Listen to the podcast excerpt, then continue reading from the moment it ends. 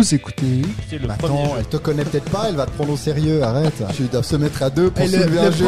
Je lui paye 20 balles, je pense. Oui. je. Parce que je t'aime. Euh, en tout cas, moi puis David, on va faire quelque chose. Toi, tu. moi, je, ferais- moi, je ferais quelque chose, mais j'annulerais la peine. Je voulais mettre le point, point, point. Je suis beaucoup fatigué, donc très en forme. David, Benji et Mathieu vous présentent. On joue-tu On joue-tu On joue-tu On joue-tu On joue-tu Moi, je n'ai jamais joué avec ma, ma boîte. Salut tout Ah. le monde! Après quatre fois, on a enfin le boîte. bon La intro. boîte. Donc, euh, salut tout le monde, bienvenue à un autre épisode de On joue-tu? Un épisode, en- je sais pas pour vous les gars, mais moi je suis au taquet. Ah oui, c'est vrai. Je C'est suis, vrai. je suis, j'ai plein David a l'air d'énergie. fatigué un peu. Pas du tout. Euh, mais ça c'est l'âge. Dieu. Euh, Ouais, donc là, on est là, ça- on s'est fait la remarque, ça fait lo- longtemps qu'on n'a pas Oui. été que les trois en studio. Tout à fait. Euh, bon là, cette fois, on a notre invité qui est... Ah non, pardon, c'est pas aujourd'hui l'invité, donc ça, ça sera... Oui, parce que l'humour, l'humour retombe un tout petit Oh, peu maintenant. euh. Donc voilà, on est là les trois. Comment ça va, Benji?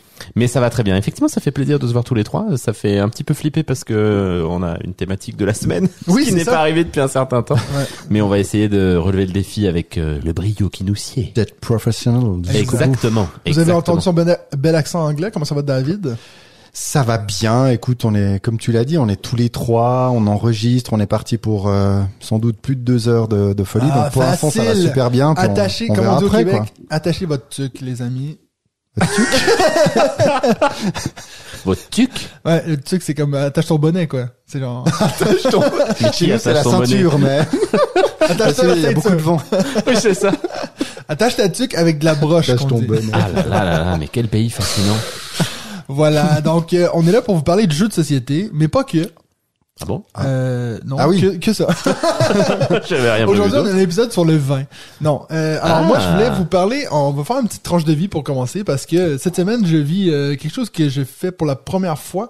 Euh, donc, euh, pour ceux qui, ben, ça fait déjà assez de fois que je le dis, de métier, je suis enseignant. Et puis cette semaine, on a une semaine spéciale à l'école, c'est-à-dire que la moitié des profs sont partis en voyage d'études avec leur classe. Oh, Et puis, ben, les élèves qui restent sans enseignant, ils doivent s'inscrire à des semaines spéciales. Donc, les profs, ils proposent des thématiques que les élèves vont s'inscrire. Il y a des jeux, des trucs genre yoga et méditation. Il y a des trucs genre on regarde des films. Moi, j'ai fait, Celui-là, dis donc, le prof s'est pas foulé, quoi. on regarde des films puis on en parle. Euh, moi, j'ai donc fait, bien sûr, une semaine introduction aux jeux de société. En plus, j'ai l'honneur, le privilège d'avoir euh, Seb, euh, notre ami Sébastien Pochon, qui va venir à l'école parler aux jeunes de c'est quoi le métier d'être auteur de jeux. Donc, euh, j'ai j'ai j'ai vu une semaine assez particulière parce que bon, j'en parlais à, à David avant qu'il t'arrive, Benji. Moi, j'arrive à l'heure. Ouais, exactement.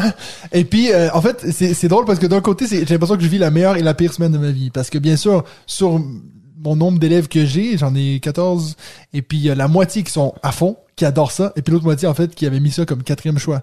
Donc, tu vois un peu la, la vie que je suis en train de vivre, où je leur propose des trucs, ils sont à fond. Euh, en introduction, juste pour vous donner une idée, je commence à parler avec les élèves, puis je dis, OK, on, pour se présenter, donnez-moi votre nom et puis votre jeu préféré. T'as la moitié de la classe qui dit Monopoly. Ah oui. Je pense que c'est le seul bon, qui connaissait. Puis t'as- t'en as un qui a dit Twilight Imperium. Oh Donc euh, j'étais comme Et oh il est mon là Dieu. ce soir. Donc euh, voilà, c'est assez. euh, puis ça me fait plein de remarques en fait parce que j'ai essayé de faire des jeux avec les élèves. On a fait des parties de cartographeurs. On a fait donc des. Aujourd'hui, ça a été une journée où j'ai divisé la, la classe en deux groupes. Donc il y avait un groupe de de sept, ben deux groupes de sept si on veut. Puis il y avait une table qui jouait, à Captain Sonore, puis l'autre table qui jouait à Challenger. C'est pour ça que j'avais demandé à David de me prêter sa boîte. Donc, ce qui est intéressant, c'est que je, me- fais plein de remarques sur, il y a des jeux que, on a commencé la semaine avec cartographeur, que j'en ai déjà parlé, que j'ai une façon de lancer, de le faire en classe où tout le monde peut participer. Euh, puis tu vois, donc, le moment quand tu à tout le monde, alors là, vous vous levez et puis vous donnez votre fiche à quelqu'un d'autre. Ça, ça marche à fond. Et puis, donc, j'avais encore une heure et demie que j'avais, je pensais que ça allait être plus long. Finalement, il me restait une heure et demie. J'avais ma boîte de Welcome To. J'ai dit, bon, regarde, on se met tout autour de la table. J'ai assez de fiches à donner à, à tout le monde. On va faire une partie de Welcome To. Catastrophe. Mais Ouais. catastrophe. Puis je me suis rendu compte, dans ma tête, en fait, quand je réfléchissais, je me disais cartographeur est plus dur que Welcome to, mais en fait, pas du tout. Puis Welcome to a ce truc de, en fait, expliquer les règles. Déjà, c'est assez compliqué, mais même de essayer de voir qu'est-ce que tu es en train de faire pendant la partie, c'est chaud. Quand je leur dis, mais oui, mais là, tu places une, c'est, facile, tu mets une maison. OK? C'est quoi la flèche violet? Alors, ça, c'est, tu augmentes la valeur de ce que pourrait valoir ton lot. Sais, j'ai, tu- j'ai- imagine 16 yeux qui te regardent avec la moitié qui sont endormis, l'autre moitié sur leur téléphone, t'es comme, Bon, puis en plus, c'est pas comme si tu avais l'habitude d'expliquer des règles de jeu, donc. Non, euh, c'est clair. C'est pas comme si c'était une force à moi. J'ai peut-être pas des abonnés en plus, disons. Euh, voilà. Donc ça, ça a été la première marque que j'ai fait. Je dis ok, là, vraiment, t'as vraiment deux, deux publics. Euh, Aujourd'hui avec Challengers, ça a été, ça a été. Je pense, je me suis rendu compte qu'avec des élèves qui sont pas motivés, si t'es mis en groupe. J'ai essayé de leur faire jouer à top 10. Si t'as 8 personnes qui ont pas envie, t'as beau leur dire mais c'est simple, ils ont pas envie. Euh, mais Challengers, en fait, ce qui est assez cool, c'est qu'au final, t'es en un contre un. Donc, ils sont un peu plus focused. Donc ça, ça a été une expérience un peu mieux. Et puis, euh, je continue de croire que Challengers... En fait, moi, c'est drôle parce que j'ai l'impression que je suis vraiment entre vous deux. Euh, Entre nous. C'est-à-dire que je sais que Benji, toi, t'as pas été fan. David, je sais que tu l'es. Moi, je suis juste comme, OK, il y, a, il y a une fonction qui sert. C'est-à-dire que, bah, c'est cool, tu fais un peu des petits tournois. Euh, et puis, Ah bah ça, je peux te rejoindre. Hein, je pense que c'est c'est vrai. Il y a une fonction qui sert, c'est cool. Tu fais des petits tournois. Ouais, voilà. Voilà. Donc, On ça. aime ça, nous faire des petits tournois. Donc, à voir. les gars c'est- ça aurait été peut-être plus intéressant que je parle de ça à la fin de la semaine parce que j'aurais pu vous dire, euh, je sais pas les- quelle expérience Seb va avoir euh, demain, donc d'avoir la moitié de la classe qui est contente de l'avoir, puis l'autre moitié qui fait. Oh. Tu nous en parleras pour le Ah prochain épisode. Euh, ça va être assez intéressant, je pense, d'en, d'en parler. Euh, donc c'est assez, il y en a, mais qui étaient tellement contents. Il y a même un élève qui m'a dit, est-ce que je peux prendre ma boîte de Jaipur pour qu'il puisse la signer? Donc, euh, Oh, c'est beau. Ah, vache, ah oui, il est vraiment fan fan lui. oui, il y a- mais c'était pas la même élève qui, c'est, une autre. euh, Ok. élève. Donc ouais, bref. Euh, Celui qui a Twilight Imperium, il pourrait éventuellement te prêter sa boîte ou on dit- essaye de monter un petit groupe Twilight Noël, Imperium là Il dit à chaque Noël, il y a un petit groupe qui joue à Toilette Imperial à chaque Noël, puis il dit c'est mon jeu préféré de l'année, quoi. Donc voilà. Euh, ce que, ce que moi j'ai fait, c'est que donc c'est des demi-journées qu'on fait. c'est des demi-journées qu'on fait. Donc moi c'est les matins, donc jusqu'à midi. Et puis après moi j'ai dit ben les après-midi c'est facultatif. Pour ceux qui sont vraiment à fond, je vais amener des jeux un peu plus durs, puis on va jouer. Et puis donc là ça fait ben, c'est le même groupe de trois élèves qui sont restés deux jours de suite. On a fait It's a Wonderful World hier. On a enchaîné deux parties en une heure, donc avec les explications de règles. Euh, donc voilà. Et puis aujourd'hui j'ai fait Broom Service. Oh, les ils ont tous adoré, Ah, là. ils ont adoré. pauvres celui, enfants. celui qui avait Toilette Imperium, il dit, mais j'ai jamais vu un jeu comme ça, en fait. Bah non, c'est sûr, moi non plus. Donc voilà. Donc, euh, c'est une expérience assez chouette. C'est c'est vraiment, bon, moi, j'ai toujours eu dit qu'être prof, c'est un peu comme, c'est comme si un microcosme de la société dans ta classe. T'as toujours un qui te saoule, t'as toujours un que t'es trop content de voir. C'est un peu toujours, euh, un peu de tout dans, dans, dans ce truc, dans ce groupe-là. Donc, C'est c'est dis. chouette et puis en même temps c'est difficile à faire mais je pense que il faut se concentrer sur ceux qui ont du plaisir puis il y en a qui sont aux anges en ce moment de pouvoir découvrir tous ces jeux de rencontrer des auteurs et tout donc ça c'était mon petit segment tranche de vie que je voulais partager avec vous parce qu'il y a quand même un lien avec les jeux de Tu société. pourras Oui. faire un petit euh, un petit jingle euh, avant de commencer ce segment tranche tranche de de vie. vie ça c'est t'entends comme un schling comme un épée qui coupe tranche de vie Puis attends, t'as une, t'as une deuxième tranche de, de vie Oh, aussi. une deuxième Je sais pas, dimanche, il y a peut-être une petite, une petite, cho- une petite oui chose à ça, en partager fait, aussi. je vais en reparler parce Ah, tu que dans mes jeux de la semaine euh, il y en a deux Ah, trois. ok, d'accord. on garde un petit teasing oh, c'est beau, ça. C'est beau. voilà donc euh, euh, est-ce que vous aviez autre chose à dire avant qu'on commence Ah bah, les sur news ta semaine à l'école, non, moi j'ai rien à dire, mais euh, je peux te raconter ma semaine au boulot si tu veux. j'ai pas fait beaucoup de jeux. T'as pas joué? Non, pas beaucoup. dommage. À part sur Est-ce que vous avez un, un peu- un petit retour sur euh, Ludesco ça c'était la dernière fois qu'on s'est en, on a enregistré donc Ah j'ai on l'impression que c'était il y a tellement Ah longtemps. oui, puis on a surtout fait enregistrer sur place, donc. euh, ça ça a Ouais, été ouais. en fait moi j'ai- eu des retours sur la, la, la vidéo YouTube puis moi je suis assez d'accord je suis content du résultat sonore c'est-à-dire Oui. que moi quand on était sur place je me dis On je avait sais un pas peu ce- peur. ce que ça va donner mais en fait on, on nous entend très bien donc euh, encore une fois un bon investissement de ma part ce, ce petit studio qu'on porte euh, partout Il aime bien se faire plaisir, quoi. donc voilà Encore une fois, j'ai eu une bonne idée. Ouais, mais t'as remarqué, dans, dans tous les épisodes, il fait ça, mais bon. c'est quand même ma marque de commerce Avec. moi c'est ça mon jingle se lancer des fleurs donc euh, voilà mais on va passer euh, ben, attends je vais da- d- euh, déjà vous poser la question de la semaine Ah oui, est-ce qu'on peut avoir les réponses euh, au dernier épisode de la dernière En question? fait, on s'est rendu compte que ça fait, je pense, euh, ben, la, la dernière fois Janvier? avec Marie, euh, on avait, est-ce qu'on avait posé une question de la semaine? Ouais, on est un peu pas au taquet pour ça. en Non, cas. non, non. Je vais peut-être couper ça du coup. C'est bizarre parce qu'on est tellement au taquet sur plein d'autres choses. Ouais, on est en train d'avouer qu'on est incompétent. je sais pas trop comment gérer ça. voilà, euh, mais je vais quand même là, je, je, vous- je vous dis, on va être euh, la semaine prochaine, on va être ici encore en train d'enregistrer, donc euh, on va pouvoir répondre à cette question-ci. Cette semaine, notre thématique, on veut parler du hasard dans les jeux de société. Mhm. Ma question à vous est donc, à quel point est-ce que vous, vous tolérez le hasard dans les jeux de société? Est-ce que pour vous, c'est euh, absolument pas? Est-ce que vous allez, ouais, ça dépend pour quel genre de jeu. Quel est votre avis là-dessus? Nous, on va la donner la nôtre ben, dans notre segment. Euh, J'imagine que vous pourrez rebondir là-dessus si vous voulez, mais on a envie de savoir votre avis là-dessus, puis on en parlera la semaine prochaine avec notre invité de la semaine dernière- prochaine, que on vous dévoilera pas. Non. Petite surprise. Puis Surprise. ce sera, il va être choisi au hasard, donc euh, voilà. Ouais, on a encore le temps euh, d'ici la fin de l'épisode de choisir. t'es- désagréable aujourd'hui, Benji, je trouve. Il a pas envie de rigoler. Ouais, un peu comme ses patients finalement. C'est mal ce que tu dis. C'est mal. Alors, euh, on va passer maintenant au... Aux news de David. Et maintenant, place aux news de David. Dis-nous tout, David. Donc euh, oui, les news, magnifique euh, moment de ce podcast. Donc aujourd'hui, nous enregistrons. Toi aussi, nous sommes, le, lancer des nous fleurs sommes comme le ça. 4 avril, exactement. Nous sommes le 4 avril et pas plus tard qu'il y a trois jours, nous étions le 1er avril. La pire journée de l'année pour les vrais humoristes de la planète qui détestent en fait se faire euh, bousculer un peu sur les réseaux sociaux et, et prendre prendre leur place. Ouais. Mais c'est vrai que dans les jeux de société, on a l'impression qu'il y a eu un peu de la, de la surenchère, euh, que ce soit du côté des, Oh oui. des influenceurs et des éditeurs. Chacun est venu un peu de sa petite idée. On va pas faire le, le tour de tout ce qui est sorti, mais il y a eu plutôt euh, quand même des, Ouais. des bonnes choses qui sont sorties. Moi, pour tout vous dire, j'ai j'ai failli me faire avoir par le par le poisson d'avril de BGA parce que il est sorti le 31 pour nous Ouais, ici ouais. en Europe, mais forcément c'était déjà le 1er avril euh, ailleurs sur cette planète, donc ils l'ont diffusé. Puis moi je l'ai vraiment lu le 31.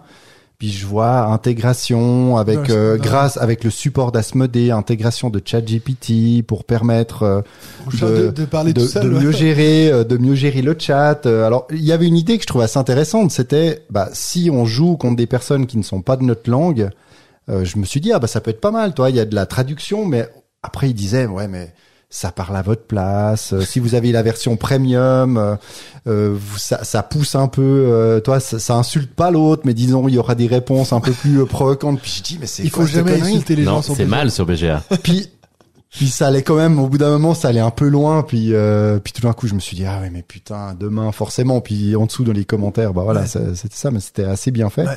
et puis un autre que j'ai vu sur le tard hier c'est euh, celui de Folded Space parce Oui. qu'ils l'ont envoyé ils l'ont envoyé en newsletter Ouais. pour montrer je pense qu'ils étaient tellement fiers de leur 1er avril que deux jours après Ouais. ils l'ont envoyé en newsletter Ouais. pour dire regardez ce qu'on a fait comme 1er avril euh, comme euh, cette d'avril et c'était assez incroyable Ouais. et le temps que ça a dû leur prendre euh, Ouais. pour faire ça Mais ils l'ont fait pour de vrai du coup la table? Parce que moi j'ai Oui, pas vu la vidéo, j'ai juste Oui, vu la photo. Mais Tu vois, la, euh, je peux te la montrer pendant qu'il parle. Mais- oui, de toute façon on l'écoute pas.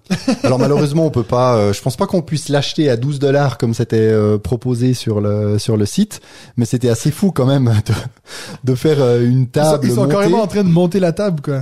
Non, tu non, la vois, en plus, il y a les trucs pour les, les, mais je pense c'est clairement officiel, ils ont vraiment fait ça, quoi. Ça, c'est génial. Donc pour pour ceux ça. qui connaissent pas, hein, donc c'est une société qui fait des, des rangements Ouais. euh, pour euh, pour les boîtes en, en mousse hein, qu'on qu'on assemble et qu'on colle quelque chose de, de plutôt euh, de plutôt bien euh, ah oui, bien bien fichu. foutu, leur truc, ouais. Puis là, ils ont fait vraiment une table de jeu en bah dans la même matière, en collant. Elle est euh, particulièrement bien réussie. Donc allez voir euh, sur leur site parce que c'est vraiment. Alors forcément, à un moment donné, La vidéo terminé lance. avec, euh, c'est bah, quoi la boîte de quoi qu'il lance C'est Frosthaven. Ah, de Frosthaven. il la lance, au, il la oui, il la pose un peu sauvagement au milieu de la table, puis forcément la table ne tient pas, donc Ouais, donc la clair. table est, est, est fichue, mais voilà, ils se sont ils sont donné du mal. Des fois, je me dis, bah, il y en a qui ont quand même du temps de faire des poissons d'avril. Hein. Ouais. Moi, la seule chose qui m'est arrivée, c'est qu'effectivement, mes filles m'ont mis du sel dans mon café le matin. Donc le premier, je m'en suis pas rendu compte. Alors ils ont dû m'en refaire un plus salé pour que je m'en rende compte. Et puis le deuxième, c'est quand mon épouse m'a demandé si je pouvais passer euh, chez euh, la coiffeuse récupérer mes filles parce que la coiffeuse avait le temps de la prendre après. Ça, c'était pas du tout le poisson d'avril. Seulement, j'avais oublié que dans mon dos j'avais euh, deux deux poissons dont un c'était pas vraiment un poisson c'était plutôt une tête avec des des cheveux en cordelette qui pendouillaient puis quand je suis arrivé chez le coiffeur mon épouse m'a vu puis elle me fait T'as des poissons d'avril dans le dos. Alors, hop, elle me les a vite enlevés. J'ai dit, bon. L'année passée, en même temps, j'étais allé faire des courses avec les poissons dans le dos parce que j'avais oublié je savais c'était une tradition aussi, euh, Donc, euh, voilà. aussi travaillée chez Apparemment, toi. dans la là. famille Oui, mais tu, euh, tu les laisses, en plus, tu les laisses euh, coller, toi. Elles viennent, elles te font un câlin, puis tu sens que le câlin, il est assez, toi, il est assez Il est- il soutenu dans le dos. tu te dis, il doit y avoir quelque chose. Donc, euh, voilà. C'était donc le 1er avril. On en a bien rigolé. Maintenant, on est le 4, donc c'est derrière nous. Ouais. Rendez-vous en 2024 pour le, le prochain. Parfait. Mais là, on va enchaîner avec les news et on va parler donc de ce nouveau prix assez original d'un monde de jeu, euh, Oui. les Sabliers d'or.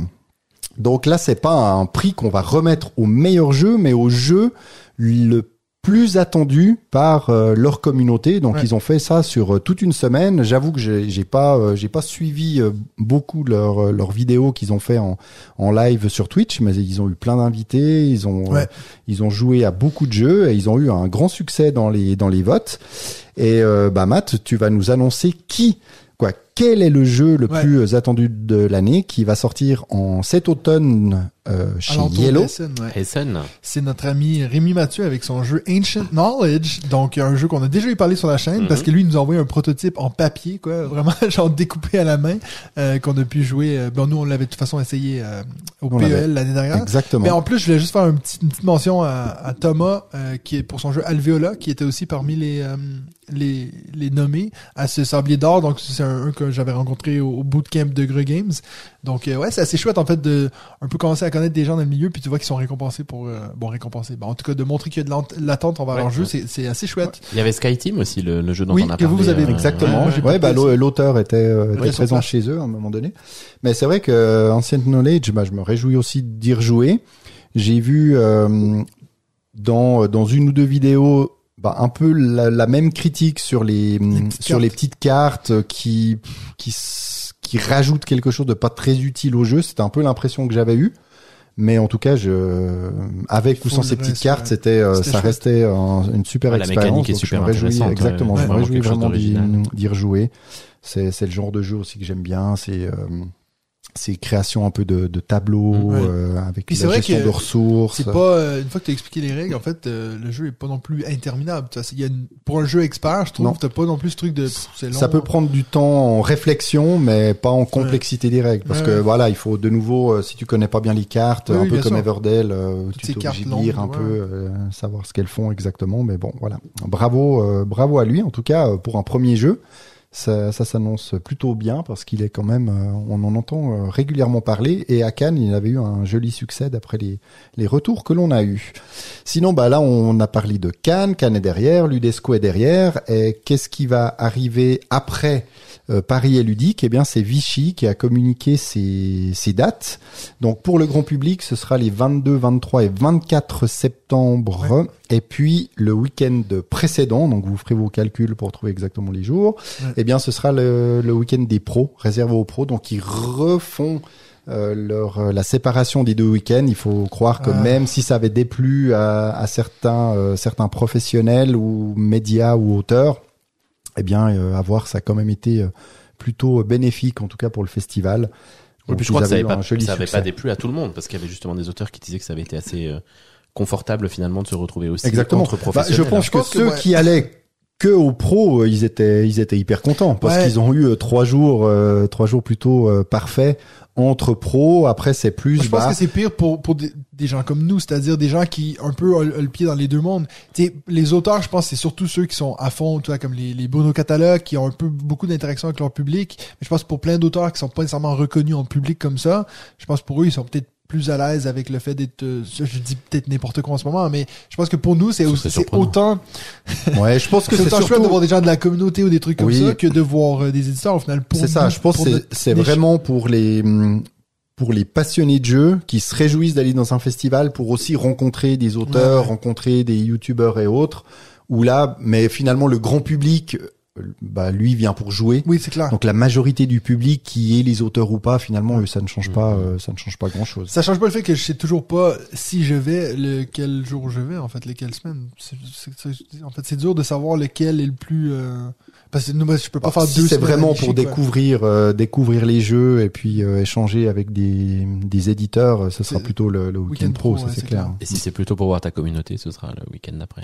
Merci pour Donc euh, priorité aux pros, quoi, de loin. Et voilà. Moins 50 Patreon. En même temps, ça les oblige pas à venir, mais ils ne peuvent juste pas entrer, quoi. Ils peuvent juste voir Matt dehors. Ouais. Ouais, alors ils peuvent venir sans voir Mathieu, ce qui Tu est vois pas forcément désagréable non plus. hein. Puis Mathieu ne va même pas sortir, il va leur faire coucou par la fenêtre. En tout cas, vous pouvez être sûr que si vous allez, vous allez pas voir Benji, donc ça, c'est Non, non, non, effectivement, effectivement. Bah, il sera au week-end, logiquement. Pour le moment. Bah, L'année passée, il était là. Quand Tout on à fait. compter sur. J'étais très proche de toi, David, même. Ah, bah ça, on a dormi dans le même lit en plus. Oh. Et j'espère que L'un dans l'autre. Qu'on va remettre ça cette année, Benji. Alors 21 minutes 24. Pour ce qu'on dort en même temps. Hein. Oh, Pendant punaise, le mon dieu. Ouais. Sinon, c'est marrant, je sais pas si vous aviez vu euh, passer, mais le la réédition euh, Puerto Rico euh, 1897, Ouais. euh, 1897, euh, Ravensburger a stoppé euh, la production du jeu parce qu'il y a eu tellement de de- de- de- d'erreurs dans la première Ah ouais. euh, dans la Ah première ouais. édition de cette réédition. Il y a eu des problèmes de de planches de jetons où euh, il y a un certain type de jetons euh, présent en trop grand nombre, ça c'est pas grave, mais au détriment d'un autre type de jeton. Donc il y a un problème de, de jetons, alors qu'on peut se faire renvoyer, mais il y a aussi des problèmes de règles, donc des, pas mal d'erreurs dans les règles, donc ils ont préféré remettre tout ça à plat et dire bon bah on arrête de produire, on corrige, et puis une fois que la version est corrigée, on remet en boutique. Bon, ça doit Après, être plus facile quand tu t'appelles Ravensburger que quand tu es un petit Exactement. Et puis je pense qu'ils n'ont pas mis non plus à la poubelle tout ce qui avait été euh, produit jusque-là. Par contre, c'est vrai que ceux qui ont acheté cette version peuvent commander, bien entendu, gratuitement les jetons manquants et peuvent aussi commander une nouvelle version du livret de règles ou la télécharger. Donc ça, je trouve plutôt sympa, plutôt que les nombreux qui nous disent ah mais allez euh, vous tapez les les 12 pages à 4 euh, FAQ et puis la version euh, Mhm. 1.2.4 euh, des règles en ligne. Donc voilà, ils ont plutôt plutôt bien réagi. Dans les autres news, alors là c'est plutôt des sorties que je vais vous faire en vrac, mais je veux vous reparler de nouveau de la gamme micro game de chez Matago parce qu'il y a le premier jeu qui n'est pas un button shy, euh, button shy, oui, qui rejoint cette euh, cette collection, mais c'est Smitten de Stone Meyer Games. Ok. C'est le petit jeu qu'ils avaient sorti pour le dixième anniversaire, donc illustré par Vincent Dutray que l'on que l'on retrouve vraiment euh, partout Ouais. en, en ce moment nouveau, ouais. euh, qui a l'air plutôt plutôt fun, un jeu à jouer, euh, un jeu co- euh, collaboratif à jouer à un ou deux, qui a plutôt euh, plutôt bonne presse. Donc voilà, Smitten. Euh, sinon, il y a le nouveau jeu d'ambiance de chez Cocktail Games euh, qui euh, qui est annoncé là, qui euh, qui est sorti, je crois même trio, ou qui est sur le point de, de sortir. Ouais. Alors Bon, c'est un c'est un jeu quand même pas mal axé sur euh, sur la mémoire, donc je sais pas si ça sera mon type de jeu, mais en tout cas, euh, Théo Rivière dans un dans un tweet a annoncé que c'était son jeu préféré de l'année actuellement. Oh. Alors on est que voilà, on est que début avril, hein, mais euh, c'est plutôt ça s'annonce plutôt bien. Puis c'est vrai que Cocktail Games euh, souvent bah, s'en sortent euh, s'en sortent s'en sortent pas mal dans cette catégorie de, de jeux.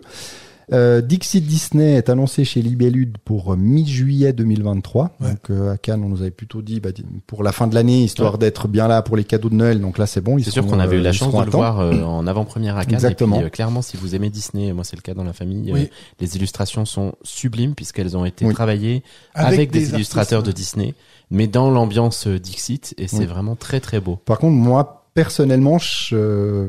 alors parce que c'est exactement du 1 pour 1, sauf les illustrations. Il nous avait dit qu'il n'y avait pas de règles Mmh, différentes, changement, des ouais, choses comme ça.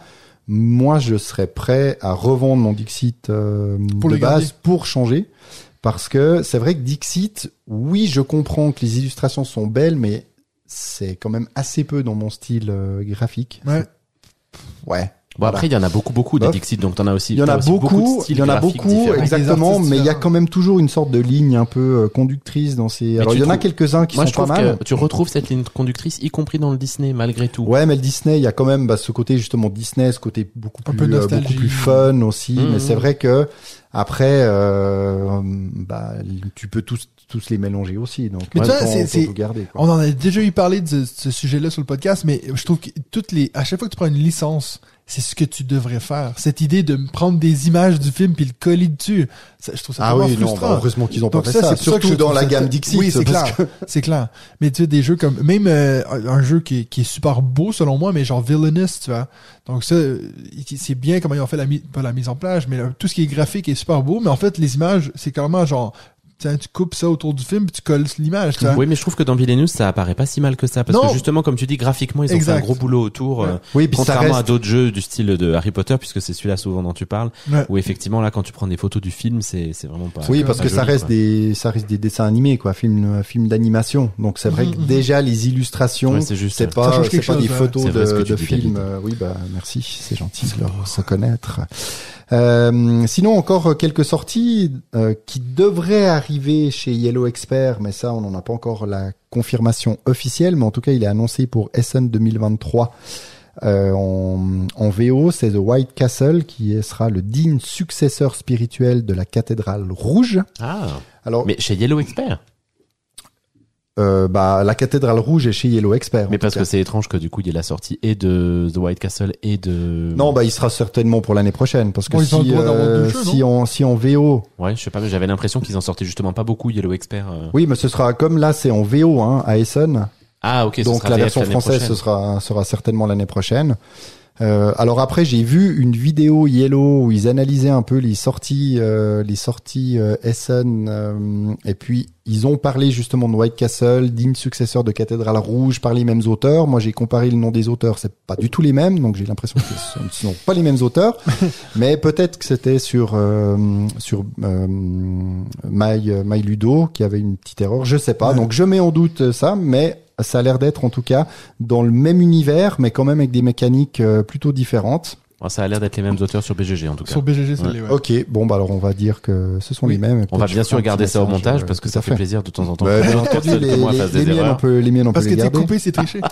Mais euh, je sais pas si vous avez vu que, ben, en fait, c'est drôle parce que quand t'as dit White Castle, j'avais pas entendu parler de ce jeu, mais euh, c'est drôle. En Amérique, c'est une chaîne de fast-food White Castle. Donc quand t'as dit, Ah. ça, je me dis, est-ce que c'est un jeu genre à la Food Chain Magnet vois? Ça a pas du tout l'air hein, pour Non, le coup. pas du tout. voilà. ça m'a fait rire quand t'as dit la, La suite couverture de- est jolie. Hein. C'est, bah, Ça déjà- fait très asiatique. Oui, ce qui, je m'attendais pas à ça parce que t'as dit que c'était, ça avait un lien avec la cathédrale rouge, mais oui, on voit clairement qu'il y a un petit thème un peu asiatique, quoi. Je dirais les cerisiers japonais là. Ouais, ouais, ouais. Bah, tu vois, en plus, il y a du texte japonais sur le côté, là. Ouais, donc Tiens, ça, ça on a est en train de parler d'un du truc, ouais, d'un truc que les gens ne peuvent pas voir. T'as vu comme c'est beau? J'aime beaucoup ce qui est en bas à droite. Oui, ah, c'est beau. C'est hein. magnifique. Tout à fait. c'est bon? Ah bah on t'attend hein Ah bah eh, merci. Euh, sinon, il y a une dizaine de jours, euh, bah là c'est Yellow qui a officialisé la sortie pour fin 2023 de la deuxième extension de Narak que j'ai Ouais. enfin testé Oui, je sais, tu l'as dit. ouais. sur euh, BGA. Ouais. Après euh, avoir regardé une vidéo, et c'est vrai que j'ai très vite compris les règles. Et ce jeu me plaît beaucoup, donc j'ai envie d'y jouer Ouais. en vrai. C'est vrai que cette deuxième extension euh, met l'accent euh, pas mal sur la campagne solo.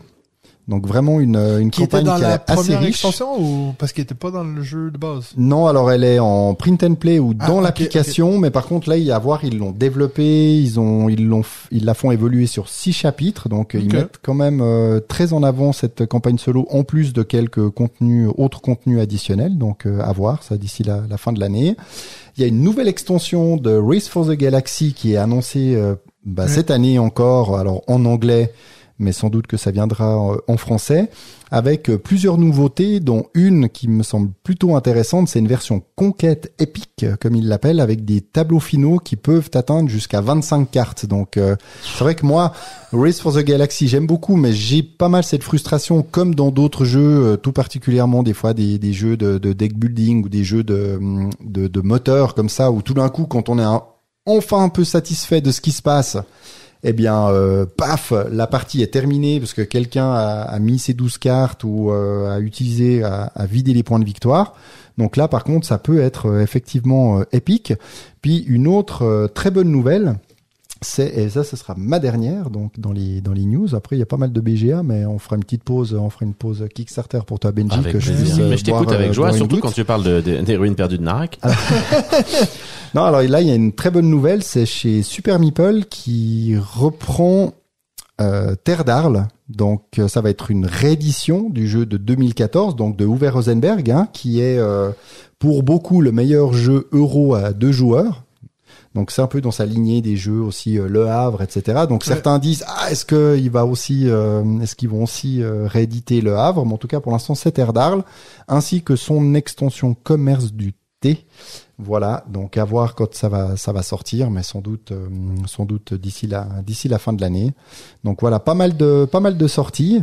Je crois que par contre il y a une news un peu moins marrante dont tu voulais aussi nous nous parler. euh, c'est aussi arrivé le 1er avril d'ailleurs, mais ce n'est Ouais. pas un gag malheureusement. Ouais, ben, Bon, bien sûr que ça, ça aurait été grave si ça avait été un, un poisson d'avril. Donc, euh, on a eu parlé dans... De mauvais goût. Il y, a, il y quelques épisodes cette saison aussi, on a parlé de, bah, du décès de Serge Laget. Donc, euh, une autre personne qui nous quitte dans le milieu du jeu, Klaus, Klaus Tauber. Je sais jamais trop comment dire son nom, mais créateur de Les Colons de Catane. Euh, J'en ai souvent eu parlé. Catane, moi, pour moi, c'était vraiment le jeu qui m'a fait plonger dans les jeux de société. Ben, justement, quand je, quand je vous parlais d'avant cette semaine avec, euh, avec les, les élèves, il y, a une- il y a deux, trois élèves qui ont quand même dit, ah, mon jeu préféré, c'est les colons de Catane. Donc, je pense que ça reste encore un jeu qui initie beaucoup de gens, qui est très répandu, tu vois, on le trouve un peu partout, euh, qui a quand même clairement laissé sa place dans l'histoire du jeu de société, mais, mais vraiment, quoi. Donc, euh, Ah, c'est, enfin, c'est encore un grand nom du jeu de société parce que Oui. Asmodée clairement a, a envie de continuer à le vendre. Il l'avait très bien expliqué l'année dernière. C'est une de leurs, euh, comment on appelle ça euh, Je suis en train de chercher le mot. euh. leur truc favorite, le, le- Ouais, ouais, le- leur le- produit fort, quoi. C'est ça, ouais, ouais. Et puis ils ont voulu développer l'univers. Et puis l'auteur avait aussi développé l'univers parce que au-delà du jeu de société, il avait, euh, il avait écrit des romans dans, dans l'univers de Oui, Catane. il en oui, avait oui. écrit deux, je crois. Ouais. Et il était en train d'en écrire un troisième qui va certainement être terminé quand même par par la maison d'édition. Mais enfin, il avait vraiment développé un, ouais, un gros Univers, autour de, de son jeu et autour de Catane. Et ouais, c'est quand même un, un nom important du jeu de société qui, qui, qui disparaît. Ouais. Donc, euh, en plus, c'est drôle parce que je pense la semaine dernière ou il y a deux semaines, j'étais sur ma PlayStation et puis il me faisait de la pub pour est-ce que tu veux acheter la version PlayStation de les colons de de J'étais comme non, ça va aller quand même. Mais voilà, donc, euh, euh, bah, bien sûr. Ce monsieur était prothésiste dentaire. De parce que- métier? Ouais, parce que j'ai Ouais. lu sa bio du coup aujourd'hui là et euh, prothésiste dentaire et puis dans un contexte familial un peu compliqué et finalement le jeu de société lui a permis de Ouais. de financer euh, les problèmes les problèmes financiers familiaux, de racheter la boîte de prothèses dentaires et puis finalement d'arrêter de faire des prothèses dentaires pour se concentrer sur euh, sur sur Catane. Bah, c'est un joli succès, hein, je pense. Oui, ah bah, il a été- clairement, Il a été bien toute sa vie avec ça, donc. Clairement. euh, voilà, donc, euh, nos condoléances, bien sûr. Je pense qu'il y a personne de son entourage qui écoute ce podcast, mais voilà. Alors effectivement, je tiens à m'excuser, à m'excuser, pardon, parce que je viens de contrôler euh, pendant que vous parliez de euh, sur MyLudo de The White Castle. Alors Ouais.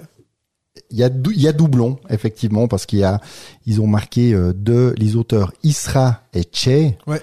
Alors qu'en fait, bah c'est vrai que sous euh, la cathédrale rouge, c'est Israël Sendrero et Sheila Santos. Ah et ouais, puis, euh, donc, bah forcément, d'un côté ils ont des photos, de l'autre côté pas. Je me suis dit c'est pas les mêmes. Ouais. Grave erreur. Je ne suis pas journa- journaliste, c'est pour ça que je ne suis pas allé jusqu'au fond des choses. Mais Benji va montrer tout son Le talent, droit chemin, le droit chemin. Et à toi, mon ami. Ah, c'est beau. c'est à ton tour maintenant. Totalement inutile. Donc totalement indispensable. Avec Benji.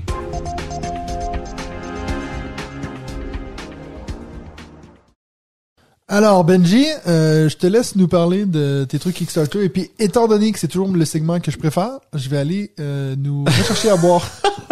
Quel salopard. J'ai quand même, j'ai quand même 10 lignes sur euh, sur KS chez moi, des petites choses. que Oui, il est en train de piquer des que- choses. Non, non, non, non. Je, je vais t'écouter. Je suis sûr que tu vas parler de tout ça. On est bien quand il est pas là en fait, t'as vu?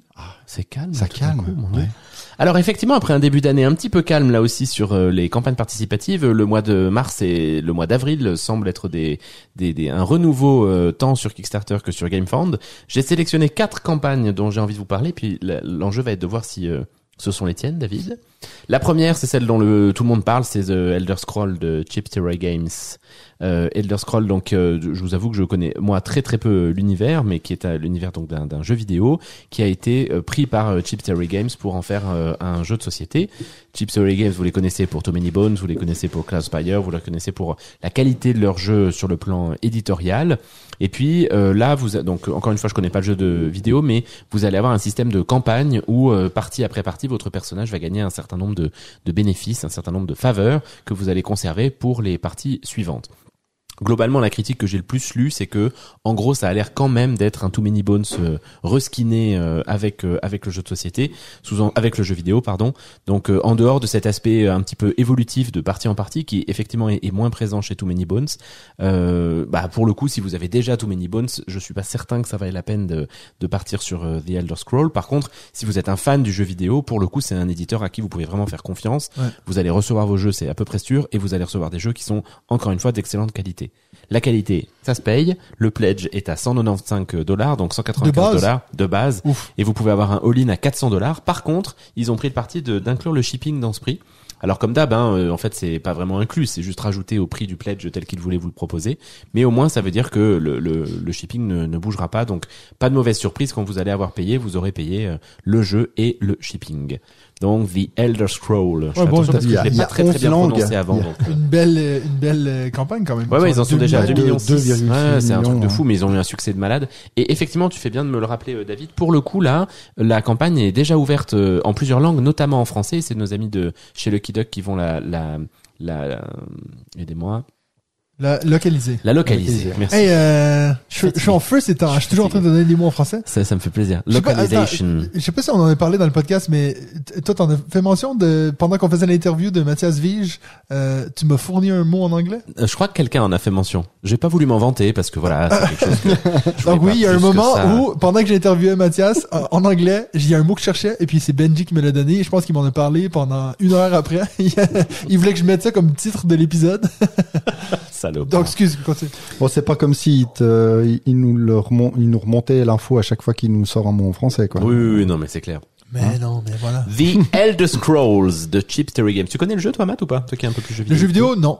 Bah, je connais de nom, mais j'ai jamais joué. Mais non. en fait, il y, y en a plein. Il y a toute une, il y a En toute fait, une série derrière. Il y a, il y a Skyrim, Skyrim, par exemple, euh, dedans. Et puis là, celui-ci, c'est, euh, c'est le, le, le euh, Betrayal of the Second Era. Mais qui n'est pas un jeu vidéo, je crois. Moi, j'avoue que je suis pas très attiré Je par euh, l'univers graphique, mais par contre, si vous aimez, c'est clair que, enfin, c'est assez intéressant. Il y a plein de races différentes. C'est Ouais, vraiment, ouais, ouais. euh, c'est, enfin. Mais je sais que c'est- le c'est jeu cool. vidéo Skyrim est considéré par beaucoup comme étant un des meilleurs Oui, jeux oui, ever. Donc, tu vois, c'est pas comme une licence banale, si on veut. Non, non, je, je voudrais beau- surtout j'ai pas que. pas fini, mais je l'ai. Je, je, je fait, pense ouais. vraiment que si vous aimez le jeu vidéo euh, et que vous avez pas Too Many Bones, franchement, ça peut être un moyen de rentrer chez Chip Theory Games qui soit cool parce que, en plus, quand je vous dis que ça reprend du Too Many Bones, c'est plutôt une bonne chose. Too Many Bones, Ouais. c'est un super jeu. Donc, Bon, je euh, pense qu'ils l'ont déjà backé, ces gens-là. Tu sais, les gens c'est qui sont fans et puis C'est qui jouent à des jeux de société, ils doivent faire partie Parce des... que là, il y a combien de backers? 8500. 8500. Putain, Pour un jeu de cette, euh, c'est quand même beaucoup, hein. Non, non, Ouais. c'est de la folie. Bon, là, il y en a deux qui viennent de baisser depuis qu'on a dit le, chiffre, donc, euh, Sachant qu'on n'est pas en live. Mon dieu, ça chute, euh, c'est la chute libre. ouais.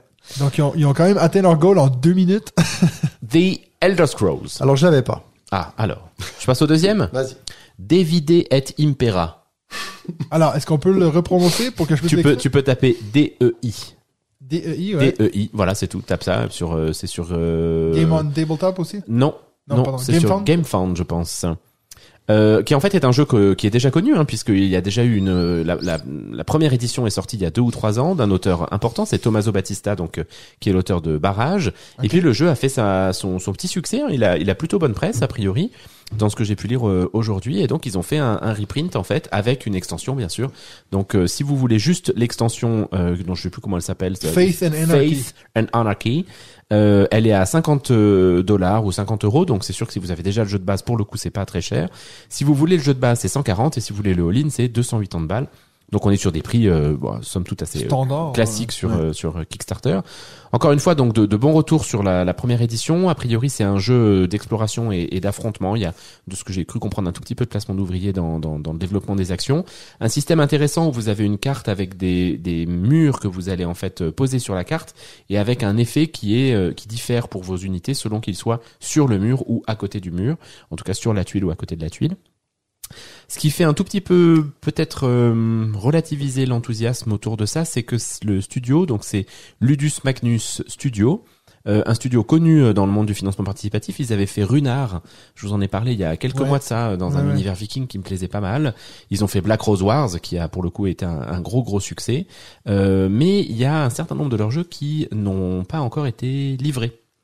Euh, et puis bon, pour le coup, les jeux qui ont été livrés ont eu un bon succès, mais le problème c'est que ça, on commence à dire ça de, trois, de jeux, ouais. de trois éditeurs, et c'est vrai qu'on commence, je pense, à s'inquiéter un peu quand les éditeurs collectionnent comme ça les les les, jeux, les campagnes non livrées, parce que l'inquiétude c'est qu'il se passe la même chose que ce qui s'est passé pour nos amis de chez Mythic Games, Oui. et qu'au bout d'un moment, en fait, il y a tellement de jeux non livrés qu'il n'y a plus les ronds pour les livrer.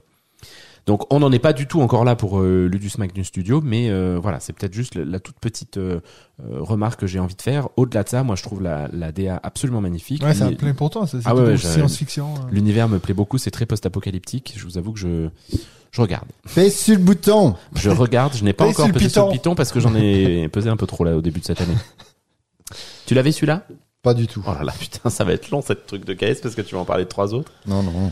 Mindbug. Beyond? Oui. Ça, j'ai failli me passer à côté, puis c'est heureusement Bertrand qui en a parlé puisqu'il l'a baqué, euh, donc il nous a informé de ça euh, dès aujourd'hui. Mindbug, euh, peut-être que tu vas en parler tout à l'heure dans les expériences de la semaine. Mais je crois que j'en avais peut-être déjà parlé. Donc ce petit jeu qui Mhm. fait beaucoup parler de lui euh, suite à la.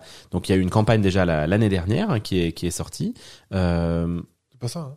Non, non, c'est pas celui-là. C'était le le premier. tout premier.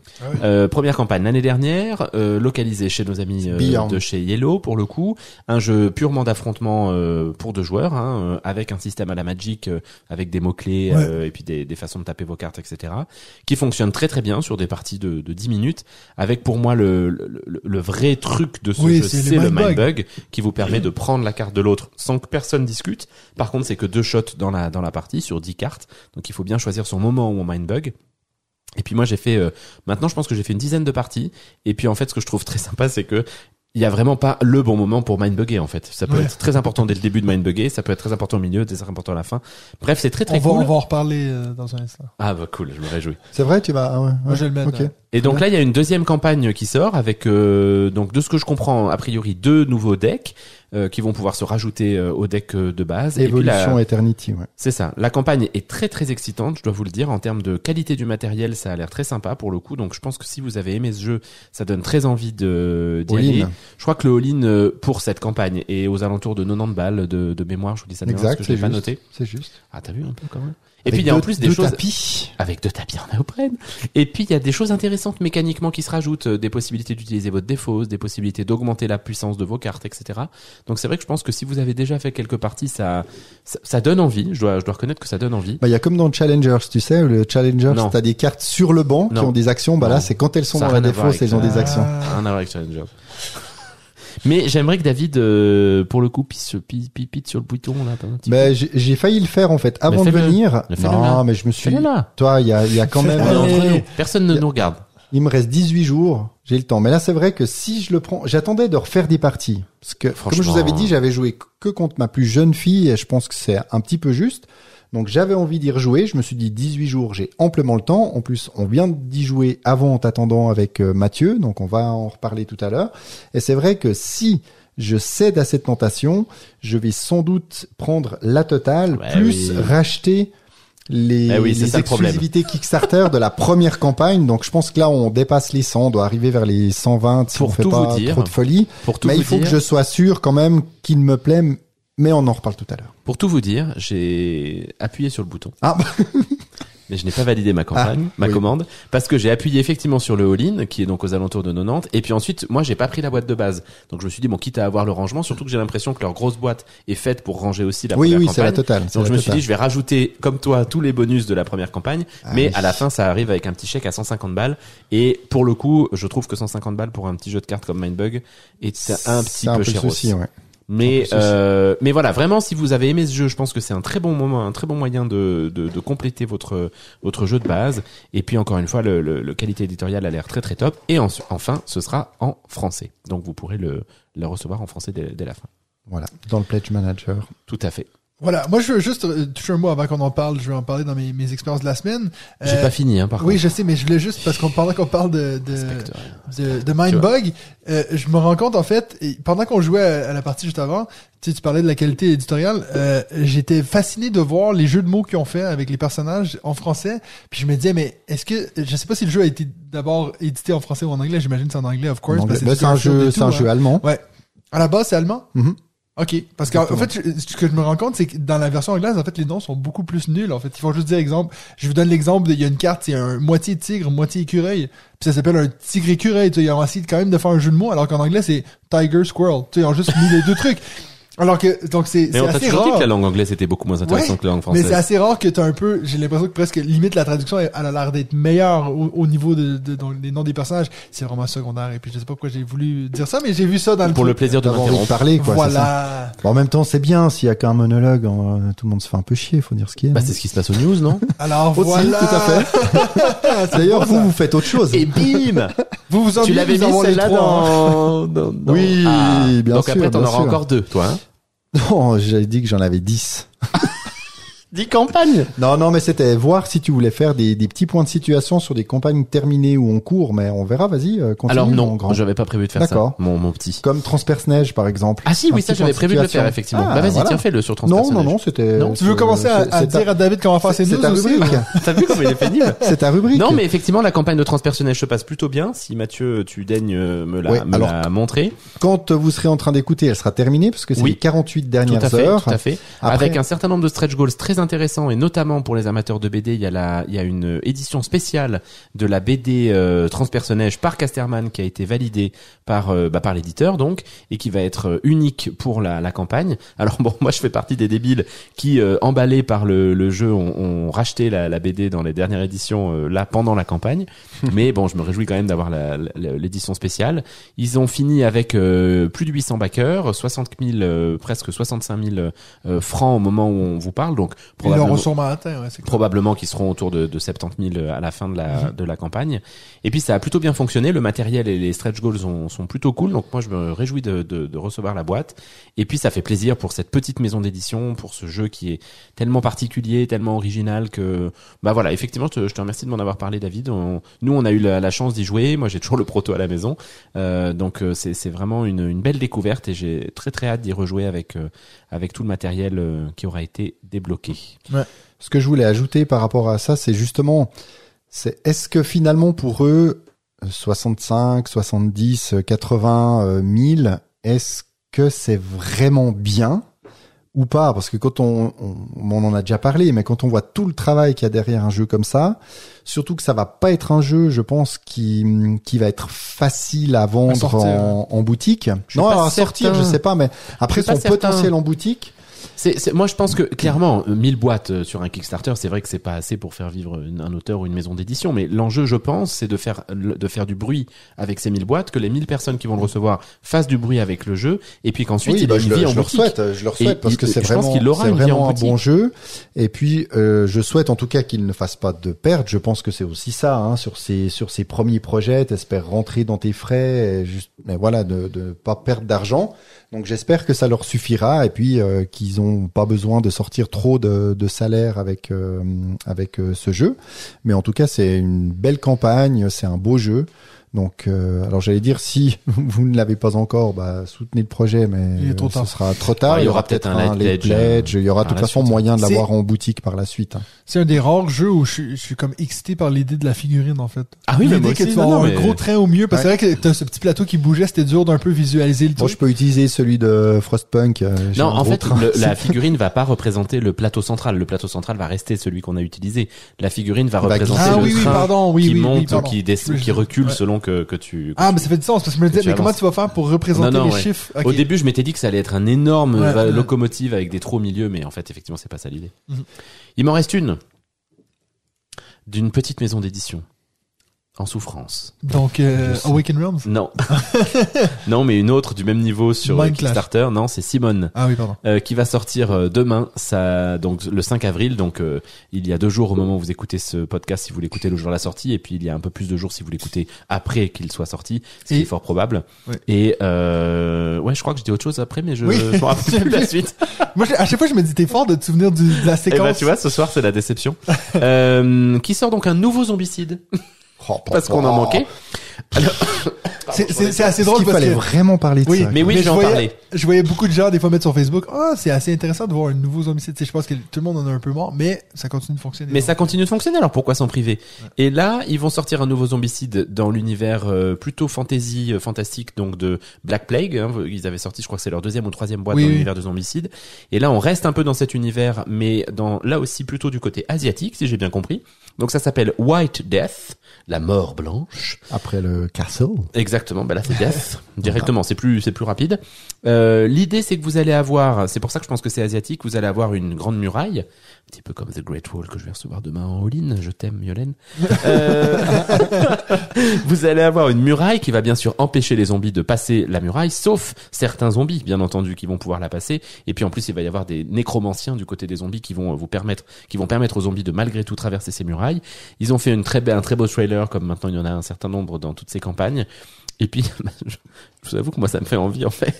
J'en ai toujours pas de zombicide. J'y ai repensé. joué Oui, oui, j'y ai déjà Ouais. joué. J'y ai repensé en plus en faisant mon, mon top des, des, des, des jeux avec des dés que j'ai décidé de ne pas mettre dedans parce que justement j'en parlais au début. Donc, tu En fait, je trouve- déjà le top 5, quoi. Ouais, bah je m'en fous parce que les gens, de toute façon, ont le chapitrage.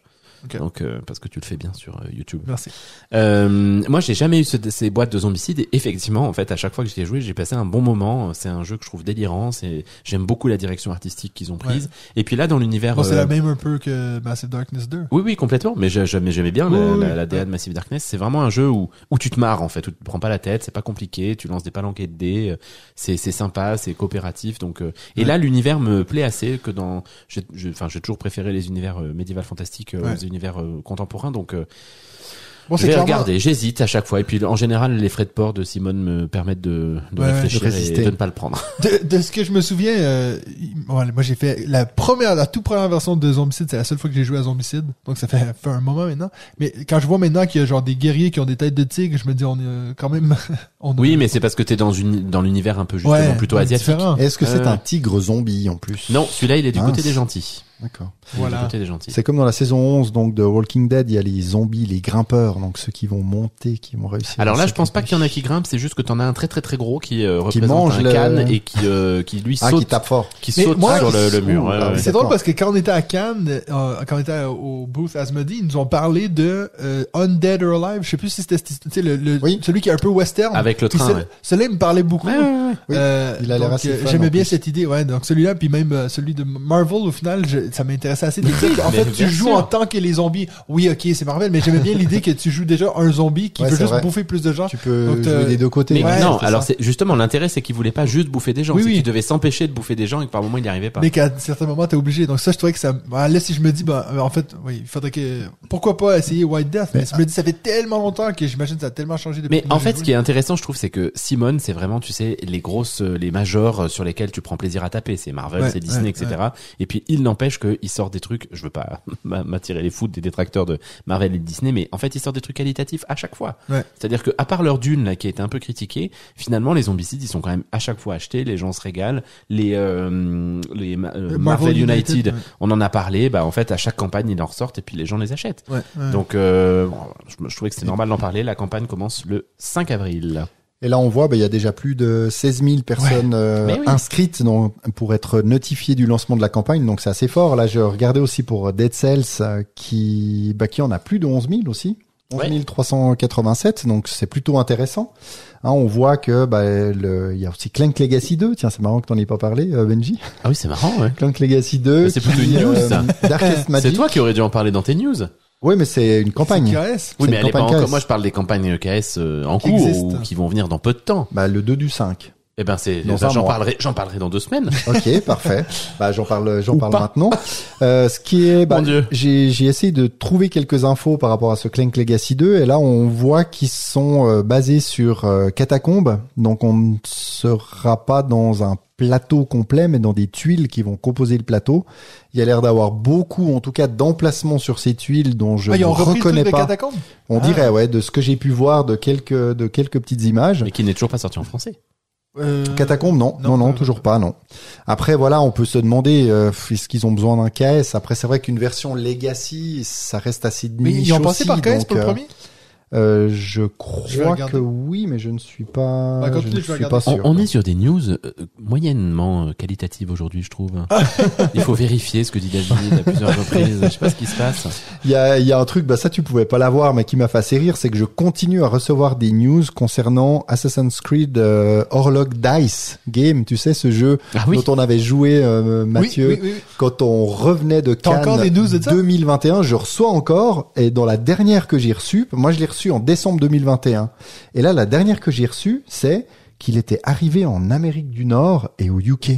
Ah. Et qu'ils avaient enfin terminé leur distribution. Alors que ça fait je deux dis, ans, mais c'est pas possible. Il faudrait peut-être que je regarde si c'était pas le 1er avril, mais ça m'étonnerait qu'ils Oui, s'autoflagellent je sais comme pas ça. si c'est la meilleure blague Avec à tous les problèmes qu'ils ont eu avec euh, avec ce jeu, c'était T'imagines Mythic euh, Games qui fait cette blague Ça aurait assez- été assez génial. Après, bah, il y avait Biomos, donc la Ouais. campagne elle est lancée hein, sur vrai Ulule, euh, sur Ulule. de, de nos amis. Enfin, c'est toi qui, qui les connais euh, tout particulièrement, euh, Matt. Et là, ils viennent de débloquer un mode solo dans la dans la campagne. Ils sont à moins de 10 000 euh, de 10 000 euros. Donc là, c'est aussi, euh, c'est là où on peut voir aussi la différence avec d'autres types de campagnes comme on parlait euh, Avec tout à les l'heure. 2 millions 6 de... Par exemple, alors après c'est pas le, le même coût de production, Non, non, le bah même non, coût de clair. production non plus. Et puis il y a euh, il y a Lucky Duck aussi qui a annoncé pour le 18 avril, donc là c'est tout bientôt.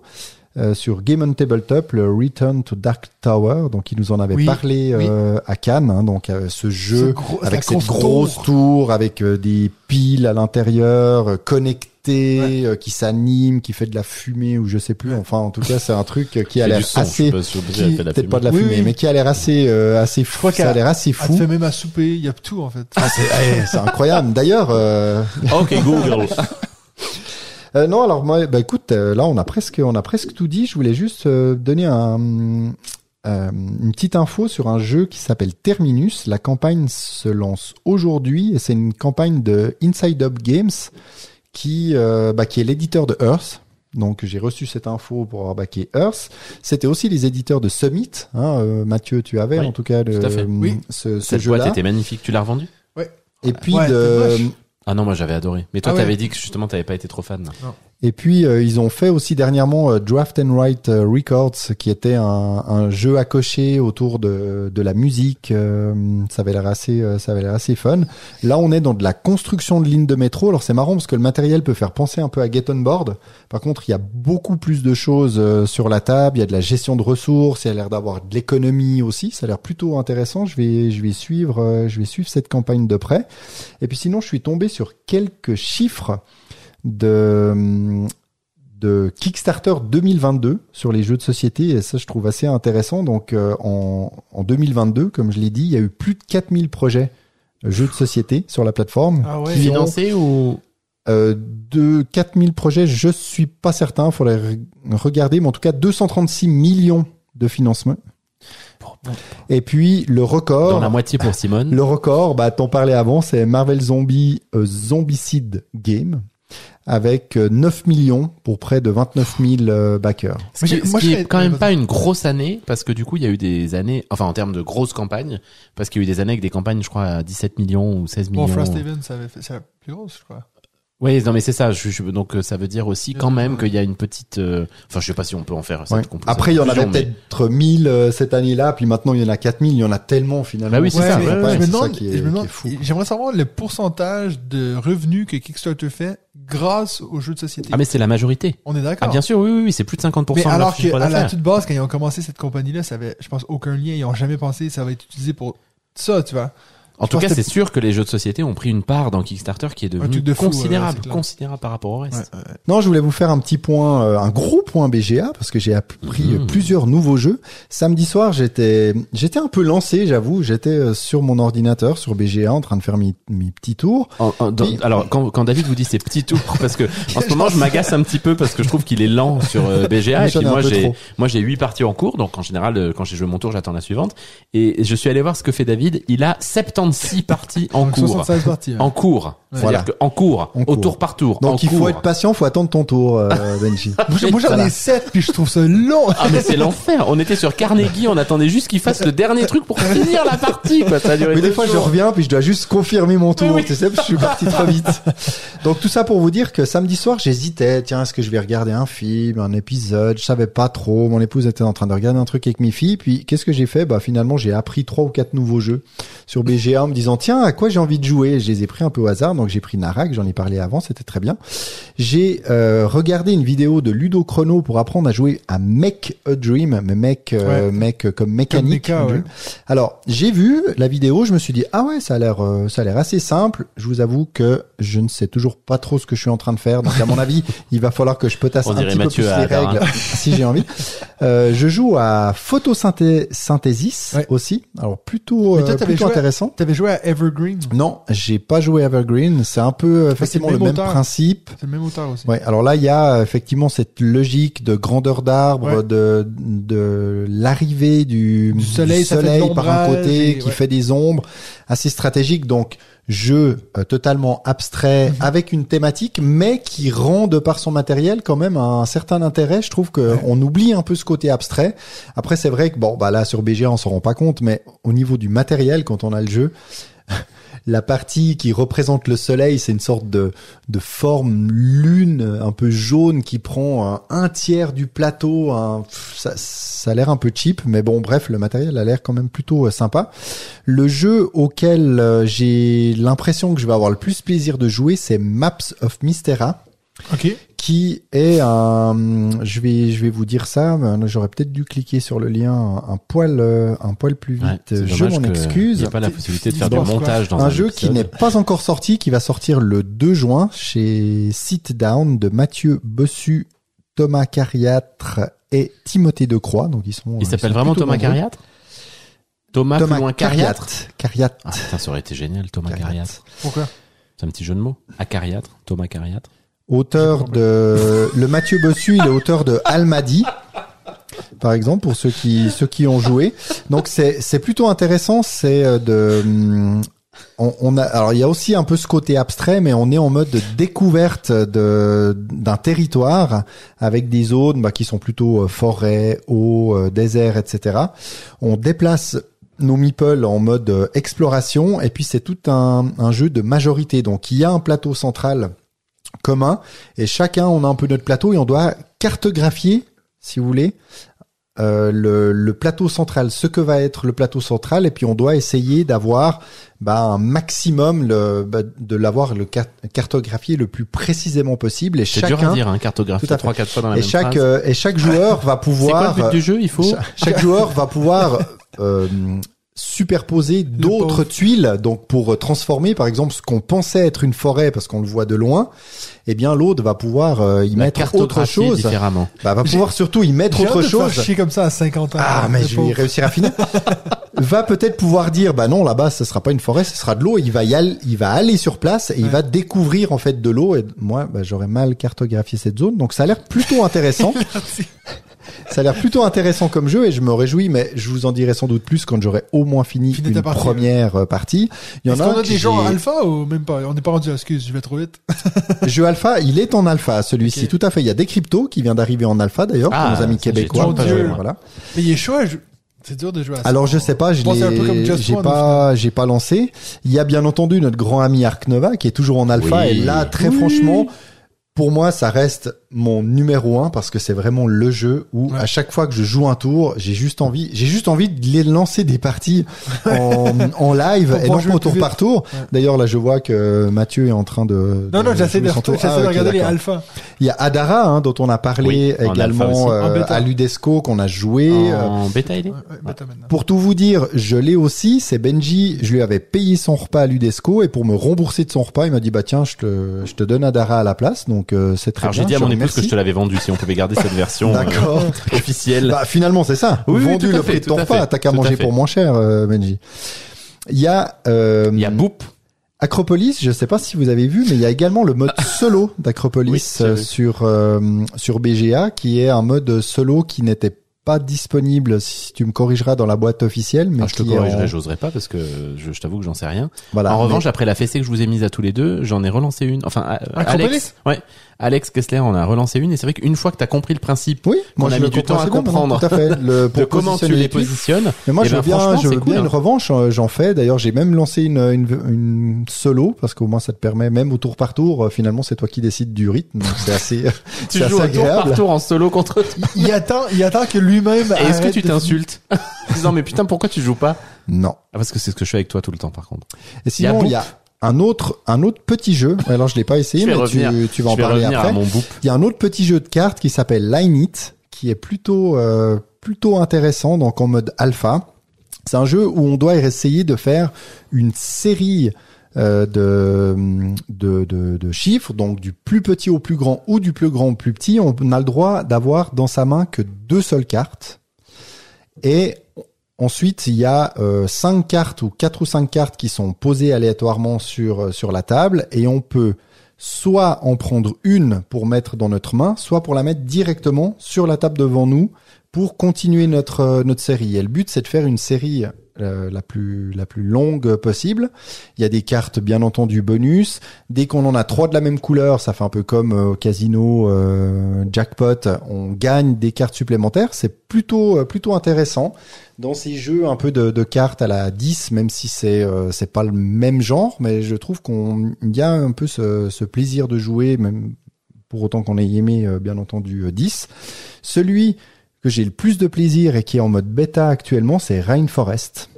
Rainforest, De... c'est un jeu de Johannes Goupy, ouais. hein, à qui l'on doit. Alors, il a fait pas mal de co-autorat, mais From the Moon, euh, Orichalk, Rawa. Queens, Rawa, exactement.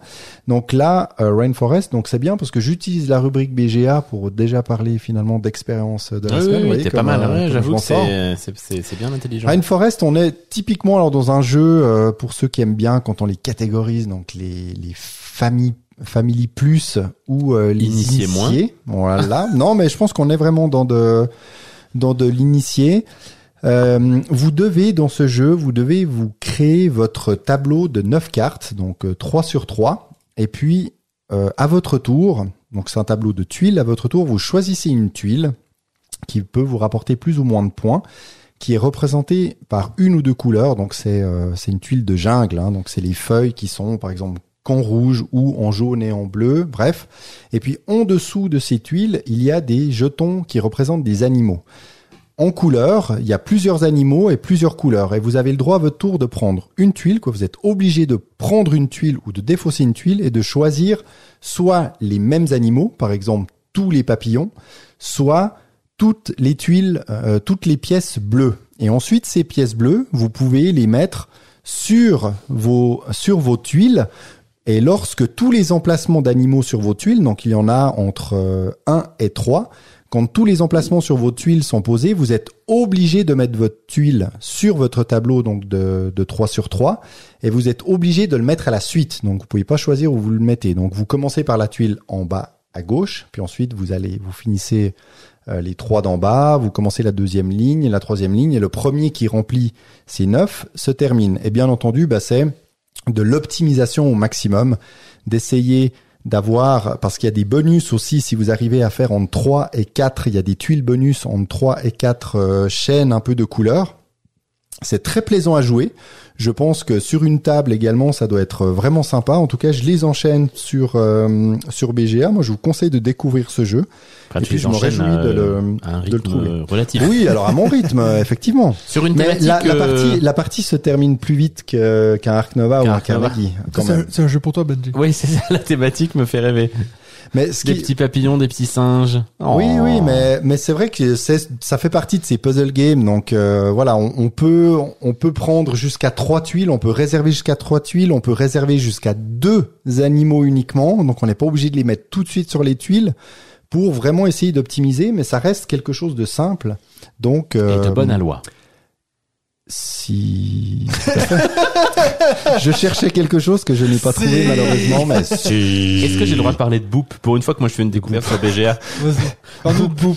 En tu fait, nous en parles déjà tout le temps. À chaque fois qu'on se voit, tu nous parles mais de non, c'est la première fois que je vous en parle. J'ai testé ça il y a 4 jours. Parle-nous de Boop. En fait, j'essaye de passer en joueur alpha et pour être joueur alpha, il fallait arriver à 500 parties et Ouais. donc je faisais des can stop euh, sans arrêt. Ouais. Et puis ils ont changé cette règle, il faut maintenant être à 750 parties. Et je pense qu'ils l'ont changé la semaine où j'en étais à 497. Bah, ils t'ont vu venir. Il y a un an, pas lui. Putain, je vais y arriver. Lui, on le veut. Sauf que les can stop, je commence un peu à en avoir marre, donc je cherchais un autre type de jeu et là on m'a proposé Boop.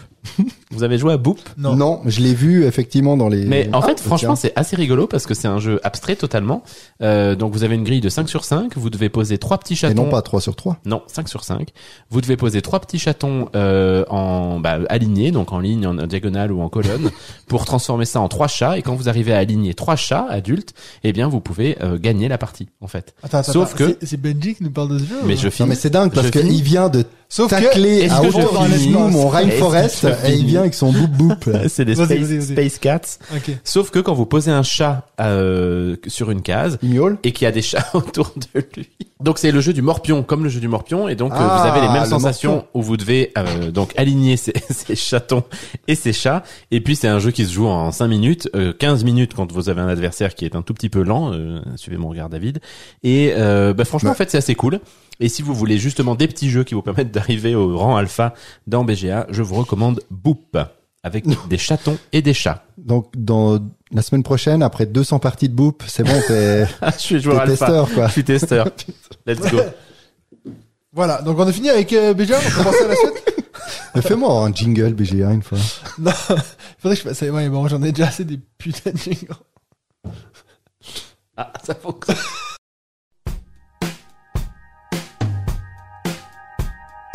Les gars vont parler de leur jeu de la semaine. De la semaine. Alors, c'est le temps maintenant de parler de nos jeux de la semaine. Euh, J'ai fait un petit teasing en intro. Comme l'a donc- dit le jingle. Exactement. Euh, donc, en dimanche soir, j'ai fait, ben, dimanche de- pendant la journée, j'ai fait une journée jeu avec des membres de la Dimanche communauté. soir ou dimanche pendant la journée? Je me suis Non, corrigé. j'ai- on aime bien que les choses soient claires. Je me suis corrigé. Donc, on a fait une journée jeu euh, à la maison. Il y avait plusieurs personnes de la communauté, dont Mims, que vous connaissez si vous suivez un peu la chaîne. Il y avait Emma, il y avait Fred. Et qui, Emma plein de... euh, c'est Roberta pour Ah oui, oui, oui, pardon. Voilà. Donc, euh, on a fait une belle journée jeu. Euh, on était entre 5 et 6 joueurs. Il y avait aussi Greg, Vincent. Entre 5 et 6, il est pas sûr. Ben, non. Oui, il y en a un qui comptait pas. euh, Non, il y a quelqu'un qui est arrivé à mi-chemin. Ouais, Ça va Ah. être long, hein, les gars. Mesdames et messieurs, nous sommes navrés de la qualité Ah. de ce numéro. Ça fait longtemps qu'on s'est pas retrouvés tous les trois. Alors, on est heureux On d'être a là. fait donc de 11h le matin à euh, 8h le soir, je crois. Donc on a vraiment euh, enchaîné pas mal de parties. Je vais vous parler de vraiment le coup de cœur qui a été pour tout le monde. Bon, c'était Boom Non. Serious. on n'a pas joué à Broom Service, non. Ah non. Euh, alors on, on a joué à Captain Sonore. Euh, Ah. je voulais vous parler de ce jeu-là parce que c'est un jeu. je- J'en ai déjà parlé sur la chaîne, j'en ai déjà parlé dans ma, sur ma chaîne YouTube, euh, dans le podcast. C'est un jeu que euh, à chaque fois que j'y joue, je me dis mais en fait ce jeu c'est un chef-d'œuvre. Il y a vraiment un truc qui se passe autour de la table quand on joue à ce jeu. Donc pour ceux qui connaissent pas, euh, Captain Sonore c'est la bataille navale en équipe. C'est-à-dire que tu as deux équipes qui vont s'affronter, qui vont, bon, contrairement à la bataille navale, on va avoir qu'un bateau qui va devoir se promener. Et puis, ben, t'as vraiment, chaque joueur a un rôle spécifique.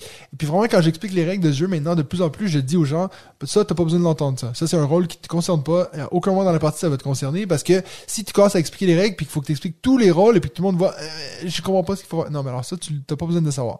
Il y a le capitaine, que lui a vraiment le rôle le plus central. Donc, je demande toujours un peu aux gens, c'est qui qui est peut-être plus à l'aise avec les jeux, c'est qui qui est plus au taquet pour prendre les, plus de responsabilités.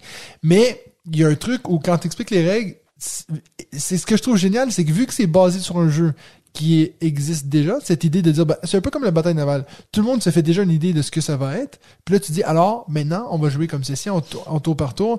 À chaque tour, un capitaine va devoir donner une direction et il va faire une action. C'est-à-dire que tu vas dire, exemple, je vais au nord, puis tu le cries haut et fort pour que l'autre équipe, ben, t'as le détecteur qui essaie de trouver où est-ce que t'es. Et puis, donc je, je vois un peu les deux regards, mais toi, t'as jamais joué en Benji? Non, non, non, mais je t'écoute avec plus. attention parce Ah, que les deux, vous avez jamais joué? on en a parlé Non. à l'UDESCO justement et avec, euh, je sais plus si c'était Mims ou Emma d'ailleurs, Ouais. et en disant qu'il fallait absolument l'amener au week-end en jeu. Oui, parce que, qu'on- en fait, Emma pour mais elle a jamais joué, donc c'était un peu la, la, la la, de deuxième jouer. édition, parce qu'il y a une édition 2022 qui est, qui est sortie. Alors oui, moi j'ai l'ancienne édition, que ça fait longtemps que je l'ai, je l'ai acheté, mais c'est un jeu que, toi, j'ai pu le sortir avec des gens qui étaient pas nécessairement méga joueurs, mais qui, en fait, ça te crée une ambiance autour de la table, un truc de fou. À savoir que c'est un jeu qui a euh, l'intéressante distinction de pouvoir se jouer en tour par tour ou en simultané. Le simultané, c'est un truc de fou. Comme je l'ai fait une fois, et puis à la fin de la partie, on dirait que t'as sué, t'as perdu du poids tellement que t'es stressé puis tu crées des trucs. Euh, donc, à savoir, avec ce que je viens d'expliquer, cette idée de le capitaine qui crie un ordre, ben, s'il y a un capitaine qui crie plus vite puis qui fait plus d'actions, ben, techniquement, il joue plus vite que l'autre équipe. Donc, tu vraiment ce- cette, idée de on veut rattraper euh, les autres. C'est un jeu qui a souvent été cité un peu par des par des, des joueurs qui sont assez experts, de dire que c'est presque un jeu d'ambiance pour experts, parce que vraiment, quand t'es dans le moment, c'est un jeu qui, vraiment, à la fin de la partie, il s'est vraiment passé un truc. Puis ça m'a fait plaisir parce que je l'ai fait découvrir à tout le monde qui était autour de la table. Ils avaient tous jamais joué. À savoir que c'est un jeu que je vous conseille fortement d'être minimum 6. Parce que vraiment, en, dessous de ça, t'as des personnes qui font trop de rôles. Euh, mais ce qui est chouette à 6, c'est que t'as euh, trois joueurs de chaque équipe et euh, il y a une personne qui peut faire deux rôles. Il y a deux rôles qui sont un peu secondaires, c'est-à-dire qui sont plus faciles à jouer que les deux autres. Donc moi, souvent, 6 ou 8, c'est mes configurations idéales. Mais si vous cherchez un jeu qui peut se jouer entre 6 et 8 joueurs, qui a une, bonne rejouabilité, hein, parce que franchement, t'as plein de différentes cartes et différents scénarios que tu peux jouer. Moi, pour le moment, j'ai presque que joué au premier, puis ça me suffit. Euh, c'est d'ailleurs un autre jeu que j'ai fait jouer à mes élèves. euh, donc, euh, il y avait huit élèves qui étaient à fond. Ils ont même demandé d'en refaire une. Et puis vraiment, tu les vois un peu crier des ordres, puis les autres disent non, mais puis il y a vraiment cette co- coopération entre les gens dans la- l'équipe de dire mais oui, mais moi je pense pas qu'ils sont là, c'est impossible qu'ils soient là, ils ont mis une mine là, ils pourraient pas être à côté, sinon ils vont se faire sauter. Bref, c'est vraiment un de mes jeux préférés.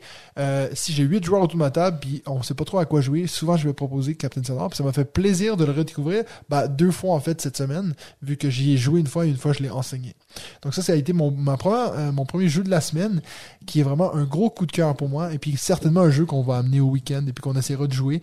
Euh, à savoir que c'est assez difficile quand t'es dans une grande pièce parce que ça crie de tous les côtés, et puis voilà. Il y a une version qui s'appelle Sonar Family. Oui, aussi, qui est qu'il a pour un- sorti, ouais, de 8 plus. un peu comme le ce- moi ça m'a toujours fait un peu penser à My Little Sight je me dis c'est un gros jeu qui ont trouvé une façon de faire un petit jeu euh, pour famille je sais pas ce qu'il vaut parce que bah bien sûr je sais pas Bon, My Little Sight, c'est, c'est quand même très enfant. Là, c'est- Oui, mais c'est, sur la boîte, ça doit être du 6 plus, je pense. comme Splendor Duel quoi. Là, c'est du 8 plus, c'est peut-être un peu. Comme Anachronie Kids. donc voilà ça c'était mon premier jeu de la semaine. Euh, je vais euh, passer la parole à Benji et puis je vais te forcer un jeu parce que c'est mon podcast c'est moi qui choisis. Il y a les les les as se sont enlignés euh, mesdames et messieurs parce que on a réussi à faire jouer à Benji. J'attendais le, le truc. le c'est jeu. lui qui le voulait, non? Le jeu. Enfin, oui en ah fait c'est oui, lui qui oui, l'a demandé non, pardon, C'est c'est c'est lui qui le demandait. Je l'ai Euh, demandé. On a enfin fait jouer m'a pris. Benji à Everdell. C'est vrai. Donc, euh, je sais que t'avais, en plus, t'avais pas prévu d'en parler, donc je te force à en parler. Qu'est-ce que Mais tu j'aurais quand même le droit de parler des autres jeux. Oui, bien sûr. Donc, euh, je veux que tu nous parles enfin de cette, joué à Everdell, effectivement. Euh, elle- ça a été une expérience euh, essentiellement à base de souffrance euh, Ouais. globalement tout au long de la partie. Euh, mais je vais tout de suite euh, vous spoiler pour pas rester dans ma, dans ma propre caricature. En fait, j'ai très envie d'y rejouer. Ouais. Euh, donc ça, c'est la conclusion de, de la partie. Pourquoi ça a été de la souffrance? Parce que euh, c'est un, une critique que je fais régulièrement à beaucoup de jeux de cartes avec des beaucoup de cartes. Ouais. On a d'ailleurs lu la même critique dans le Discord cette semaine pour euh, Arc Nova, là pas plus tard Ouais. qu'aujourd'hui, je crois, hein, même euh, où un des collègues disait que bah voilà, quand t'as une mauvaise pioche de cartes qui s'enchaîne, bah en fait c'est chiant et puis tu t'amuses pas. Et pas- sur Everdell, sur Everdell, j'ai un peu ressenti ça, c'est-à-dire que j'avais une pioche de cartes qui ne permettait absolument pas de combiner des choses. Et puis vous me disiez euh, quand même que, bah mine de rien, c'était aussi un jeu à base de combos, même si pas que. Euh, et donc tout au long de la partie, j'avais l'impression que je ne pouvais rien faire Parce que t'avais pas les combos. parce que j'avais pas les combos, qu'aucune carte ne chaînait. Il y a ce système de chaînage un petit peu comme dans Seven T'as quand Wonders, même fait euh, plus de points que Mathieu. oui, oui, mais c'est pour ça que ça se finit comme ça Ah, euh, à la fin, et que c'est une histoire qui se finit bien. Mais c'est vrai qu'en sensation, tout au long de la partie, je me disais, oh là là, putain, franchement, je m'éclatais pas des masses parce que j'avais l'impression de ne rien faire. Ouais. Et en plus, j'avais un peu peur de cette euh, partie qu'on allait faire ensemble parce que je savais que je jouais notamment contre toi, Matt, qui avait, euh, je sais pas combien de dizaines de parties au compteur. Vingtaine, Et puis toi aussi, euh, David, mine de rien, on a, on a un certain moins. nombre derrière. Ouais. Et il y a toujours ce problème quand vous jouez avec des jeux, des joueurs qui sont très connaisseurs d'une partie ou d'un jeu comme ça, c'est que vous, vous avez l'impression de rien foutre pendant qu'eux accumulent Ouais. les points de victoire, les points de victoire. Bon, petite précision. Donc, nous, on a, on a joué avec ma Big Box, qui a, qui est tout en anglais. Qui est belle. Oui, qui est qui est en anglais. Mais je dire, même pour David, qui a le jeu de base, il y avait plein de cartes en plus qui savaient pas C'est. J'ai fait, c'est c'était ma cinquième partie. Hein. ouais. Donc, voilà. Ah oui, je pensais que t'en avais fait un Non, peu non. plus. Non, non. Puis finalement, le seul qui parlait bien anglais, bah voilà, il devait le parler trop bien finalement. C'est ça. Alors c'est vrai que pour la blague, donc Mathieu a fini dernier, donc Ouais. ça c'était un, un assez Son bon pire moment en fait. score ever, je pense. Mais J'ai jamais, j'ai jamais eu dit que, que j'étais fort à ce jeu. En fait-.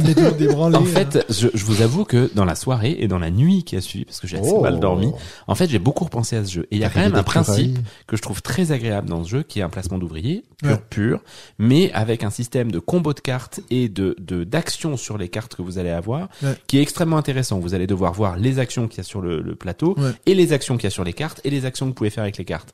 Et ça, je trouvais ça cool en fait. Et c'est pour ça que ça m'a donné envie d'y rejouer. Et c'est pour ça que je comprends pleinement l'intérêt qu'il y a derrière ce jeu. Et je comprends tout à fait le l'envie que vous avez eu de- d'enchaîner les parties. Par ailleurs, ça, c'est un sujet dont on pourra reparler un jour, mais c'est vrai que le matériel était absolument Ouf, sublime ouais. dans, dans, dans le avec la big box, donc c'était très agréable à jouer. Et j'ai très envie d'en refaire. Et j'ai vraiment passé un super moment. Donc euh, j'en ai chié tout au long de la partie. Ouais. Il n'empêche que la conclusion, elle est elle est positive. C'est un très bon jeu et je comprends pourquoi. euh, Puis tu Pourquoi penses tu que l'aimes si, si on t'avait mis euh, 30 points au-dessus de toi, ça t'aurait... changer quelque chose parce que C'est t'as quand même l'air de dire que vu que question. t'as Ouais, passé ouais, devant moi, ouais, tu t'es dit bah alors c'est normal. Non, c'est pas le fait que je sois passé devant toi parce que franchement, Est-ce que t'es le papa avant, de Ellie? avant d'avoir. Non, parce que tu sais, en plus, rappelle-toi, avant qu'on calcule les scores, je t'avais dit finalement sur le dernier tour où je m'étais, j'avais eu plus de sensations justement de réussir à faire Oui. des choses enfin. Et effectivement, alors que j'avais très beaucoup de retard sur le nombre de cartes construites, à la fin, j'en ai construit 15 euh, finalement, euh, co- comme comme vous deux. Euh, je, je pense quand même que sur une première partie, le fait que tu te fasses humilier ou le fait que tu gagnes Ouais. a un impact important sur le plaisir que tu prends dans la Ouais, partie. ouais. Si j'avais perdu de On va, 50 on va points, reparler dans un instant. si j'avais perdu de 50 points euh, la, la partie et que je m'étais retrouvé vraiment très très loin derrière vous deux, peut-être que j'aurais eu vraiment non seulement l'impression de subir, mais en plus de ne rien comprendre. Là, ça, ça s'est pas passé comme ça. Il y a en plus eu ce petit plaisir de te battre à ce jeu que tu mets toi parle très longtemps.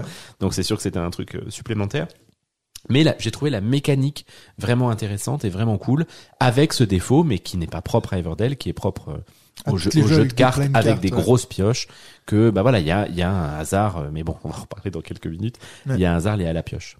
Je veux juste finir sur un dernier truc parce que on a, on a eu parlé d'Everdell pendant dimanche pendant la journée de jeu et puis il y a euh, Greg qui était là qui dit ouais mais en fait moi j'ai joué avec quelqu'un qui à la fin de la saison il, il- en fait il jouait tout seul. Puis je veux juste rappeler parce que c'est une erreur que moi j'avais fait dans ma vidéo règle. Puis je pense qu'il y a non. beaucoup de gens c'est ça.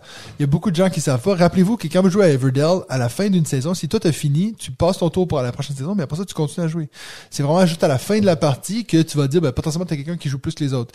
Mais donc euh, thématiquement ça fait aucun sens parce que t'as un joueur qui est encore à l'été puis l'autre est peut-être à l'automne mais c'est comme ça les règles. Donc faites juste attention parce que ça peut bousiller une partie de dire ben là il faut que j'attende que l'autre y arrive au même point que toi alors que ça peut être long et chiant. Alors que quand il est fini ben tu peux te lever faire autre chose.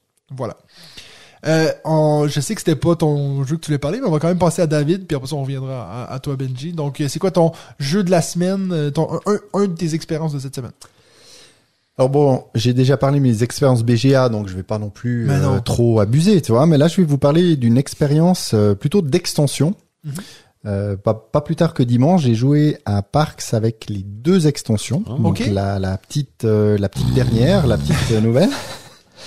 Mais, qui- mais sur BGA donc? Non, non, pas du tout. Non, dans la vraie vie. Donc tu l'as acheté Wildlife ou? Wildlife, ouais, Ok. exactement. Alors c'est vraiment une petite boîte. Oui, hein. oui, L'intérêt, donc, on rajoute un, pour ceux qui connaissent Parks, on rajoute un bison. Donc, on a Oui. un, gros bison en bois qu'on va euh, poser sur le premier des trois parcs que l'on peut visiter. Et en fait, la seule chose que ça rajoute, c'est ce parc-là, vous ne pouvez pas le réserver, vous ne pouvez que le visiter.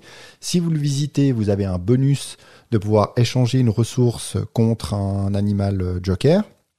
Et euh, ensuite, le bison se balade, donc va sur euh, le, le parc suivant, etc. Quand il arrive au troisième, il revient au premier. Euh, tout ça pour dire que ça n'ajoute pas grand-chose. Ce qui est intéressant, c'est que ça ajoute de nouveau, bah, il y a des y a des nouvelles cartes euh, qui viennent s'ajouter avec des, des fonctions un peu différentes. Il y a deux trois points de règles qui sont euh, qui sont modifiés. Donc finalement, les inventaires, voilà, Et les voilà. cartes inventaires, exactement. joué, quel professionnel. Euh, donc, euh, ce qui est intéressant avec cette extension, comme j'ai dit, c'est vraiment une petite boîte. Ça se glisse parfaitement d'ailleurs dans la boîte euh, de la boîte de base. Hein, donc, euh, c'est- vous n'êtes pas obligé de garder les, les trois boîtes, deux suffiront. Euh, ça rajoute des, comme je l'ai dit, des cartes intéressantes. Le bison, c'est c'est vraiment c'est pas pour ça qu'il faut l'acheter c'est plus pour compléter finalement comme on pourrait l'avoir dans, dans Wingspan avec euh, une des extensions je sais plus laquelle où ça rajoute que des cartes. Bah c'est ça. Ça ça met plus de cartes ça ça met des, des actions un petit peu particulières et j'ai trouvé plutôt euh, plutôt fun d'avoir ce jeu complet. Mhm. et puis euh, là de nouveau pas d'intérêt de se dire bah tiens euh, avec ce groupe je vais enlever Wildlife à partir du moment où on met Ah oui, Nightfall on met Wildlife aussi, puis ça rend vraiment le jeu plus euh, complet, pas plus complexe, mais plus complet avec plus de possibilités, Ouais. plus d'actions différentes, plus d'inventaires aussi euh, différents, plus de points à marquer. Donc euh, plutôt euh, une chouette partie. Ça faisait longtemps que j'avais plus joué en vrai, j'avais joué que sur BGA. Bah, j'ai vraiment apprécié cette partie que d'ailleurs je n'ai pas gagné. Est-ce que Et t'as- loin de là. Est-ce que t'as- tu as joué euh, en vue de la vidéo à Mims qu'il va faire sur euh, dans sa série Non, On mais ça rejoue? sera intéressant effectivement que, Ouais. que je lui en parle. Donc, voilà. Ou alors elle petit, pourra euh, s'inspirer de ce un que je viens de dire. de publicité. Donc, si, si vous avez suivi un peu la, la nouvelle série de vidéos de Mims qui un peu regarde des jeux qui sont vieux, je mets vieux entre guillemets parce que Seb Pochon, il, il a, il a un peu ri de nous quand on a dit que les tyrans de Montbétard c'était un vieux jeu. Et voilà. Donc, euh, euh, Mims, c'est c'est dans deux, trois semaines, je crois, qu'elle va faire cette vidéo sur donc Parks assez intéressant parce que je pense que contrairement à Abyss et les Tyrans de l'ombre de terre, c'est un jeu qui est peut-être qui fait moins l'unanimité. Donc j'ai hâte de voir les, les commentaires qui vont ressortir. L'unanimité. Ah oui. Voilà. Non, je senti un petit C'est presque ce qu'il avait dit quand même. Presque, ouais, ouais, hein. j'ai été un peu sévère. Ouais, j'ai trouvé Ouais. que Bon, bon, pour le nombre de où j'en prends dans la gueule avec mon anglais, si tu veux, je peux t'en mettre un en français. Alors t'as pas fini hein. Donc euh, Benji, je vais te redonner la parole. maintenant. Écoute avec plaisir. Et puis je- j'en ai trois, mais je vais j'ai hésité lequel je commence. Et puis en fait, je vais vous dire celui qui m'excite le plus dans mes trois. Alors vas-y. C'est Star Wars Deck Building. Oui.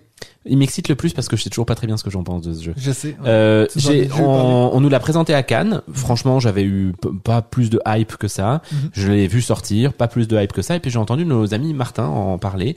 Et puis Martin Lafrenière m'a, m'a donné une hype en disant en fait, si vous êtes fan du jeu de, de, de Star Wars, pardon, de l'univers Star Wars, et que vous aimez le deck building, ce qui n'est pas spécialement mon cas, mais euh, et que vous aimez Star Realms, surtout, ce qui est par contre beaucoup mon cas, Oui. bah, franchement, foncez, allez-y, ça remplace Star Realms.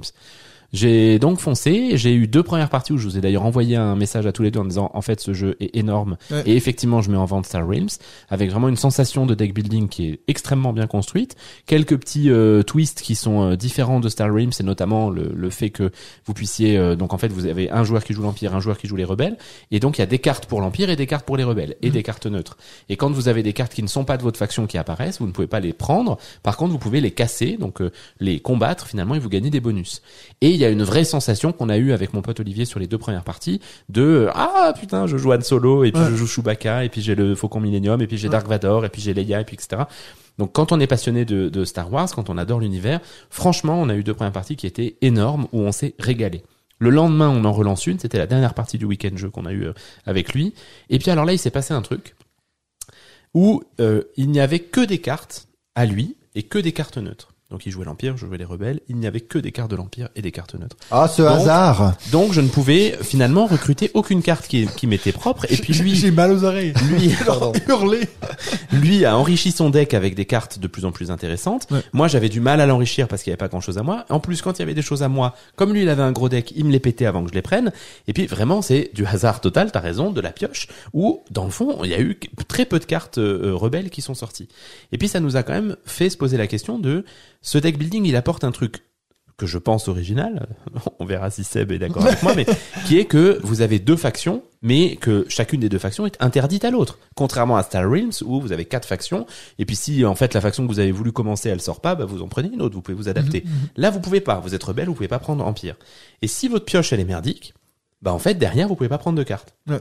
Et de manière intéressante, aujourd'hui sur Facebook, j'ai vu un post de Guillaume, Monsieur Guillaume, euh, de, de, de, de Extrict Track, qui a fait un commentaire en disant ce jeu est génial, foncez, achetez-le. Et sous euh, ces commentaires, il y avait un type qui disait bah oui, mais moi j'ai eu une partie où j'ai pu piocher aucune carte, exactement la même expérience que moi. Et donc le, la, la conclusion de Guillaume, c'est de dire mais ok, mais en fait c'est un jeu de deck building, ça peut arriver, c'est un jeu de pioche.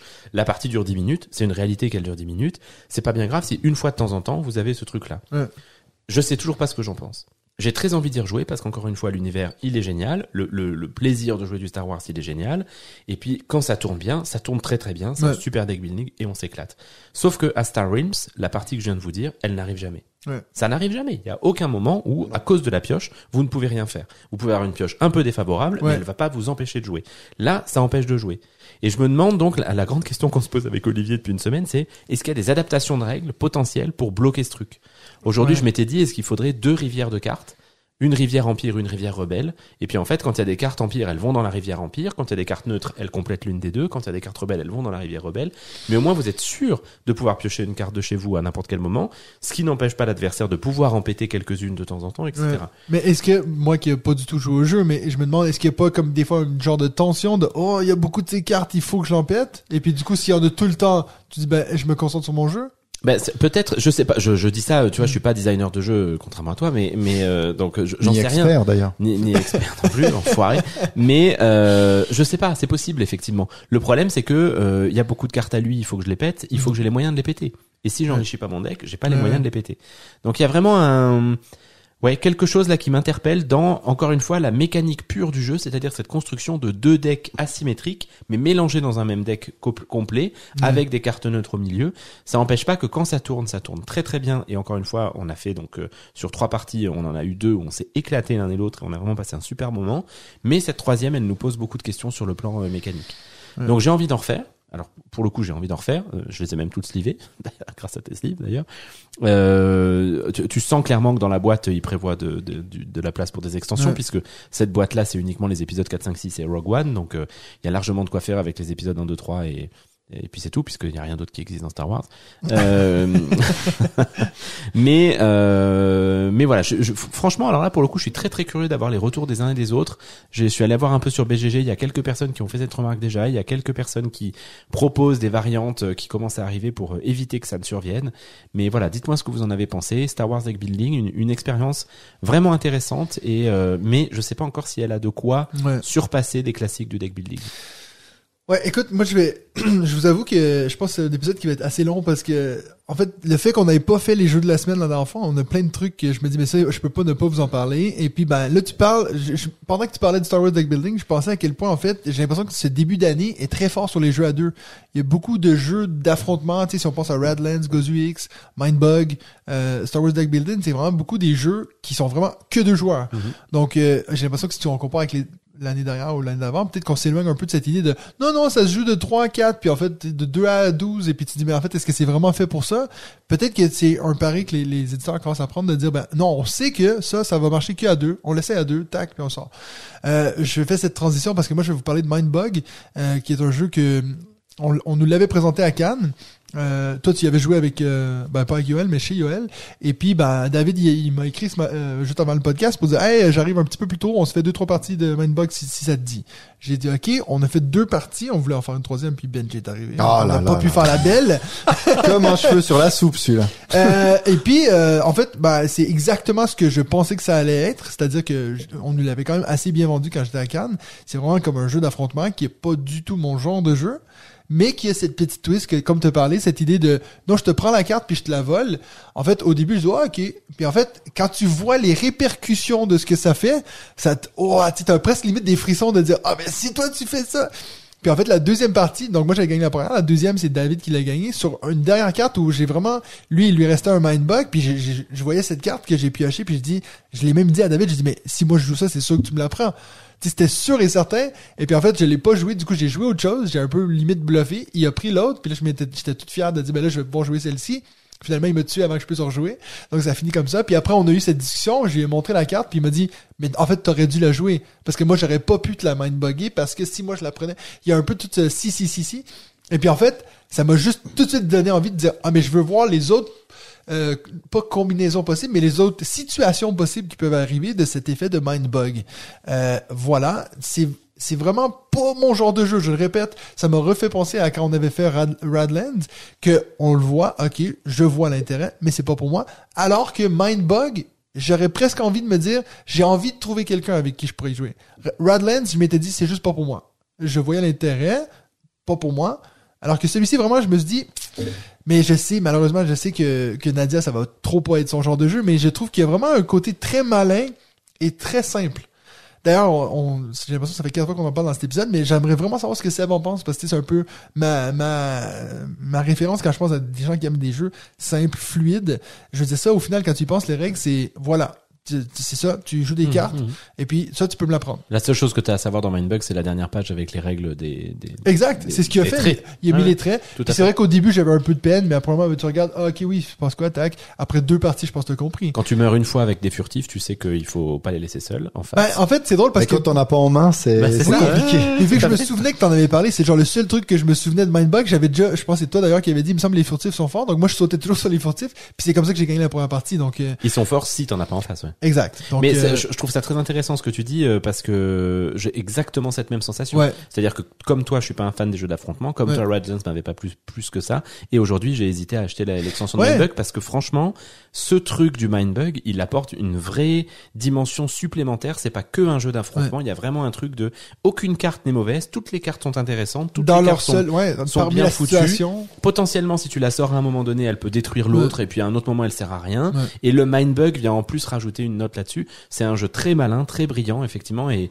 plus on en parle plus je pense que je vais prendre le jeu sur KS Mais oui, parce, et que, puis tu, parce que ça donne je veux envie. dire, les, les parties, tu les enchaînes. Toi, autant, euh, autant le, le, hum, Star Wars Deck Building, bah, si t'es frustré sur ta partie, même si c'est des parties sans doute qui ne sont pas longues, je suis pas certain que tu aies envie de- d'enchaîner. Ah, Mindbug, mais tu sûr, fais une ouais, partie, tu te prends une claque en, en ayant joué peut-être deux trois cartes parce que ça peut arriver. hein, Il y a que trois points de vie, donc ça peut aller très vite.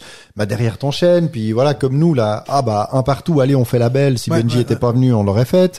Euh, enfin s'il était arrivé un peu plus en retard, euh, comme d'habitude. Non, je plaisante. Alors que j'étais tellement Mais- heureux de vous retrouver.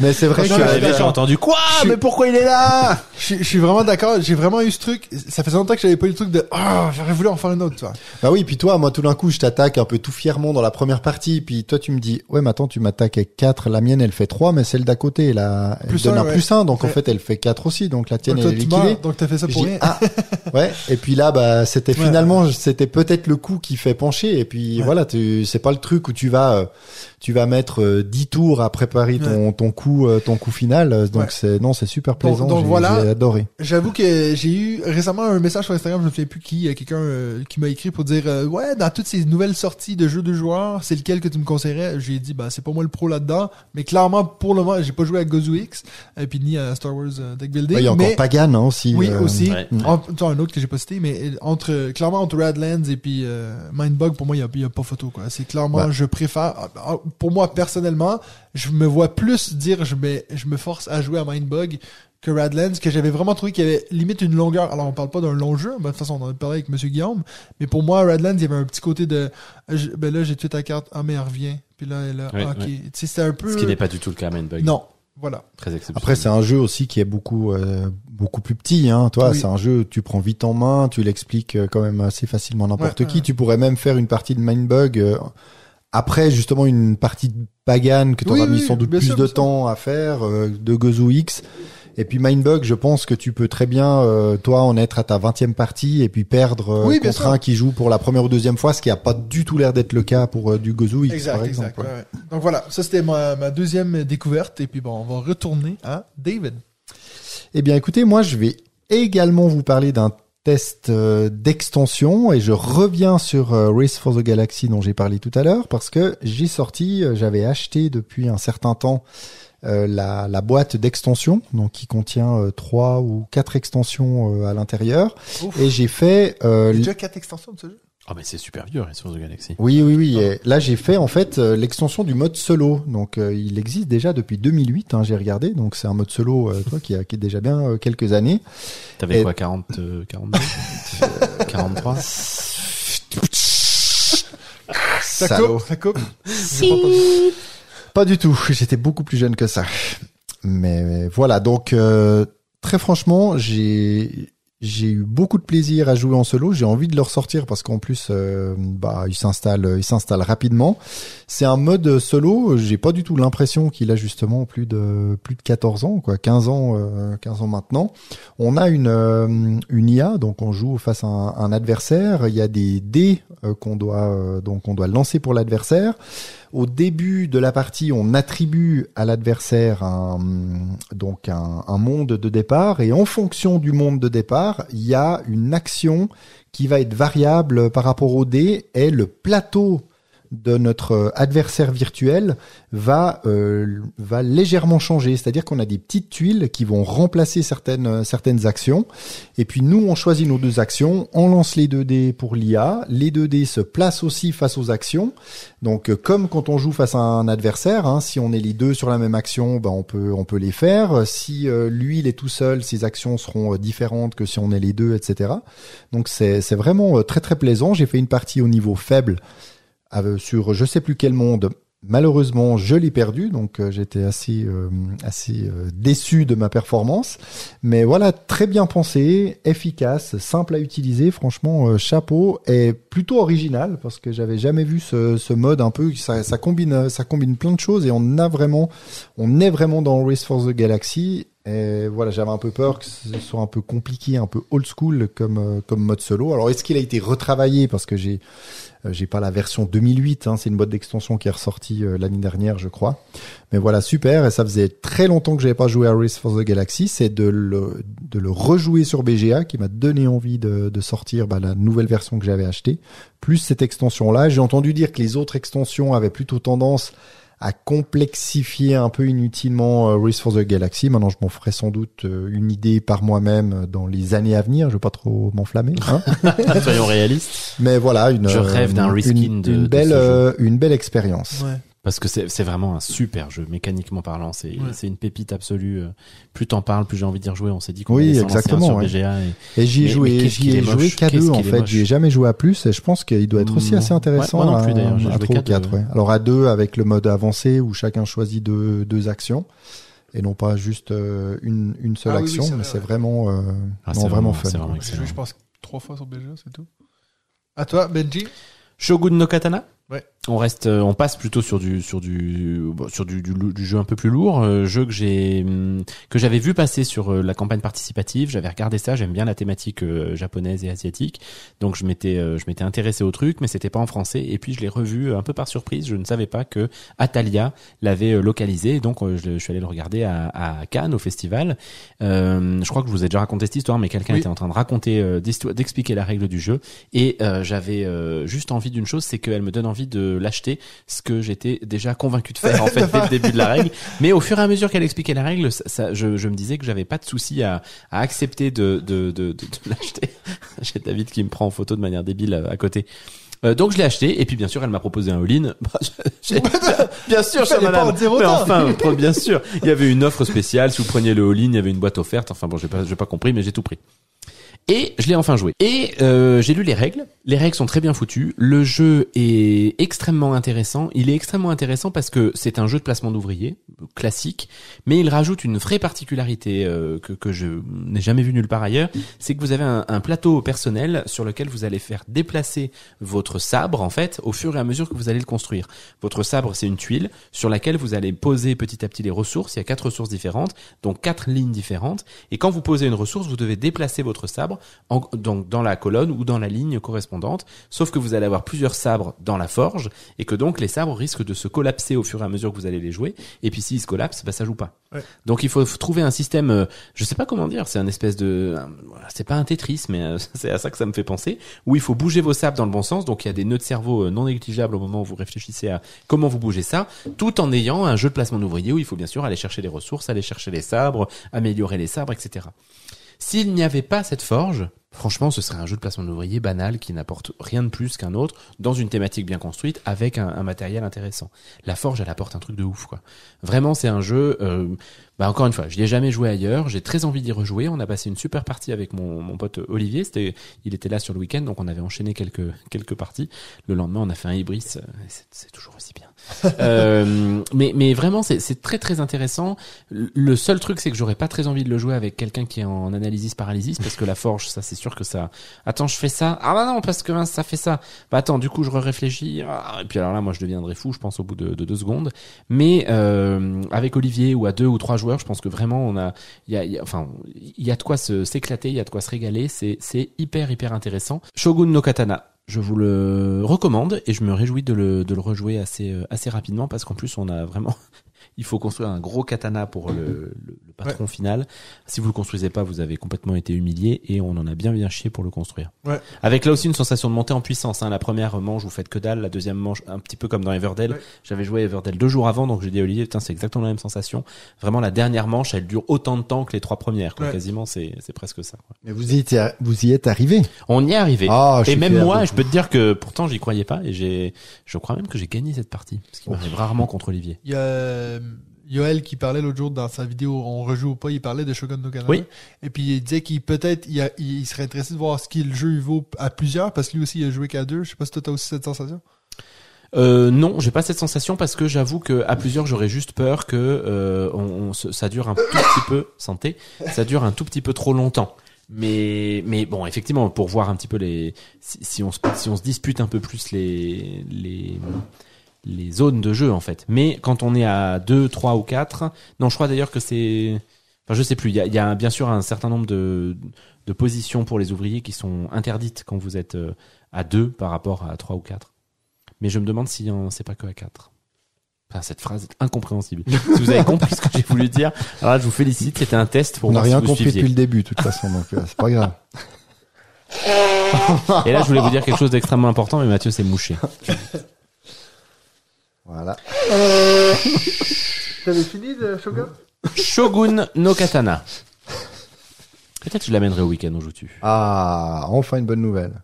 Alors moi je vais enchaîner avec euh, alors je vais je me prépare sur ce que je vais dire parce que je veux faire attention Cédric si tu nous écoutes bouge tes oreilles euh, je vais parler de donc Cédric c'est un membre de notre communauté Patreon qui nous a parlé dans son mini-zode de son jeu préféré ever c'est un jeu qui s'appelle Domination Domination c'est un jeu que Benji a acheté euh, et puis il était tout content de nous amener la semaine dernière. C'est rare qu'on on- nous avec le podcast maintenant on a de moins en moins de temps pour faire vraiment des soirées jeux complets où on fait pas de podcast rien. Là on avait une soirée où on pouvait jouer. Benji dit on amène domination, on va jouer à ça. Moi j'étais très chaud parce que justement Cédric en avait parlé, il y a plusieurs personnes qui nous en ont parlé. Et puis mesdames et messieurs, c'est un jeu que je n'aime pas. Ça fait longtemps donc même des fois en blague on parle de jeu puis je dis ouais celui-là j'ai pas trop aimé, ouais jeu du doigt machin. Euh, Attends, T'es pas Domination. en train de comparer Domination, je dis ça quand même. Non, non, non. Mais Domination, c'est un jeu où tout le long de la partie, j'ai, j'ai vraiment eu Il a râlé. T'as Et puis, souffert. c'est, alors, Ah pour là ceux qui là. me connaissent, je suis pas, alors, je vais un peu râler en blague, mais vraiment de pas être content, c'est rare que ça m'arrive. Puis là, vraiment, j'ai, On confirme. Dans ma tête, je me disais, faut que je fasse gaffe parce que je suis en train de pourrir leur partie aussi. Puis j'avais peur de vraiment de, de, de devenir un peu un troll. Mais en fait, j'ai vraiment l'impression que tout le long de la partie, j'ai pas compris ce qu'il fallait faire. J'ai, j'ai pas compris pourquoi je les faisais. Et puis, je savais pas où je m'en allais. Et puis là, euh, ça me ferait tellement plaisir de pouvoir dire c'est parce que c'est Benji qui a expliqué les règles. Mais non, vraiment en fait, même quand tu me l'as réexpliqué, je dis mais j'arrive pas à comprendre quoi. Et puis peut-être, je pense que dans la vie des fois on a des jeux ou des choses qu'on on, nous fait expliquer qui rentrent juste pas. Puis en fait, tout dans ce jeu, je l'ai trouvé euh, inintuitif. C'est rare que je dis ça, mais c'est vrai que pour moi, pourquoi C'est est-ce peut-être que parce que le mot n'existe pas aussi. ben pas intuitif, alors voilà. Mais c'est dans le sens que tu sais que déjà on a des genres de triangles, puis on prend ces triangles là, puis on les colle sur des machins, puis on essaye de de relier des diamants, mais que si ils sont pas complets parce que quand ils sont complets, on prend que le milieu, c'est Il vraiment a toujours pas mais, compris. Mais, ça- mais non, pour de vrai, pour de vrai, je pense que je l'ai bien dit cette fois. je crois en Oui, c'est ça. Et puis donc ça, mesdames et messieurs, euh, Benji, T'as digéré les règles en fait après une demandé combien semaine. de fois ça? Ah, je sais plus. À la fin, Benji, il pensait vraiment que je disais, mais il dit, mais ça fait quand même cinq fois que je te le dis, mais ça me rentrait toujours pas dans la tête. Puis je me disais, mais vraiment, ça faisait longtemps que je me suis pas senti con comme ça, vraiment. Mais- Euh, et puis, à la fin de la partie, ben, on a fini, à, je pense que moi j'avais 115 points, puis vous en aviez presque 200. Ah non, non, c'est David a eu une grosse, grosse avance. oui, mais toi, nous t'avais deux. peut-être 20 de moins, et moi j'en avais quand même 100 de moins que, Non, que David. Oui, euh, sors les scores. sors les scores. Oui, c'était assez. donc voilà. Je vais, je vais les laisser en parler parce que vraiment, euh, puis en fait, je me suis vraiment que du coup, senti- la sensation était différente, Ah effectivement. ben clairement parce que moi après moi je me dis mais je pense qu'on est tous d'accord que c'est vraiment pas un bon jeu puis en fait je me suis rendu compte que j'étais vraiment tout seul Euh, et puis un autre truc qui me rendait un peu fou c'est rare que moi je me je me rends compte un peu des problèmes ergonomiques ou ces choses là dans le jeu mais le truc où tu comptes les ressources où littéralement tu pourrais éternuer puis en fait tu sais plus où t'en es dans tes ressources je trouve ça assez cinglé quand t'as tout le jeu qui repose sur le fait de mais attends t'en es où là avec ton petit marqueur? T'es sur 4 ou sur 5 ou sur 1 ou sur 2 ou sur voilà. Pour moi, Domination, c'est vraiment un jeu que je... Puis le pire, attends, je vais quand même dire un Il truc. y en a qui avant- ren- il y en a qui renversent leur bière aussi. Donc, Aussi. euh, Ça, c'est autre chose. Mais, euh, franchement, attends, là, c'est pas la même soirée, hein, pour pas que les gens pensent que c'est parce que j'avais trop picolé, que j'ai pas compris Domination, non, parce vrai, que non, c'était pas ça. Mais juste un truc que je veux dire, c'est que je, je suis pas du tout en train de dire que je comprends pas les gens qui aiment pas ça. Je, je, suis- je suis sûr qu'il y a des, des choses qui sont agréables dans ce jeu-là, mais je les ai pas vues. Et puis, je suis rendu à un point où en fait, ça m'intéresserait même pas d'en refaire une partie. Alors que je suis sûr que en refaire une, je comprendrais plusieurs trucs, puis je me dirais ah oui finalement c'est pas si pire que ça. Mais ça m'a tellement donné un goût désagréable que j'ai pas du tout envie d'y retourner. Voilà, c'est tout ce que j'ai à dire sur Domination. Et puis je sais que mes collègues ne partagent pas le même avis, donc allez-y. Avant de laisser la parole au propriétaire de ce jeu, il faut quand même que je te l'ai dit le, le soir même, t'avais quand même une gueule où à mon avis il y a plus aucune règle qui pouvait entrer. Mais ça c'est moi je sais que t'as je- fait, c'est le jeu J'ai vu fait sur ça. ta tête, t'étais mais t'avais l'air d'être épuisé et je pense qu'effectivement ce jeu t'a épuisé et, Oui. et dès quasiment le début Mais c'est le jeu où qui Benji a expliqué, pourtant ça m'avait l'air assez simple par rapport aux ressources. Là, ça n'a pas matché et je comprends que à partir de là, si déjà ce point-là coinçait, que ça allait être compliqué parce que En plus, j'étais tout seul dans mon coin. on est, ouais, vous en plus t'étais en bout, t'étais un petit peu loin, Non, bah, le enfin, jeu était là mal encore une fois, c'est toi qui mais es pas voilà. venu de notre côté, hein. Tu restais tout seul dans Oui, ton mais parce coin. qu'à chaque fois que moi j'allais, ça vous avantageait plus vous que moi. Mais oui, mais il fallait l'accepter et puis en faire autre chose. je peux pas. C'est que ça. c'est un jeu euh, très calculateur un peu. On parlait hein, de, de tableur Excel euh, presque. Alors Ouais. euh, c'est pas très sexy un tableur Excel. Ce jeu est, est bien plus agréable que qu'un tableur Excel. Euh, quand un même jeu genre quasiment abstrait, c'est vrai. T'as sept objectifs de manche, j'en ai même pas fait une, quoi. Oui, bah ça C'est comme- c'est ça c'est effectivement. Je suis pas certain que ce soit un problème du jeu uniquement, mais je. Après c'est ton podcast, donc je vais pas trop en rajouter. Voilà. Mais...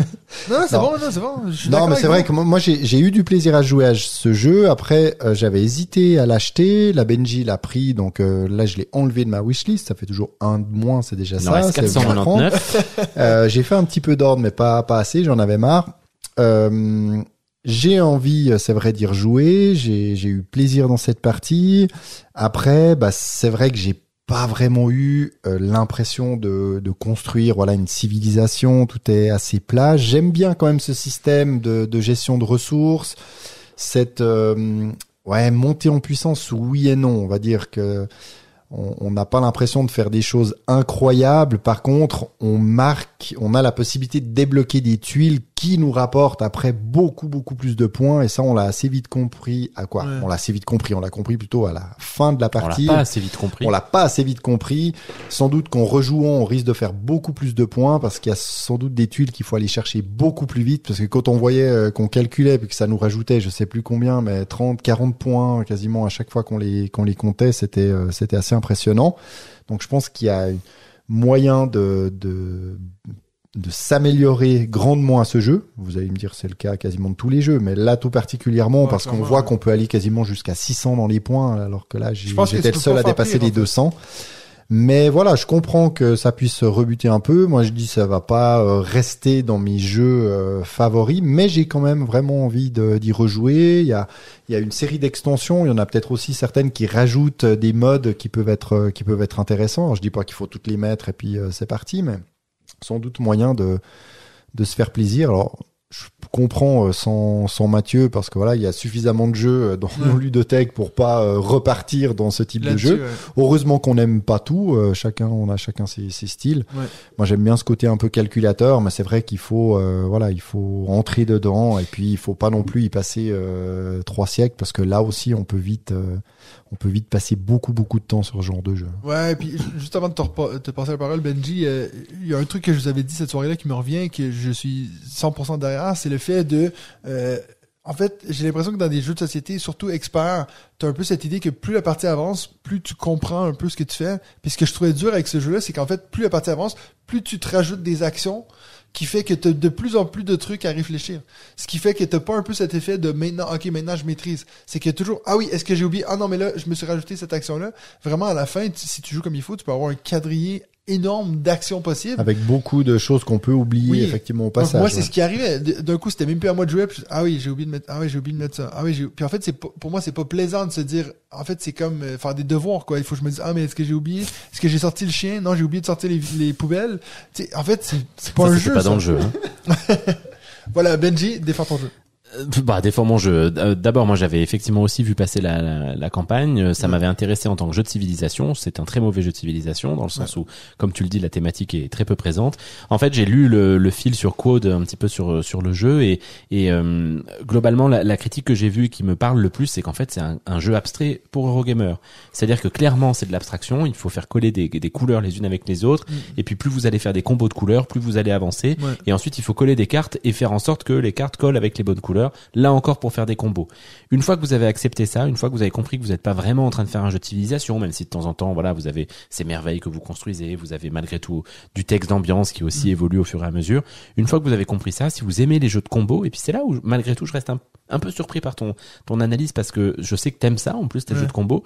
Si vous aimez les jeux de combos un peu plus euh, experts que d'autres, ben franchement, il y a moyen de se régaler. Et moi, j'ai effectivement apprécié ma partie, même si j'ai souffert. Et puis je voyais David qui euh, semblait faire des coups à chaque fois beaucoup plus intéressants que que les tiens et les miens. J'ai pas mal souffert, mais mais je me suis dit que j'avais envie d'y revenir et puis ça m'a pas déplu et et je je, je trouve qu'il y a des mécaniques intéressantes. J'ai passé des des bons moments et ensuite je pense que par contre ça demande d'être rigoureux effectivement dans la façon dont on joue. C'est-à-dire qu'il faut absolument, quand tu, quand c'est ton tour, quadriller ton, ton terrain et puis t'assurer que tu n'oublies pas des pouvoirs, parce que c'est ces pouvoirs qui bien sûr te donnent encore plus de puissance, qui vont te faire grandir. Et puis sur la fin, on a vu aussi que quand on arrivait à faire des combos euh, intéressants, tout à coup, euh, c'était cool, quoi, parce que Mais tu développais des trucs. combo.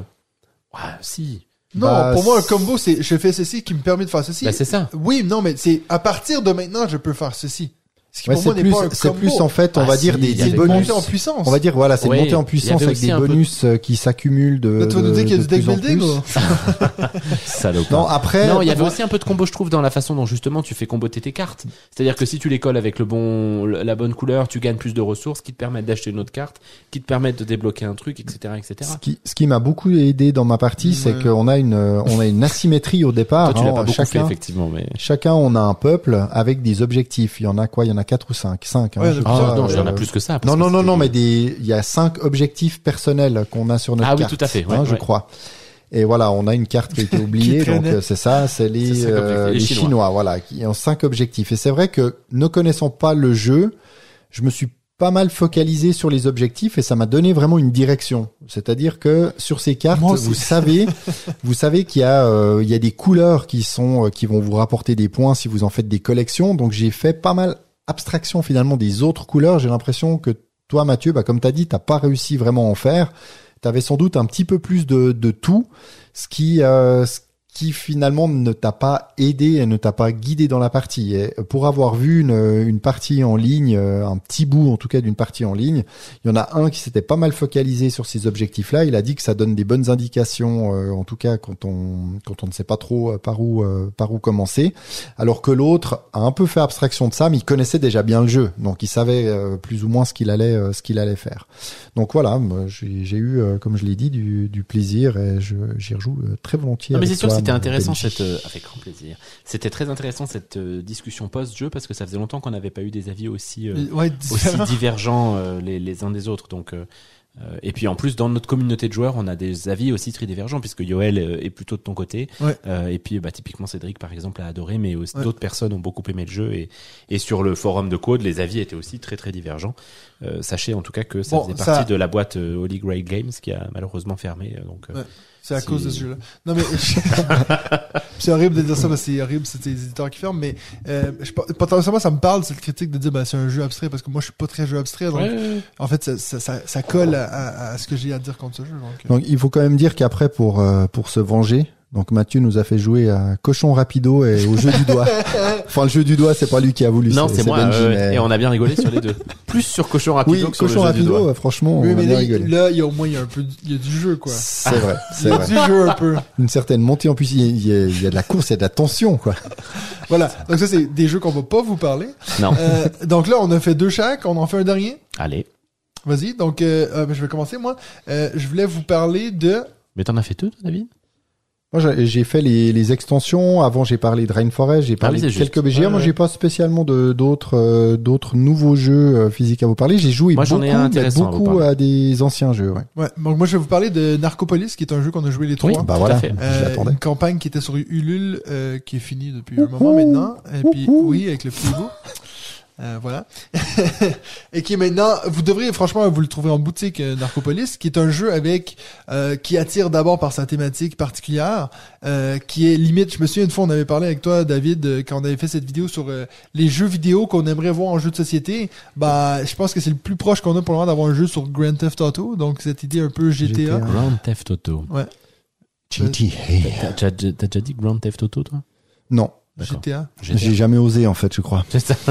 voilà. J'ai toujours pensé que ça Donc- faisait Grand Theft Auto. Grand Theft Auto. Grand Theft Auto. Voilà, donc euh, c'est euh, un jeu où tu vas euh, contrôler des cartels, euh, des, des, des bordels, tu vas envoyer, tu vas essayer de vendre de la des drogue. Ouais, il- Sur les cartes. ça peut être euh, un peu vulgaire. Je pense que euh, donc euh, C'est clairement interdit au moins de 18 ans. Globalement, clair. Et le, puis, le thème. nous c'est c'est en fait ce qui nous a un peu attiré au- dans les débuts. C'est que ça, ça- bon, en tout cas, moi, ça me parlait assez. Surtout que ça a un peu une petite culture un peu rap, euh, un peu violence comme ça, gang de rue qui me euh, parle, qui parle à ma jeunesse. Donc C'est euh, ça, parce que t'as- t'as vécu dans les dans les pires ghettos. euh, Oui. voilà. Québécois. québécois proche de Granby et puis voilà non mais bref euh, euh, donc on a on a pu rencontrer l'auteur du jeu euh, et ils nous ont envoyé une boîte qu'on a dit bah on va essayer avec plaisir les trois Euh, on nous l'a vendu un peu comme un jeu qui est un peu euh, J'allais dire jeu d'ambiance, c'est pas du tout un jeu d'ambiance, mais cette idée un peu de, on, Un on- peu. on se prend pas trop au sérieux, on se tape Ouais. dessus, on se, tu vois, je vais aller voler des trucs à ton cartel. Euh, puis nous, ça nous parlait assez.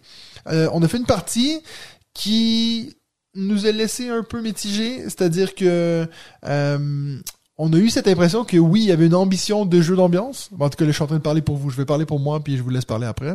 Euh, alors, pour le coup, la thématique est vraiment bien collée au truc. Euh, on a en plus des, une genre de mini asymétrie. On a des. Moi, j'avais un personnage qui contrôlait plus, qui genre était plus fort sur les armes. Euh, il y en avait j'étais fort sur les prostituées. Oui, Ouais, c'est ça.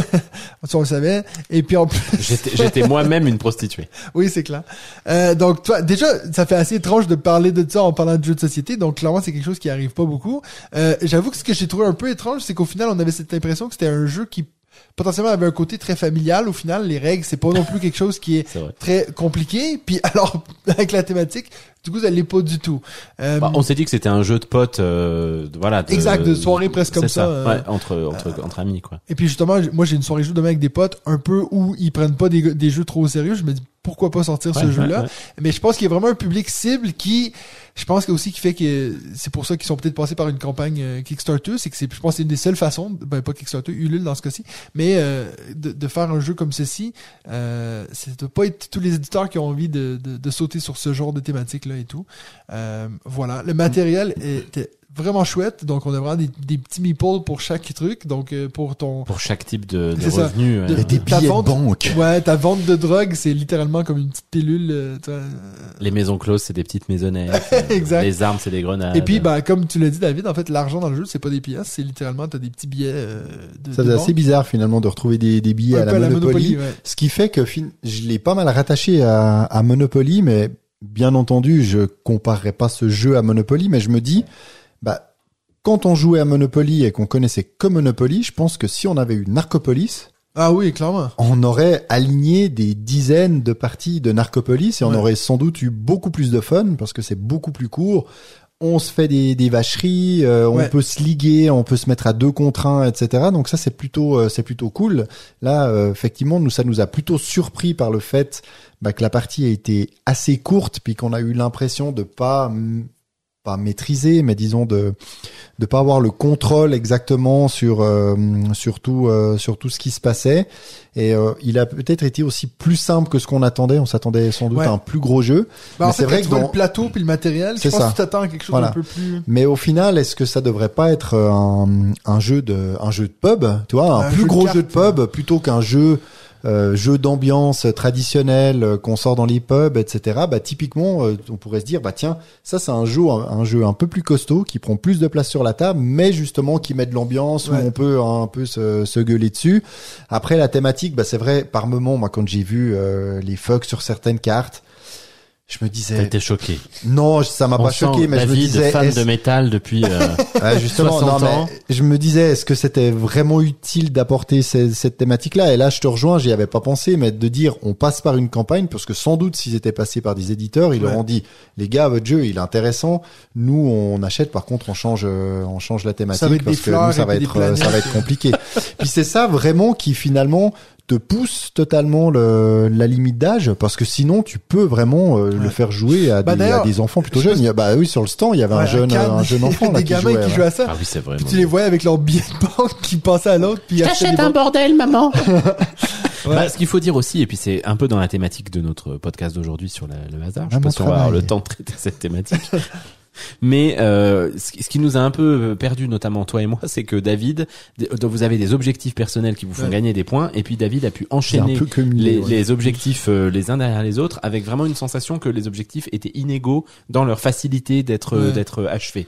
Et David a fait, je sais plus combien, six C'est- points. euh, C'est ça en deux C'est tours. ça, en deux Ouais, parce tours. que j'en piochais un, puis je pouvais tout de suite le faire, donc C'est euh, ça. j'ai pu Alors les que c'est le enchaîner. premier à un peu 20 trop points, on commence, je rapidement. crois, à Et puis c'est 10. ça, on monte, on monte jusqu'à 20. Enfin, ça, ça allait assez vite. Donc on- David a pris une avance très très importante qui semblait relativement injuste, mais enfin injuste sans, sans offense, mais très lié en fait au hasard de la Ouais. pioche encore une fois. Et puis ça, bah c'est vrai comme tu le disais, ça a été un petit peu le truc qui nous a toi et moi un peu fait freiner, même si finalement au fur et à mesure qu'on a joué, euh, la, la partie c'est fini, David a gagné, mais avec euh, un On écart on qui l'a s'était euh, ouais. réduit au fur et à mesure de, de la partie parce que bah typiquement là aussi le hasard de la pioche fait que une fois que les objectifs faciles sont passés, Ouais. derrière c'était des objectifs plus difficiles.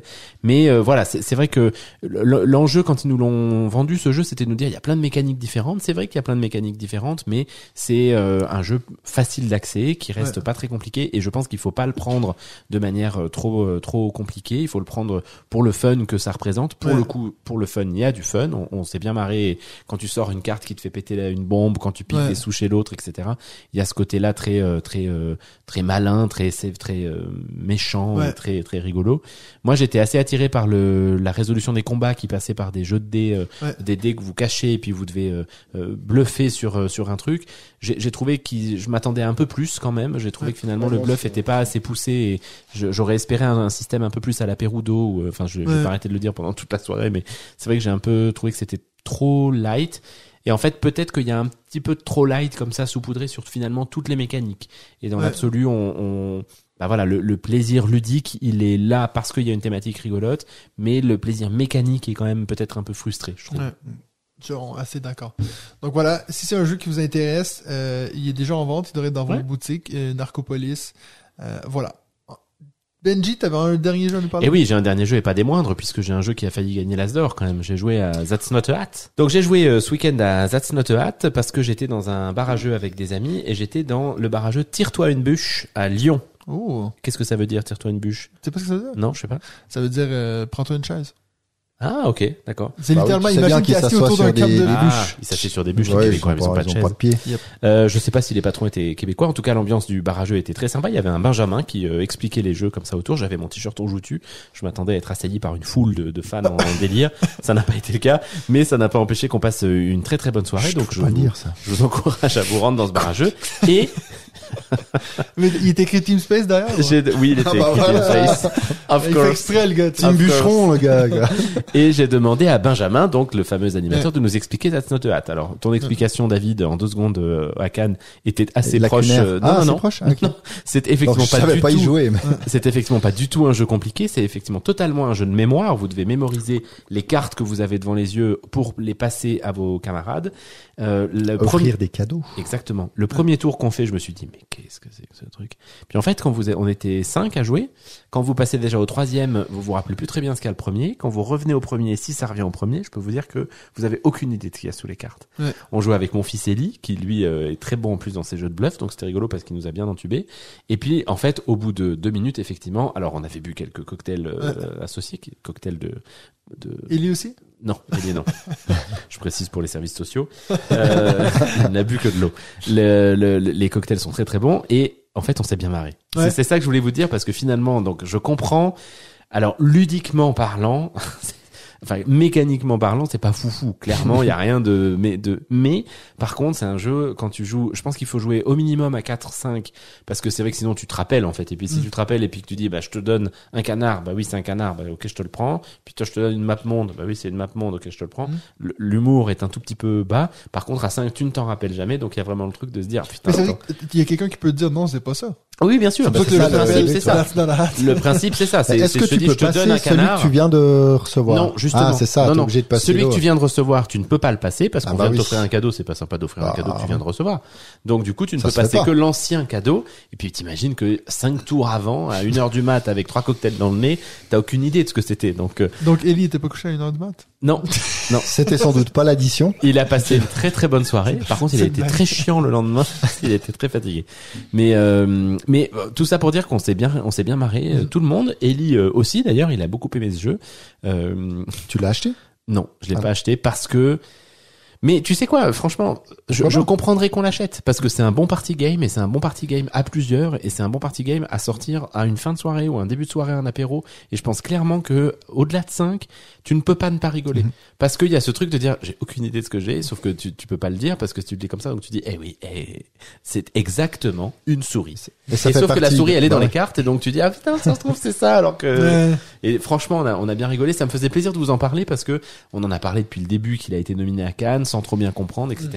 Je, je, il a sa place dans des party games, clairement. Ouais. Par contre, mécaniquement, il y a, euh, il y a, il y a pas grand chose. Ouais. Ouais, puis c'est le genre de party game finalement qui fera, qui fera plaisir euh, aux enfants à être sortis parce que Oui. eux, ils sauront bah, qu'ils sont bons à ce genre de jeu Tout parce qu'il y a ces jeux de mémoire. Donc euh, la fois d'avant, ils se rappelleront qu'ils ont euh, qu'ils ont gagné, donc ils voudront y rejouer. Puis c'est vrai Ouais, que ça ouais.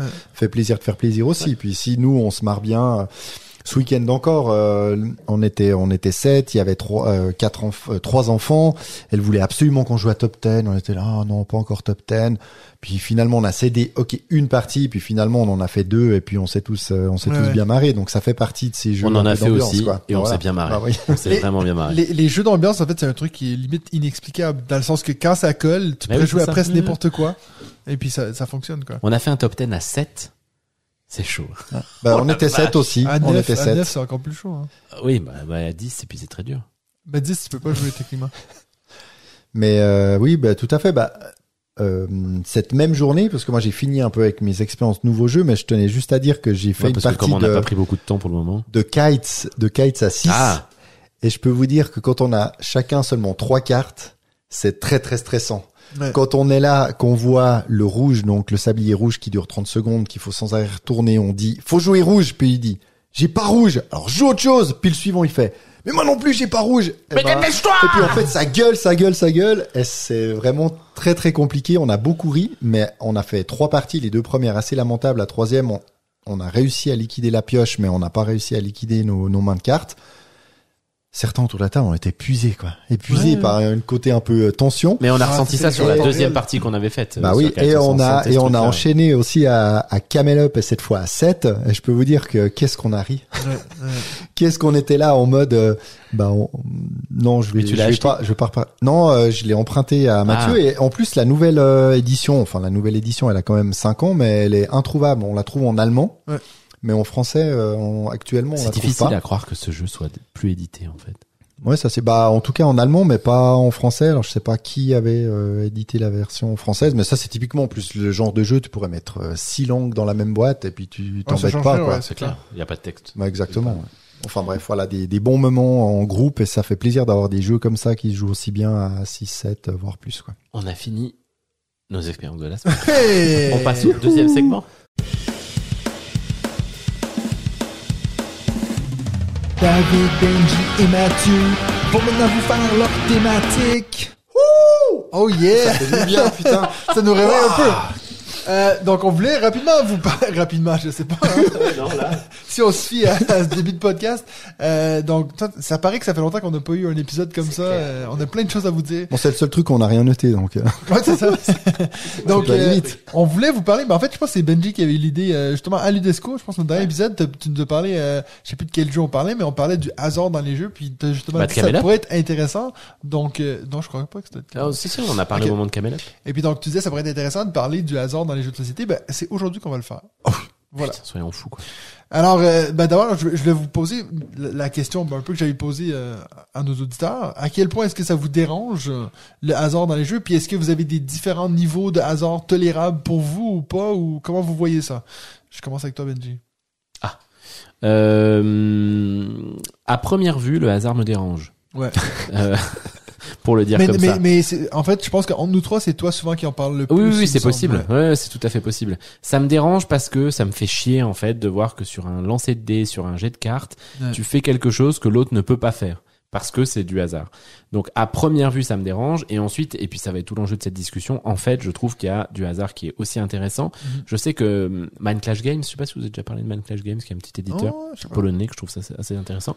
Mind Clash, leur euh, leur jeu euh, que j'aime assez, euh, souvent sont accompagnés de, de de mécaniques liées au hasard. Et souvent dans les règles du jeu, ils proposent que euh, ces mécaniques liées au hasard ne soient modifiées pour ne plus du tout être liées au hasard.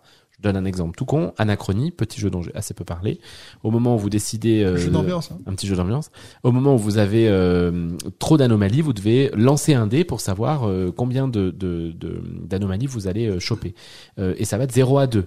Sachant qu'il y a trois emplacements pour les anomalies, si vous en avez trois, vous récupérez une, euh, une tuile, euh, je pense que là je me trompe dans les termes, mais une tuile euh, chiante. Si vous avez un 0 sur le dé ou un 2 sur le dé, c'est pas du tout, du tout la même chose. Et euh, Mind Clash Game propose, propose dans la règle du jeu de ne pas tirer le dé si on n'aime pas le hasard, et plutôt de décider que à chaque fois que vous avez besoin de tirer le dé, eh bien on considérait que vous ayez une euh, anomalie au lieu de euh, lancer le dé. Ouais. Et en fait j'aime bien ce truc. J'aime bien ça de dire il y a une règle liée au hasard et il y a une règle qui n'est pas liée au hasard. Et en même temps on garde celle qui est liée au hasard parce que, et c'est le discours de Mind Clash, dans la vie il y a du hasard. Et le jeu de société c'est une, une façon de mimer quand même une expérience de vie. Ouais. Donc dans la vie, vous ne pouvez pas contrôler tout ce que vous avez, et donc c'est normal qu'il y ait du hasard. Et j'avoue que je suis assez sensible à cet argumentaire, et donc je suis pas, j'essaye quand même de faire gaffe à me dire je suis pas, euh, je, je ne veux pas qu'il y ait zéro hasard dans, dans, dans ce que je fais, et ça me gêne pas s'il y a un peu de hasard, et encore moins si ce hasard est un peu contrôlable. David, tu vois comment? Oui, bah c'est surtout ça. Moi, alors ça me dérange nettement moins que Benji. Après, comme tu dis, tout dépend si le hasard est contrôlable. Et c'est vrai quand j'entends que euh, dans viticulture, les cartes euh, de, de saison, euh, ça pourrit le jeu. euh, Dans, dans Dune Imperium, même dans, dans Ark Nova, certaines euh, cartes, bah, si on les a, on a un avantage, etc. Moi, je trouve que c'est c'est ça aussi qui personnellement me plaît dans les jeux, c'est d'être bah, parfois avantagé, parfois désavantagé, et puis de pouvoir rebondir finalement, Pouvoir de dire ouais. ah bah tiens, lui il a pu avoir ça, ok, il a eu cet avantage-là, mais moi il faut que je trouve un autre moyen, puis finalement faire que les parties ne se ressemblent pas et de laisser aussi un peu de chance à tout le monde. Maintenant c'est vrai que si c'est uniquement un hasard sur des lancers de dés où j'ai l'impression, comme la majorité des gens, euh, bah, on a l'impression qu'on a assez peu de chance au lancer de dés. Puis quand on peut pas trop les gérer et puis que finalement notre partie va définir si on lance euh, un 1, 2, 3, euh, on perd, et si on lance 4, 5, 6, on gagne. Là, je vois assez peu d'intérêt, surtout sur euh, sur des gros jeux. Ouais. Euh, Ça, ça me déplaît pas mal. Dans les jeux, dans les jeux solo, et j'en ai déjà parlé, j'ai pas mal de jeux solo bah, avec des dés où il y a un certain hasard, mais pour moi, le hum, le négociateur prise d'otage, Ouais. On, peut assez peu gérer quand même euh, les bah, influencer sur les résultats des dés et moi ça m'a chaque fois quasiment euh, pourri mes parties où euh, j'ai fait que enchaîner des défaites toujours liées à de la malchance au lancer du dé.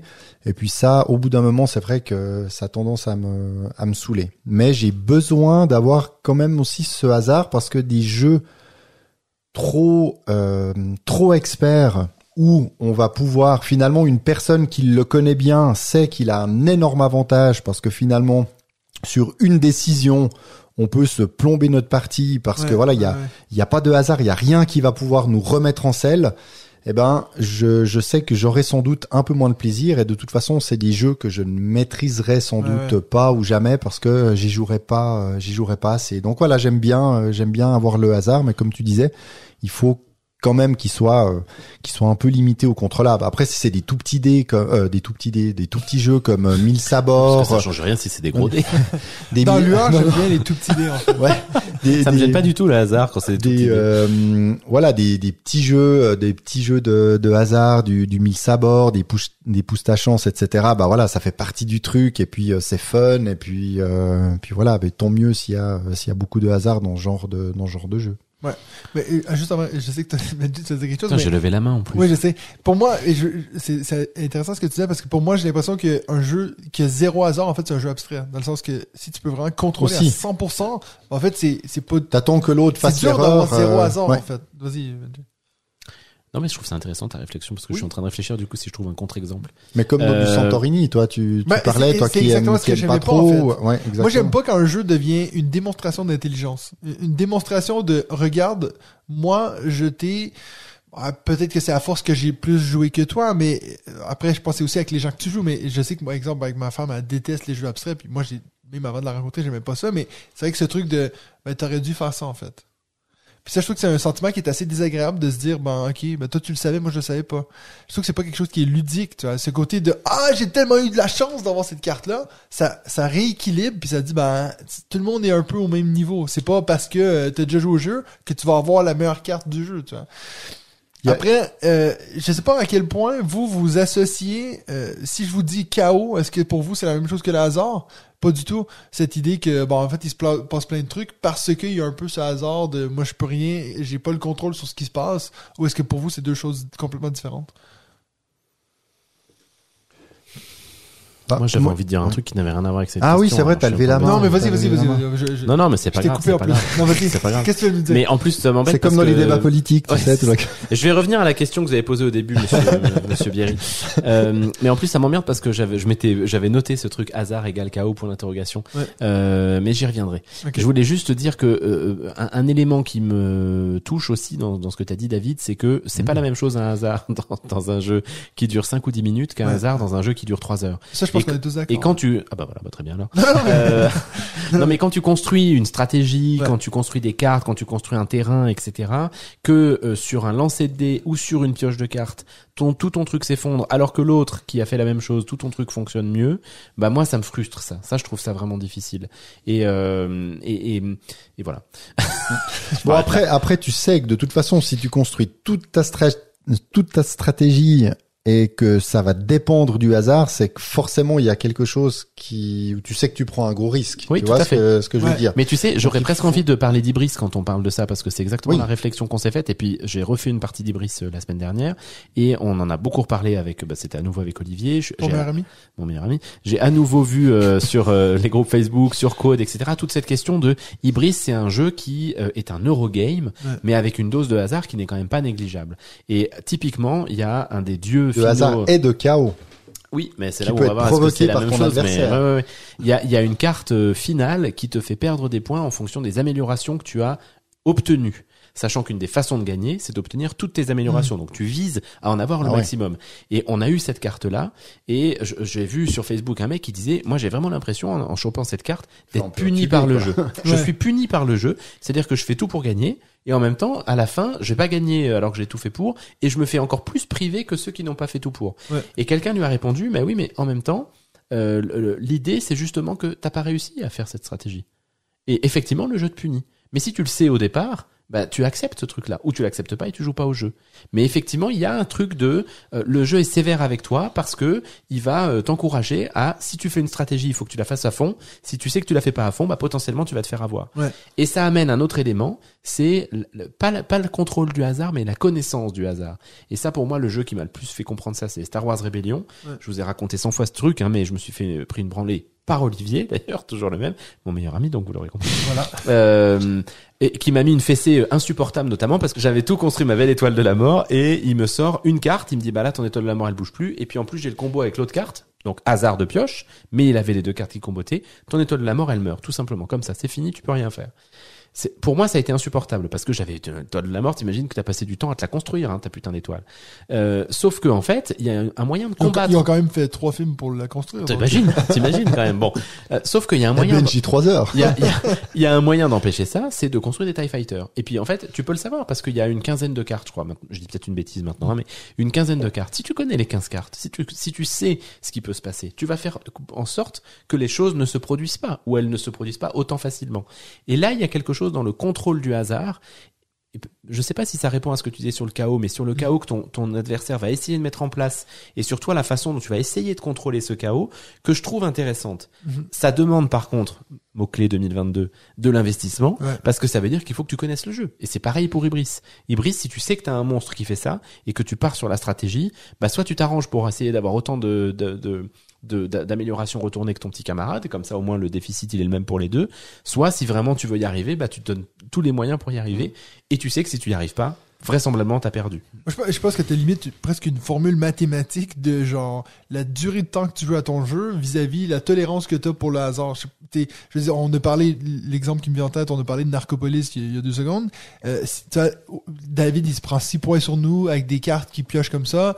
Ah, ça m'a dérangé, mais si ça faisait deux heures qu'on jouait puis il avait fait ça, là, j'aurais pété un plomb. Tu vois, il y a vraiment cette idée de c'est comme tu dis, l'investissement, c'est-à-dire que si j'ai mis tout ce temps-là dans un jeu, je me suis concentré, puis je joue à fond, bah, imagine si Domination, ça avait été du hasard en plus. Genre là, j'aurais vraiment pété un plomb, parce que tu ce côté où, de un, on contrôle rien, et puis en plus de ça, j'ai mis tout ce temps-là à, au, au final, faire quoi? De tourner des cartes, faire des choses? Pour moi, il n'y a pas un côté ludique là derrière. Mais tu vois, domination, je me demande si là aussi ça répond pas à ton truc chaos versus hasard. Je trouve que c'est plus du chaos. C'est-à-dire que, euh, malgré tout, t'as du hasard dans la pioche de tuiles que tu as au début. Ouais. Cette pioche de tuiles, elle a des couleurs différentes. Oui, mais elles se ressemblent Oui, elles sont oui, mais très proches quand même. tu non, non, elles sont- mais non, non, non, les sets que tu pioches au début. Ouais, Par- mais tu joues, oui. tu joues Et oui, parmi mais elles sont extrêmement différentes. euh, Oui. Les unes, il y en a aucune qui se ressemble. Ouais. Mais là où Oui. c'est du chaos et pas du hasard, c'est que justement, au fur et à mesure que ta, ta table va, s'agrandir, ton plateau va s'agrandir, tu vas pouvoir avoir une de possibilité de faire une action intéressante.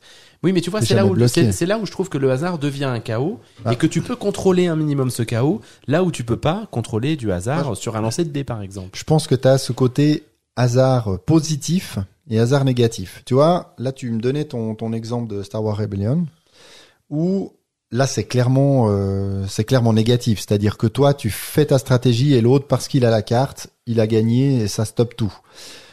Je préfère de dire bah moi je fais une stratégie parce que je sais que si tout est bien aligné, je peux gagner parce que, mais pour ça, il va falloir que j'ai un peu de chance ici, puis que je tire la bonne carte, etc. Puis ça va m'amener à quelque part. Mais le côté où t'es assez fier de ton truc, puis parce qu'il se passe quelque chose, et comme j'ai dit avant, tu lances un dé, t'as une chance sur deux de- que ça passe, une chance sur deux que ça passe pas. Oh, ça passe pas. Bah, c'est un peu frustrant finalement parce qu'il y a rien qui, euh, voilà, il y a- il- tu, tu pouvais absolument, euh, absolument rien faire. Et ça, je- ça, moi, ça me dérange plus, justement. Par contre, quand c'est des trucs, bah, ah bah tiens mince, euh, j'ai pas réussi à avoir la bonne carte, donc euh, puis tout ça peut-être tu le sais, tu dis ok j'ai cette stratégie là, mais si ça marche pas, faut peut-être que je prenne autre chose. Et c'est ça qu'on trouve dans Ark Nova quand on dit au début la pioche des cartes. Oui, mais ça c'est peut-être que si on joue entre deux experts, on en est chacun à 50 parties. Mais sinon, très franchement, j'ai l'impression qu'à chaque fois entre toutes les cartes, tous les objectifs qu'il y a, il y a avec les cartes de départ, plus les cartes qui, euh, qui sont déjà sorties dans la rivière, t'arrives quand même à dire, bah tiens, je vais essayer de faire ça, mais je vais aussi assurer peut-être avec autre chose. Et puis en fait, tu vas prendre du plaisir. Puis t'as pas tout d'un coup une carte qui va dire, euh, toi, avec ton adversaire qui va dire, ah, ah, t'as joué un, t'as joué un, un animal dans un enclos de 5, ah bah moi j'ai la carte qui t'interdit de mettre Ouais, de des enclos de 5. Ouais, ouais. Puis t'es là, hein, quoi? Puis ça, en fait, c'est Mhm. hyper pénible. Ouais, ça, Et dans. Ibris, moi, euh, comme je disais par rapport au hasard et au chaos, bah le chaos c'est euh, c'est toi quand tu m'as dit ah bah non euh, toi te- tu je sais plus comment on appelle ça mais tu construis ça bah non euh, ça je conteste et puis euh, puis tu peux rien On faire et moi ça je te exactement comme ça. voilà, je conteste. Et ça, ça, ça met du chaos parce que finalement, c'est pas le hasard. Parce que moi, j'ai fait une action et c'était un peu mal joué. En plus, j'avais pas utilisé le, bon personnage pour la faire. Toi, t'avais le, le bon personnage à ce moment-là. Puis finalement, t'as pas, euh, t'as pas pourri ma partie. C'est juste sur le moment, je me suis dit, ah putain, le salopard. En plus, c'est notre première partie. Il fait ce coup foireux. Donc là, ça a mis un peu de chaos. Puis je me suis dit bon ok pas grave on continue j'ai perdu un peu de, de trucs et je pensais vraiment que ça m'aurait fait plus mal que ça mais c'est vrai que la carte quand tu dis euh, il y a une carte qui dit bah si t'as développé tu prends des points négatifs est-ce que finalement cette carte a un grand intérêt là-dedans si ce n'est de te faire un twist final genre tu le twist dans les films où tu te dis euh, hein Il était c'est- mort depuis c'est le quoi début. ça Il est- C'est un rêve. ah, ouais, super quoi. Puis Oui, en fait, mais- puis t'es déçu, euh, 9 films sur 10, finalement t'es déçu juste sur le plan final parce que tu te dis putain ils ont pas réussi à faire une fin. Puis là tu te dis certains ils te rajoutent des trucs juste pour faire des twists. Mais je suis sont- pas d'accord. euh, Enfin, Mais euh, pour Ibris, je, suis sais pas, d'accord, hein, mais- voilà mais Mais, mais parce que je trouve aussi que la, la limite de notre raisonnement, c'est justement le fait de connaître le jeu. Et quand tu connais le jeu, plus tu connais le jeu, plus tu vas diminuer ce Ouais. facteur au hasard. Parce Ouais. que tu vas savoir ce qui peut potentiellement tomber. Tu parlais de viticulture tout à l'heure. Toutes les, toutes les, tous les jeux où tu as une pioche de cartes. Je pourrais même parler d'anachronie, j'en ai parlé il y a pas très longtemps, sur la pioche des bâtiments. T'as des bâtiments qui t'intéressent plus que d'autres. T'as des bâtiments qui Et sont plus d'une, intéressants que d'une d'autres. Imperium, en a D'une Imperium avec les cartes intrigues, etc. Pour peu que tu pioches le bâtiment, parce que l'autre prend le bâtiment du dessus sur Anachronie, et boum, en dessous, il te fait apparaître ton bâtiment derrière. Tu pourrais dire, Ah, putain, c'est vraiment dégueulasse, c'est un facteur chance, etc. Mais quand tu vas faire plusieurs parties d'Anachronie, tu vas savoir qu'en fait, il y a un équilibrage global dans le jeu qui fait que bah, même si t'as pas ce bâtiment-là, tu vas pouvoir récupérer des points ailleurs. Et je trouve qu'il y a, il y a ce, ce côté-là autour du hasard qui est que sur un premier, une première partie, comme ce qui s'est passé à Ibris, t'oublies un, un point de règle, tu vas te prendre, là, tu vas subir les choses. Plus tu connais le jeu, moins tu subis, plus tu connais ce qui peut se passer en face, et plus tu vas maîtriser et le hasard et le chaos. Mais, je veux dire, on, on- ça fait, je sais pas trop, combien de temps qu'on parle de cette thématique-là, puis on n'a pas encore parlé des jets de dés. Je veux dire, quand on Hmm. parle de hasard, quand même. euh, il faudra aussi, tu sais, là, on parle de rendre des pioches de cartes, ok, le hasard dans les cartes. Le hasard dans les cartes, tu le, tu dis, quand t'es expert, tu peux un peu savoir, ok, ça c'est les cartes qui vont venir, qu'il y a dans le deck, celle-ci est sortie, elle va pas revenir. Si- Du vrai hasard, si on parle de dés, cette histoire de, tu pourrais littéralement, euh, si possible, de tirer toujours des 1, comme Benji le fait à Massive Darkness 2, mais, euh, donc c'est vraiment possible. Je le fais à tous les jeux de Ouais, c'est clair. Donc, euh, ça, là, là, on parle vraiment du hasard. C'est pas non plus un hasard qui est contrôlable ou quoi que ce soit.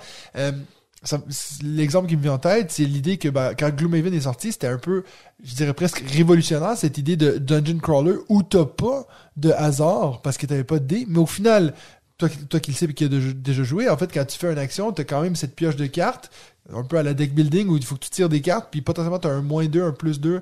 Donc, Ouais. ça t'amène un hasard contrôlable, mais il y a quand même Oui. du hasard. Mais ça, ça typiquement, cette pioche, c'est un peu la couche qui, euh, qui personnellement me dérange parce qu'au Ouais. final, c'est juste un hasard de cartes qui va faire, c'est soit tu vas, tu vas buter ce satané monstre qui a fait transpirer tout le monde, Ouais. soit, eh ben en fait, euh, le coup que tu lui as donné, il lui passe à côté, puis ça lui fait mais, rien. mais en Et c'est vrai, ça fait, ça fait partie du truc. c'est le sel du jeu, sinon t'as rien. Si toi tu dis, ben regarde, moi je bouge dans trois actions, moi je vais bouger là-bas, je vais le taper, je frappe de trois, il reste trois vies, c'est fini. Ben alors, Non, on mais je suis d'accord. On joue pas. Je suis d'accord, mais ça, ça Oui. t'amène justement cette, euh, cette frustration Oui. parce que tu te dis dans une partie, tu vas faire euh, trois attaques de suite qui vont être les 3-0, Ouais. puis dans l'autre partie, ce sera du x2 à chaque Ouais, fois, ouais, et ouais, puis, puis mais finalement, t'as, tu peux t'as dire. pareil à Clank. Clank, si tu pioches les cinq cartes qui te font sortir ou que tu ne pioches Mais aucune bien sûr. carte qui Non, te mais font c'est pour sortir, ça, c'est pour tu ça ou tu meurs. C'est pour ça qu'à à, à avec Gloomhaven, pour moi, c'est pas c'est pas rédhibitoire parce que c'est vraiment le truc où finalement t'en rigoles. En plus, c'est Ah pardon, j'ai cru que tu disais que justement c'est ça qui t'agaçait. Oui, alors c'est vrai que c'est c'est vrai que c'est hyper frustrant. Puis c'est agaçant sur le moment parce que tu dis mais putain si on n'avait pas tiré ça, il y avait 12 cartes, il y en avait une qui qui restait là-dedans qui faisait ça, si ça avait été une des on- 11 autres, on, on passait. Mais fina- finalement, c'est ça qui ramène un peu ce, ce suspense puis qui fait que des fois dans certains jeux, tu sais tu tu sais qu'en fonction du résultat du dé, bah ça peut changer et puis tu regardes tout le monde est là un peu Ouah, qu'est-ce qu'il y a derrière euh, qu'est-ce qu'il y a derrière pense que cette carte le hasard, en fait, et ça dans crée ce jeu des est, émotions. est fun. Ça crée Exactement. le truc de dire, parce que oui, si tu rates le lancer, c'est, oh, c'est de la merde. Et puis quand c'est le truc de, ça nous prendrait le x2, il y en a une carte dans les 50, tu la tires, puis t'as tout le monde qui, Voilà. ah! Ben, Mais ça tourne ça, pas que là-dedans. Alors qu'il y a des, il y a des jeux, bah, c'est que là-dessus, quoi. Ouais. Finalement, euh, t'avances, tu lances des dés, pouf, résultat, pouf, t'avances, tu Mais lances je des pense dés, ah, quand t'es même, mort. c'est Bon. intéressant ce que tu dis, euh, Mathieu, parce que je pense quand même qu'il y a une tolérance individuelle à ce côté émotionnel que tu Ouais. décris. Et typiquement, c'est rigolo, je suis en train de penser, je- j'ai pas fini encore l'épisode, euh, euh, décidément, on leur fait de la pub encore aujourd'hui, mais de nos amis Martin, au moment où Martin Montreuil était avec nous et où Martin Lafrenière recevait euh, Professeur Board Game, Ouais. et il parlait de ça justement à Gloomhaven. Et en fait, Professeur Board Game, Board Game disait, alors moi je connais pas bien Gloomhaven, mais il y a moyen de supprimer un, un- une carte euh, qui doit faire un mort direct euh, en supprimant les hits directs. C'est possible ce que je suis en train de raconter ou pas? Exemple, euh, le monstre, il me tape, je pourrais dire non, il me tape pas, je jette une carte. Non, en fait, c'est que tu Non. supprimes les deux extrêmes potentiels des résultats. À la fois celui où tu loupes complètement ton coup et celui où tu tues complètement le monstre. Euh, ça me dit rien.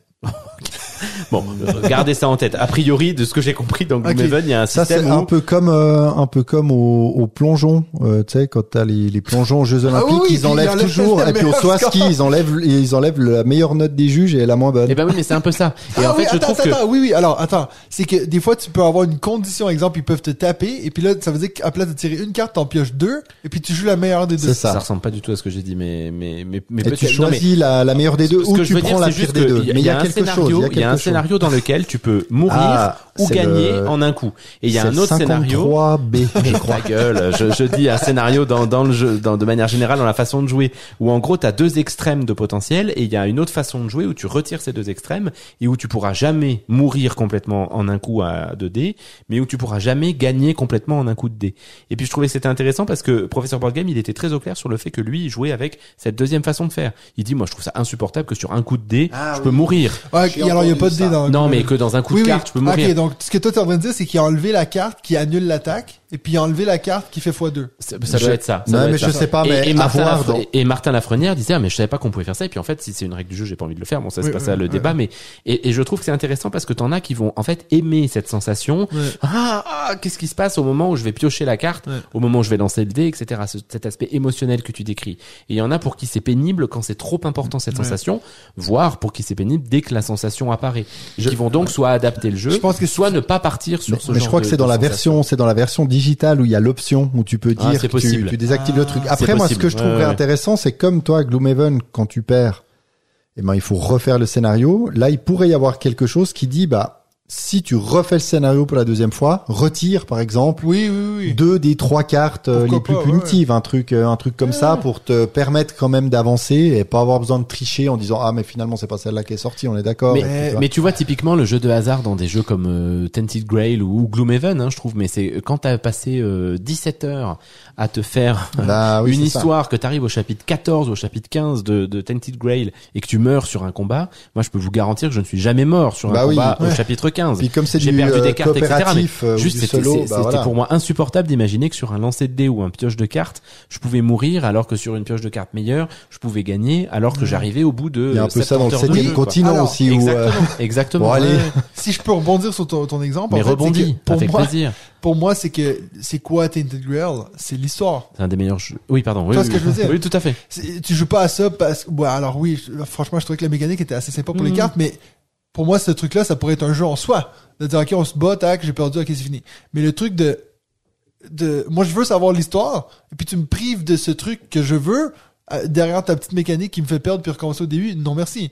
Tu vois, parce que, Ouais, mais je sais pas s'il y a des gens qui pensent différemment de ce qu'on est en train de dire Euh, tous mais les je deux. suis sûr, mais je non, curieux de les rencontrer. personnellement. Non, non, vois. mais tu vois, c'est parce que je pense comme toi, et puis tous les gens à qui j'en ai parlé me disent la même chose, mais Ouais. est-ce qu'il y a des gens qui arrivent au chapitre 14 de Tented Grail, ou au chapitre 15, qui est le dernier chapitre, sur un, un- une mauvaise euh, lancée de, de cartes, Ouais. Acceptent de mourir et de ne pas finir le chapitre, c'est pour, ça- que Mar- Martin Lafrenière a sans doute pas continué parce que lui il ne peut pas tricher et Oui, c'est finalement juste, je pense ouais, qu'il a eu cette frustration de, de ne pas de ne pas avancer. En Ben fait, nous, on a un peu le, le- cas avec ben, mon groupe avec qui on fait Frosthaven. C'est un peu toujours la blague quand on arrive vers, vers la toute fin du jeu et que euh, ben on est en train de perdre.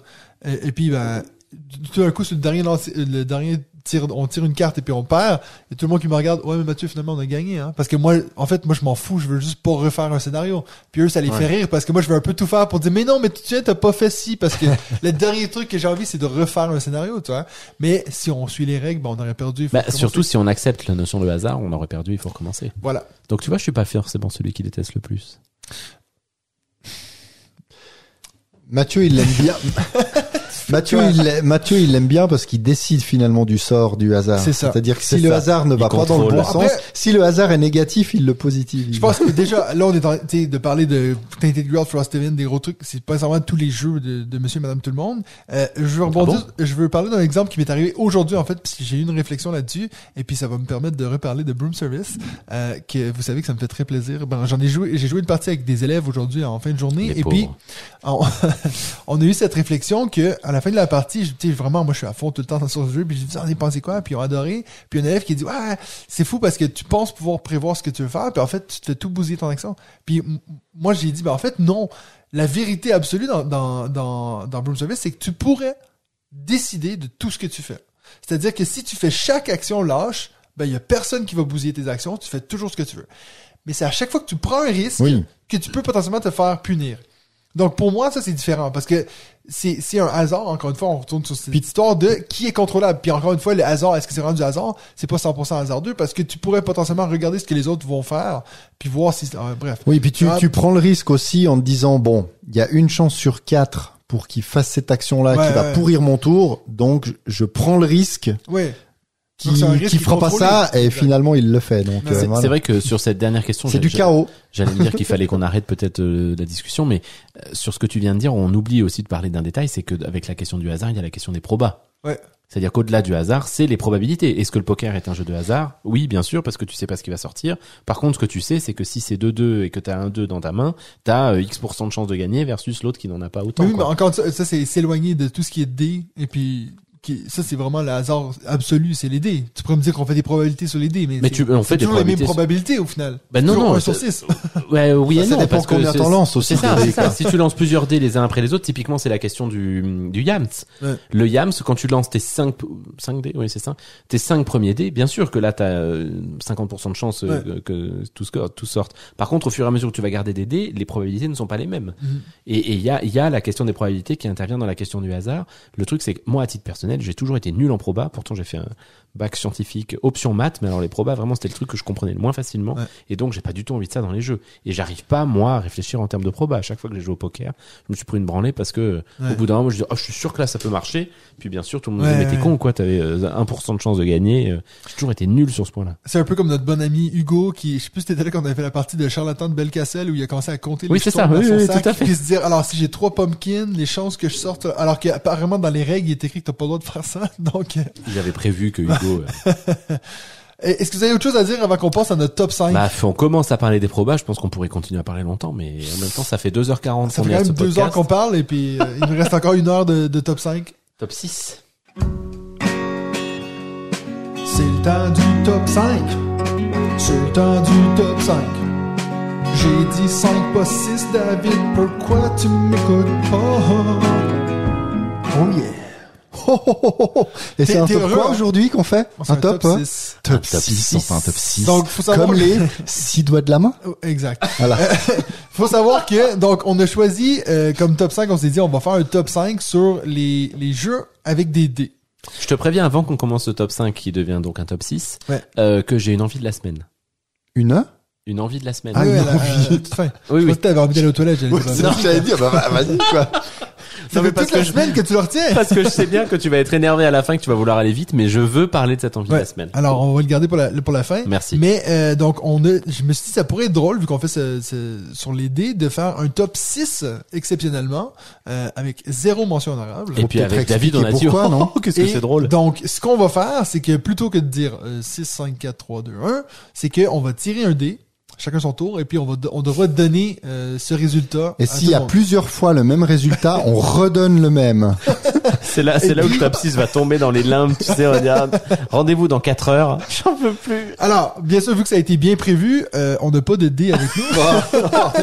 Alors, euh, Benji, tu vas nous commencer ça? C'est moi qui commence? Ouais. Allez, go. Alors je lance un dé. Alors, attends, euh, avant de commencer, Je bien reprends sûr, le dé. maintenant que tu reprends le Il a dé, été cassé. je veux savoir, vous, vous avez fait ça comment? Donc, c'est genre de 6 à 1, vos jeux préférés qui ont des dés dedans? C'est comment vous avez fait ça? Parce que Yes. nous, on s'est juste dit top 6 jeux de dés. Alors bon, moi j'avais un top Alors. 5 et j'avais rajouté une mention honorable, donc j'ai transformé la mention honorable en un sixième, et puis Ouais. effectivement c'est dans l'ordre de, de préférence. Ok, c'est bon. Alors, c'est bon moi, c'est complètement différent. Tu vois, ouais, c'est bon. Ouais, c'est bon. Il faut le garder, c'est là. C'est bon. Ouais, c'est bon. Ah, c'est- bon. Je lance le dé. il, est, il est cassé. Oh, tout de suite. Deux. Deux. Alors, deux. Ah bah c'est très intéressant parce que je suis ravi de vous en parler. Je, je ne l'ai pas fait euh, dans l'explication. C'est Dice Forge. Oui. Parce que justement, quand on parle d'un jeu de dés avec un contrôle des phases de dés, bah Dice Forge pour moi c'est c'est franchement un des un des meilleurs sur cette thématique. Vous vous rappelez que c'est un jeu de, de dice crafting, c'est-à-dire Ouais. que vous allez changer les faces de votre building, quoi. de les faces de votre dé. hein. Con- concrètement, le jeu est bien foutu et puis le matériel est très bien fait. Ouais. C'est un des premiers jeux qui m'avait fait, cette sensation de waouh putain le matos d'un jeu de société Ouais. c'est ouf. Je l'ai jamais vendu parce que j'en ai fait des dizaines de parties et puis j'ai Surtout que toujours. vous avez parlé de l'extension ou que t'avais Si. pas essayé ou... Par contre, j'ai l'extension, mais j'ai toujours pas essayé. Euh, J'étais ravi quand elle est sortie parce que bah voilà, à force d'avoir fait quelques parties, euh, c'est vrai que euh, bon, le- le- l'excitation retombait un, un petit peu quand même. Ouais. Mais sur le principe du, du dé qui devient de plus en plus fort au fur et à mesure que vous allez jouer, et puis qui devient quand même hasardeux parce que malgré tout, il reste six faces et il y a bien sûr des faces qui vous intéressent plus que d'autres. Dice Forge, c'est vraiment un jeu de dés que, que j'aime beaucoup dans une thématique que j'aime beaucoup avec une direction artistique que je trouve assez magnifique. Et puis c'est un jeu qui en plus fonctionne bien puisque je continue à le voir dans les dans les magasins et dans les grandes surfaces. C'est un jeu qui euh, fait partie de ces rares boîtes à avoir atteint les, les, les, les grandes surfaces euh, également. Dice Forge, Voilà. mon moi, numéro 2. Alors, j'y ai jamais joué en vrai, j'y ai joué que sur BGA aussi. Ah, bah, il faut en vrai jouer en ça vrai. me plairait, bah oui. Pour le principe de, le- du système où tu retires la petite, euh, La petite pièce, la ouais. petite pièce du dé. Bah oui. Alors moi je vais vous parler de. Euh, Bah attends, tu relances pas le dé? Non non, en fait là on fait tout notre numéro 2. Ensuite, moi, je Ah vais non, tirer- mais ça pourrait être assez drôle de relancer à chaque fois. Vas-y, euh, fais ton numéro, toi. Non, Allez, hop. Après ça on va après on va toujours tirer. Mais, bah, on verra qui c'est qui gagne. qui c'est qui arrivera à Alors- placer son top 6 euh, avant les autres? Moi déjà, je vais vous dire que j'ai fait cette liste un peu différemment. En fait, pour chaque numéro, j'ai un différent type de jeu de dés. Oh là là. Oh là là, et on voit qu'il a le temps, hein. Voilà. C'est beau. Donc moi, je vais tirer le dé. J'ai fait 6. C'est beau. ça? Voilà, comme, d'ar- Donc, je comme par commence hasard. avec moi, je mon- fais un 2, toi, tu fais un 6. Mon sixième, en fait, ça va être un peu en ligne avec le tien, c'est-à-dire que je me suis dit, il faudrait quand même que je mette un jeu qui a le mot dice dedans, euh, parce que toi, t'as Dice Throne, t'as Dice, euh, ce que tu viens de dire, Dice Forge, Dice Hospital. Moi, je vais vous parler de donc mon jeu préféré avec Dice dans le titre, qui est Marvel Dice euh, Masters, celui que t'as failli me lancer le cadre au visage. Euh, donc, c'était un jeu que j'ai joué énormément quand Il est j'étais au dans Québec. combien de tes top 5 depuis le début de ce podcast, ce jeu, Oui. mon dieu Souvent, et puis alors que j'ai pas joué depuis 5 ans, je crois. Donc voilà. Euh, mais bon, euh, voilà, il me fallait un sixième. Donc euh, Marvel Dice Master, c'est un jeu que j'avais joué énormément. C'est un jeu d'affrontement de un contre un avec des dés que tu te sers des dés en, en- comme tes ouvriers, si on veut, pas tes ouvriers, pardon, comme tes combattants. Euh, et puis donc les différentes faces selon laquelle tu as, ils vont avoir des plus grandes forces qui vont se référer aux cartes que tu as. Donc c'est limite presque un jeu un peu à la Magic de collection de cartes, mais qui vont être attribuées aux dés. Donc tu as différentes versions de cartes qui vont aller avec le même dé. Euh, et puis bien sûr, tu as des faces qui vont activer des pouvoirs. Euh, et ainsi de suite. C'est un- donc, euh, je l'ai déjà dit, c'est un jeu qui se faisait aussi beaucoup en tournoi à l'époque. Là, je pense qu'il y a un peu une mode qui aurait descendu, mais qui a surtout euh, été plus populaire euh, en Amérique qu'en Europe, je dirais. Euh, parce que je crois qu'ici, en fait, ils l'ont jamais eu fait en français, en plus. Moi, ça m'a jamais rien dit. C'est mais- WizKids qui l'a fait, ils font pas énormément de, de traduction. Donc euh, voilà. Donc ça c'était mon numéro 6. À toi David. Lance le dé. 5. Ouais. Mon numéro 5. Donc, je vous dis, alors je veux pas divulgacher vos listes, c'est pour ça que je les dirai à la fin, mais j'ai retiré toute une série de jeux que j'ai beaucoup appréciés, mais que je ne vais pas citer parce que j'y ai joué que une ou deux fois et je me dis que voilà, il faudrait un petit peu plus pour, euh, Eh pour oui, les ajouter. Beau. beau, Alors en 5, j'ai mis un jeu que je n'ai joué qu'en solo et qui est d'ailleurs surtout bon en solo, c'est One Deck Dungeon. Donc avec Oui. énormément de dés, donc Des petite petits boîte dés, des avec petits des dés. petits dés de plein de couleurs. Et ça, c'est typiquement, effectivement, on lance toute une série de dés, mais il y a le hasard des dés, mais il y a beaucoup de contrôle sur ces dés. Ouais. Il y a une grosse montée en puissance, donc c'est vraiment exploration de donjons, euh, très très plaisant. Ça fait longtemps que j'y ai pu, euh, Ouais, j'y ai joué. mais vraiment euh, j'ai trouvé euh, très très fort en fait le, le, le système, tout euh, tout va bien bien dans ce jeu malgré la présence de beaucoup de, de beaucoup de dés. Donc voilà, c'est pour ça qu'il fait partie de mon top 6 en cinquième position. Magnifique. C'est un des seuls jeux que, en fait, c'est le seul jeu que j'avais fait une vidéo complète sur ma chaîne de playthrough, c'est-à-dire que j'avais fait une partie complète où j'avais tout filmé. Ok. Euh, J'ai pas vu ça, Pas tiens. du tout aimé l'expérience. ben le jeu, oui, mais en fait, le fait de faire une partie tout seul comme ça. Tu sais ce qui te manque? C'est une tour à dés. Il y en a une juste derrière toi avec le logo dessus. Ah, mais attends. Oh, on s'emmerde à la faire rouler la. Voilà. Eh ben, je viens de voir qui a d'ailleurs été que fait par le- notre ami Oldbuck. Merci Oldbuck. Attention. pour la tour à dés. Ah. Cinq? Le dé ne tombe pas. ah si, 4. Vas-y, avec ton 4. c'est parce que Alors- t'as fait avant déjà, non? Mon Non, numéro non, t'as 4, fait deux. c'est Perudo. Ouais. Un Je jeu dont je vous ai... Ah bah oui, c'est sûr. ouais, ouais, Vous m'avez parlé de top 5 de jeux de dés. euh, C'était évident que j'allais vous en parler puisque c'est clairement le jeu avec des dés que je préfère. Mais on Là- ne les jette pas. Là, pour le coup, on ne les jette pas, on les, on les remue, on les secoue et on bluffe. Donc là, pour le coup, c'est du contrôle On total, d'un hasard total. Et puis c'est euh, c'est un jeu que j'adore, dont je vous ai parlé à de multiples reprises. Je ne vais donc pas en dire plus. Euh, D'ailleurs, euh, Hasard un peu contrôlable quand même. David Mais c'est, Skittet- c'est, c'est, c'est- ouais, c'est, c'est- en fait, la notion de hasard n'est pas un problème dans le jeu puisque ce que tu annonces, c'est du bluff. Alors après, il y a bien sûr du hasard quand même. C'est-à-dire que quand vous jouez à 4, qui a 15 dés, enfin, euh, 20 dés, pardon, et puis que tout à coup, tu te retrouves avec euh, 16, 6, par exemple, c'est un truc de voilà, fou. et puis, mais c'est des sensations qui sont euh, hyper agréables et hyper, euh, hyper drôles. Mon numéro 4, c'est aussi Perudo, donc euh, Ah bah parfait. T'as pensais. t'as lancé 4 Mais c'est parce qu'il T'as bien compris qu'il a pas envie de lancer son dé, hein, donc, euh, Non, mais en plus, moi, je l'avais mis, donc, moi, c'était mon jeu d'ambiance de dés. Donc course, je dois dire si je l'ai mis aussi Si tu l'as mis en 4 seulement. Ah d'accord. Je dis pas que je l'ai mis, mais- les règles évoluent au fur et à mesure de ce, de ce, de ce top Numéro 6. 3 pour moi. Ah. euh, donc, j'ai j'ai réfléchi à mon jeu préféré avec des dés où on ne les lance pas. Comme Perudo, quoi. C'est compliqué. Toi, tu le sais. non. Teotihuacan. Ah oui, bien sûr. façon ah, très intéressant. intuitive d'utiliser les dés. Intuitif, je sais pas pourquoi j'ai dit ce mot, mais original. c'est ce essayé inintuitif à un moment donné, ça. donc euh, pourquoi pas mettre Non, intuitif euh, donc une façon très originale de utiliser les dés, de dire bah c'est des ouvriers d'une puissance de 1 que quand tu les fais augmenter, ils passent à 2, à 3, à 4, et ainsi de suite. Euh, donc euh, c'est assez génial parce que c'est toujours la même chose quand tu présentes ce jeu aux gens, ils ont toujours envie d'un peu de les tirer. C'est ça qui est intuitif. Voilà, je l'ai plugué.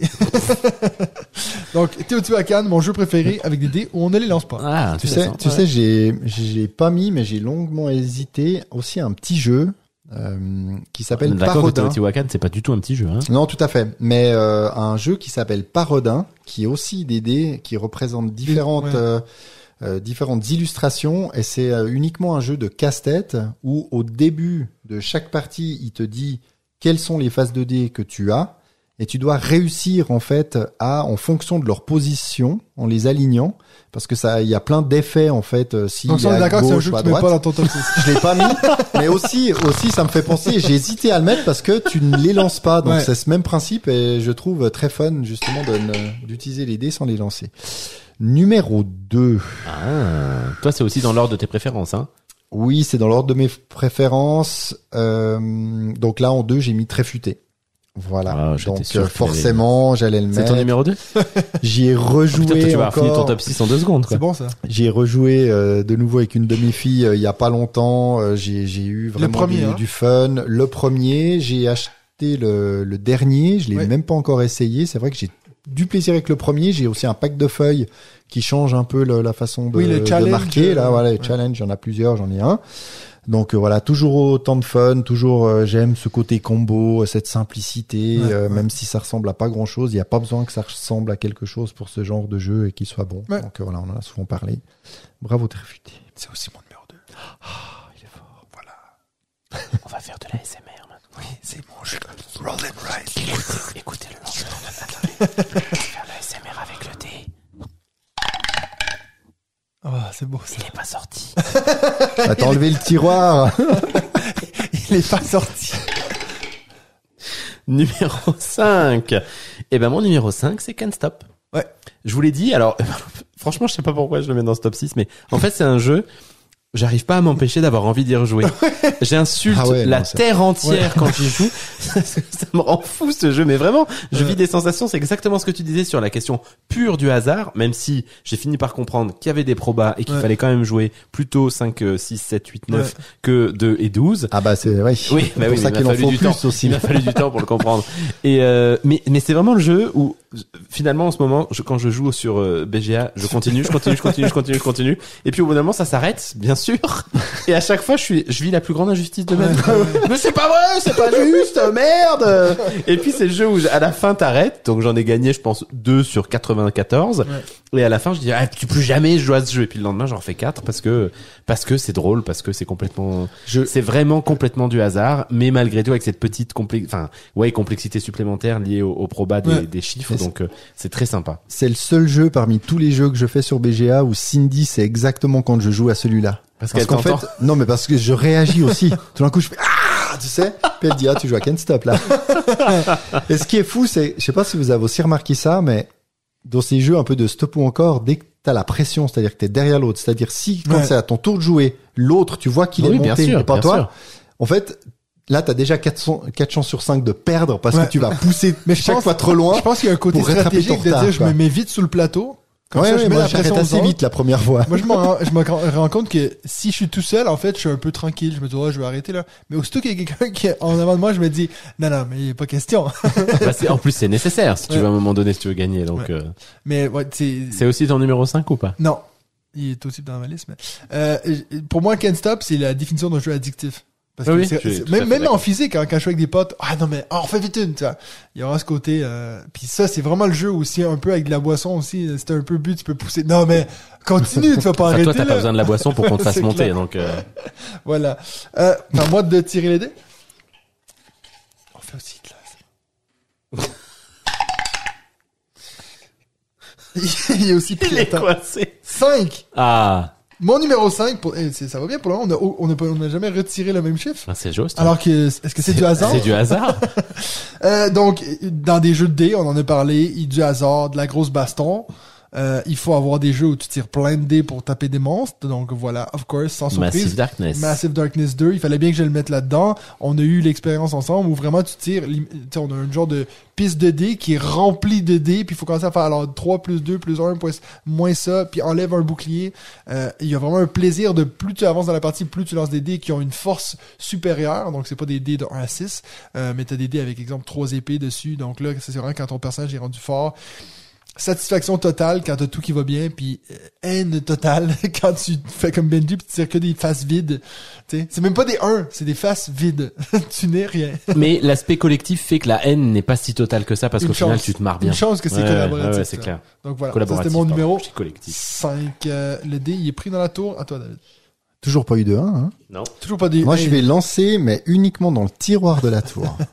Vous avez vu ça? Petit. hein. Merci, merci pour la précision. 5. Ah, 5, bah voilà, j'ai déjà eu. Alors, Qu'est-ce que je fais? Je David passe a mon tour perdu. David a perdu. Non, relance, Non, relance. Ah, Euh, oula, j'ai le droit? 1. Numéro 1. Ah. Numéro 1, alors je sais pas si vous allez trouver parce que hum, je sais que vous n'y avez pas joué, si je ne me trompe pas. Et c'est un jeu où chaque joueur a 2 dés et chacun de nos tours, bah, c'est ces 2 dés qui vont définir les actions que l'on va pouvoir euh, que l'on va pouvoir entreprendre. Nous avons chacun un tableau individuel. On tire des dés. C'est long, non On tire des dés, 2 dés chacun. Exactement. Et c'est un jeu dont je viens d'acheter une version un peu euh, pimpée. Ah, les, Les châteaux, de Bourgogne. Château de Bourgogne, C'est exactement. beau, ça. Parce que là, de nouveau, oui, il y a Un ce peu hasard- pimpé. un peu pimpé. Un peu pimpé. Oui, je, je voulais le mettre en 1 parce que euh, on parle de jeu de dés, même si finalement on en a que deux chacun. Il y a un peu le hasard, mais on, on le contrôle, on a toujours euh, la possibilité. Ça peut se jouer si vraiment on n'a pas de chance sur le dernier lancé parce qu'il nous faut absolument quelque chose, on ne peut plus le transformer, etc. Mais voilà, pour moi, ça reste un, un top jeu Ouais. et euh, bah, il avait sa place dans ce top 6. T'as fait tes 6, toi, donc, ou pas encore? Ah non, il non, t'en non, manque, pas- que même, il m'en il reste qu'un manque. à dire. Il Ah oui, c'est normal, il y en a deux qui euh, Il ont- m'en manque, qui ont euh, vidé. il m'en manque deux. Ok, vas-y, Benji. J'étais en train de chercher Trois. parce que je crois Trois, que trois, trois, trois, euh, Awaken Realms va faire une campagne sur des dés justement un peu Oui, oui, particulière. oui, Ouais, on en a euh, parlé. Bah, on en a parlé dans l'épisode qui était pas là. Ah bah voilà, C'était c'est super ça, satisfaisant euh, de parler sans toi. 6 euh, effectivement pour le moment je ne pioche rien que j'ai déjà pioché. C'est beau, ça. Euh, et c'est Sky Team. Ah, Je l'avais mis en mention mais On n'y honorable. a joué qu'une fois, donc je me suis dit bon. Je l'avais mis en mention honorable, mais typiquement là, pour moi, c'était un jeu intéressant entendu. avec des dés. hein. Vous avez vraiment euh, les, les dés devant vous et il y a un hasard total dans la façon dont vous les lancez. Par contre, il y a ensuite tout, tout l'intérêt de pouvoir savoir comment vous utilisez ces dés en fonction du hasard avec lequel ils vous ont été euh, tirés et puis en fonction de ce que va faire votre petit copain en face de vous, euh, votre petite copine. Donc euh, Sky Team, un jeu de, de dés collaboratif qui était également, c'est pour ça que j'en ai pas parlé plus que ça dans les sabliers Ouais. d'or dont vous avez parlé tout à l'heure et que j'attends avec une, une grande impatience Oui. et que j'ai très très envie de rejouer. Je dois dire Ouais. que Bah, je aussi. sauterai dessus quand il va quand il va sortir. Et là, ce qui est intéressant, c'est que finalement, t'as pas mal de possibilités d'utiliser ces dés, puis t'es pas obligé d'avoir soit un 1, un 6, Ouais, toi. tout à fait. Tu Ouais, peux ouais, avoir ouais. entre euh, 2 et 5. Chacun d'entre eux peut être intéressant et ouais, exactement. ouais, ouais. Alors, moi, il m'en reste qu'un, donc on va voir si le hasard fait bien les choses. Je l'ai échappé. C'est le chat qui le chope. Est-ce que c'est... Ah, c'était pas mon numéro 1. Donc moi, il me reste que mon numéro 1 à vous parler. Est-ce qu'il faut pas que tu lances le dé jusqu'à ce que tu tombes sur le 1 C'est le numéro un. Et puis pour les auditeurs, c'est génial. Euh, mon numéro 1, donc celui-là, je me dis, la catégorie, c'est juste, bah, de tous les jeux de dés confondus. Bah, moi, j'ai mis Can't Stop pour ça. Parce que pour moi, si quelqu'un me dit, hey, j'ai envie de jouer pensé. un jeu de dés, je vais dire Can't Stop. Pour moi, c'est le, le jeu de dés. Il y a pas d'autres règles, en fait. Tu tires les dés, puis t'appliques l'effet des dés. Euh, pour moi, c'était limite entre ça puis le Yahtzee, dans le sens que c'est Ouais, tout ce que tu J'ai fais. hésité moi aussi, le Ouais, Dams, mettre, je l'ai euh, pas mis dedans, mais Donc euh, voilà, t'en as des déjà parlé, Can't Stop, c'est un jeu que j'ai joué énormément aussi. Euh, D'ailleurs, c'est le jeu que j'avais le, c'est cette raison-là que je m'étais enregistré sur BGA.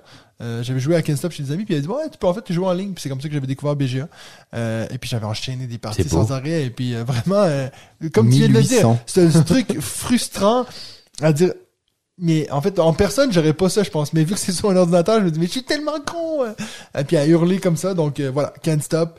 Pas du tout pour moi non plus le meilleur jeu de dés, mais pour moi qui représente le mieux ce qu'est un jeu de dés, je dirais Can't Stop. Voilà.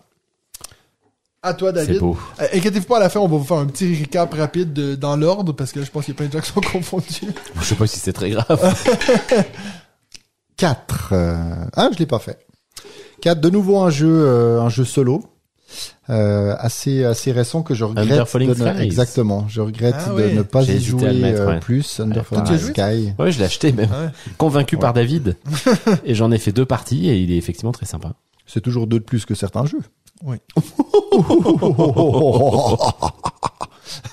mais là on en a pas mal parlé mais de nouveau bah euh, il y a des dés de, de différentes euh, couleurs euh, les valeurs bah on a toujours moyen de les utiliser d'une d'une façon ou d'une autre soit bah plus on les utilise à notre avantage, cru un AVC. Non.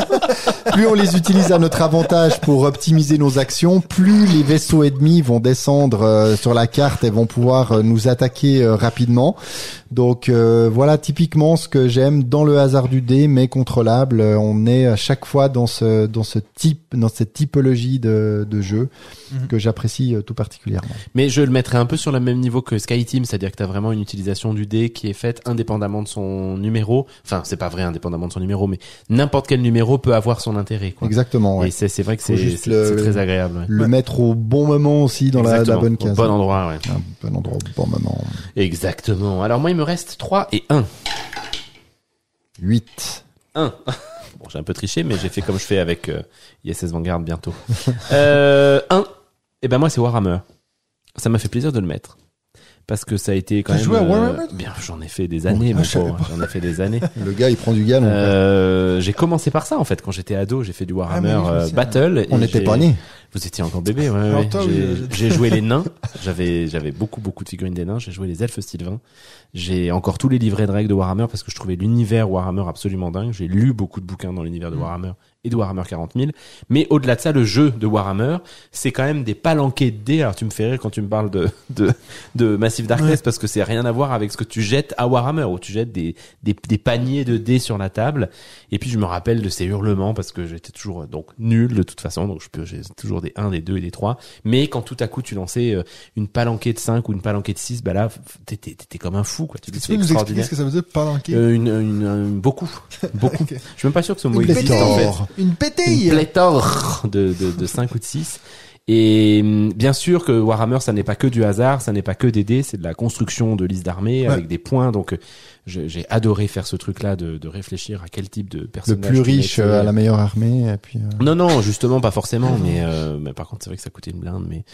Mais voilà, c'est mon numéro un, ça m'a fait plaisir de le mettre. J'ai des souvenirs de parties, euh, c'est aussi le souvenir de ce premier podcast qu'on a fait ensemble Ouais. sur gagner ou perdre, mais j'avais parlé de Alban, un excellent ami depuis très très longtemps avec qui on a joué ensemble et qui était mais particulièrement mauvais perdant. Mm. Mais mais c'était c'était ça restait drôle en fait de lancer ces Tous ces dés. palanqués de dés palanqué. et de, de voir le nombre qui sortait avec bien sûr un certain contrôle sur ce dé quand même parce que certains 1 étaient intéressants, certains Ouais, 2, ouais. 3, 4 et 5, 6. Malgré tout, c'était quand même souvent mieux de faire des 5 et des 6 que des 1 ou des 2. Ouais. Et, euh, et voilà, c'est des super super souvenirs Warhammer. J'ai encore une petite valisette avec une douzaine de figurines que j'ai peintes. Ah bah toi t'as déjà tout fait. Ouais, moi j'ai tout. Donc c'est à David. toi, David. Mais David, il t'en reste un de toute façon.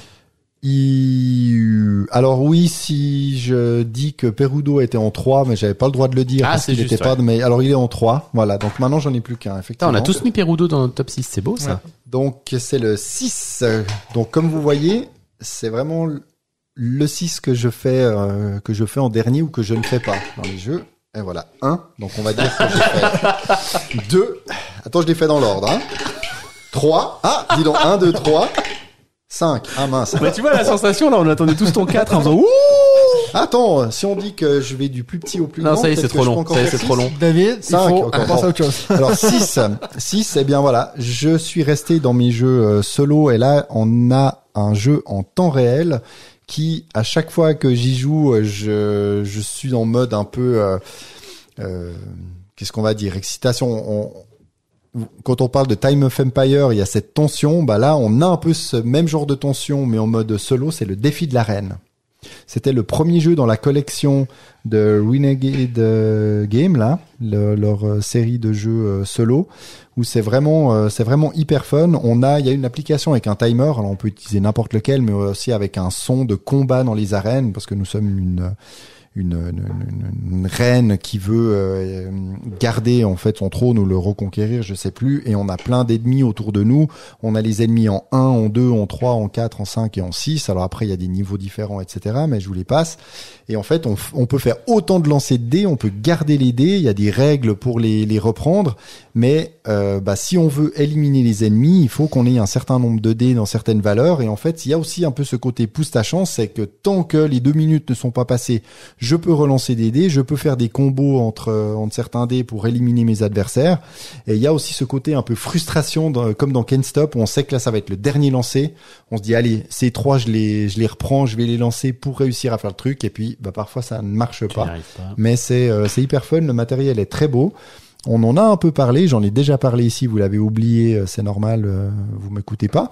Mais euh, C'est faux. pour Hein, ceux Mathieu qui aiment, pour ceux qui téléphone, aiment les jeux solo, écouté le- moi je reine. suis pas fan du temps réel, même si je suis revenu quand même pas mal dessus avec euh, Time of Empire. Ben là, très clairement, le défi de la reine est un jeu en temps réel que, que j'apprécie et le hasard ne me dérange pas du tout.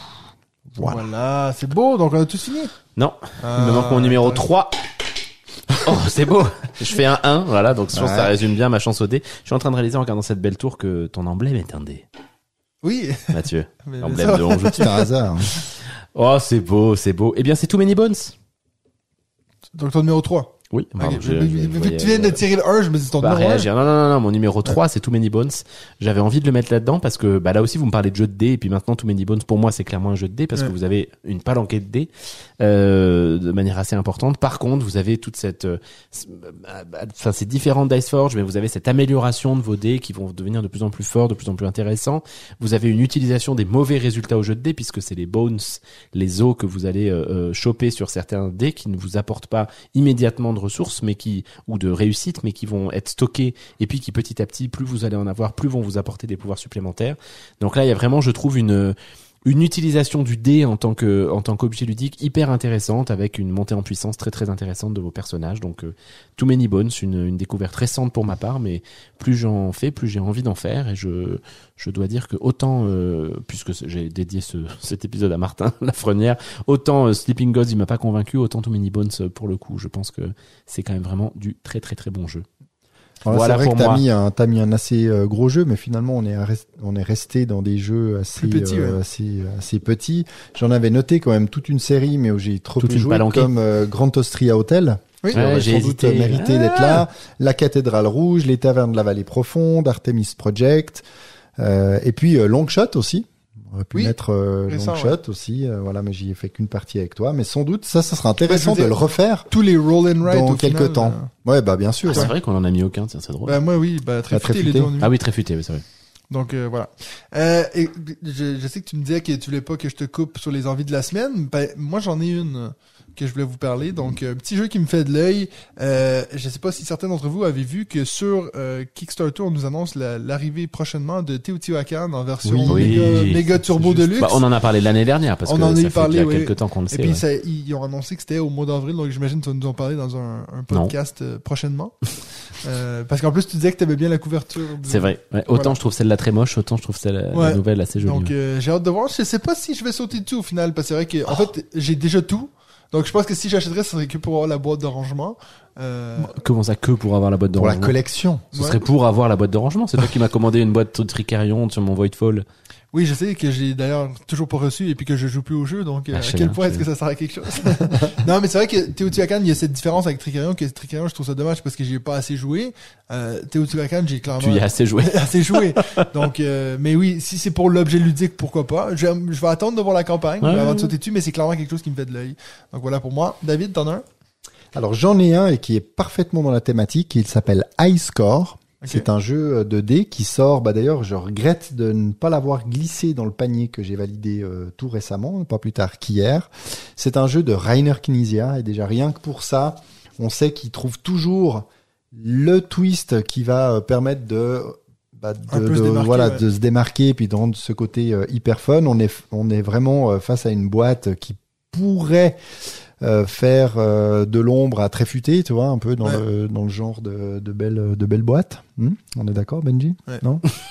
Je, je comprenais pas où tu voulais en venir en me regardant. Non, mais ça reste voilà, c'est euh, tu tu vois des dés sur la boîte, quelques couleurs et puis pas grand chose, le titre, donc il Ouais. y a rien qui donne vraiment envie. Mais le twist euh, dans ce jeu, donc euh, alors c'est un stop ou encore également. Et à chaque tour, on va révéler des nouvelles règles qui vont indiquer comment comment marquer des points. Ah ouais. Donc ce qui est dit, c'est euh, bah, cette fois-ci, euh, ce sera que les valeurs paires, ou alors il y a un emblème qui a un tourbillon, euh, il a des valeurs différentes. le, donc le premier joueur, il, il applique euh, ces nouvelles règles, et puis euh, bah, après chaque autre devra tenter de battre de battre le score du, du précédent. Donc ça a l'air plutôt fun. J'en ai entendu du pas mal de bien et puis souvent euh, certains disaient bah voilà c'est du Knizia derrière donc euh, ça m'intéresse vraiment beaucoup et sans doute un jeu Ouais. euh, peu cher. Là, on parle d'une quinzaine d'euros, qui vient tout juste de sortir le 31 mars. Donc, euh, il fera sans doute partie d'une prochaine commande. Benji, tu finis en beauté, Ah j'espère. oui. Ah ben je, veux- je te confirme. Vas-y, Team Space. tu parles de quoi? Avec des dés Team Space. Placement d'ouvriers. Et puis ça, c'est une de mes grandes joies de cette année, c'est d'avoir rencontré euh, l'auteur euh, Ah, au Festival de Cannes. le deuxième. le, le, le, le non, c'est Johan. Levé. Tu tu Johan Levé. On peut parler Ah, d'un autre... euh, L'auteur de Turing Machine, oui. euh, qui va sortir donc Humanity chez Bombix en fin d'année. Il se trouve que j'ai vu ça un peu par hasard passer sur mes fils d'actu. Et puis bah donc comme le grand plaisir que j'ai maintenant, c'est d'avoir euh, Johan Levé comme ami sur Facebook. Donc Ouais. je lui ai envoyé un petit message en disant euh, excuse-moi mais qu'est-ce que c'est que ça? Parce que ça a l'air cool. Ouais. Et effectivement ça a l'air très très cool. Et donc il m'a un peu pitché le jeu. Alors il m'a fait rire parce qu'il me dit écoute je te le pitch mais je ne l'ai pas encore tu, pitché. peux Donc euh, tu peux répéter le titre, j'ai pas. Humanity. Human.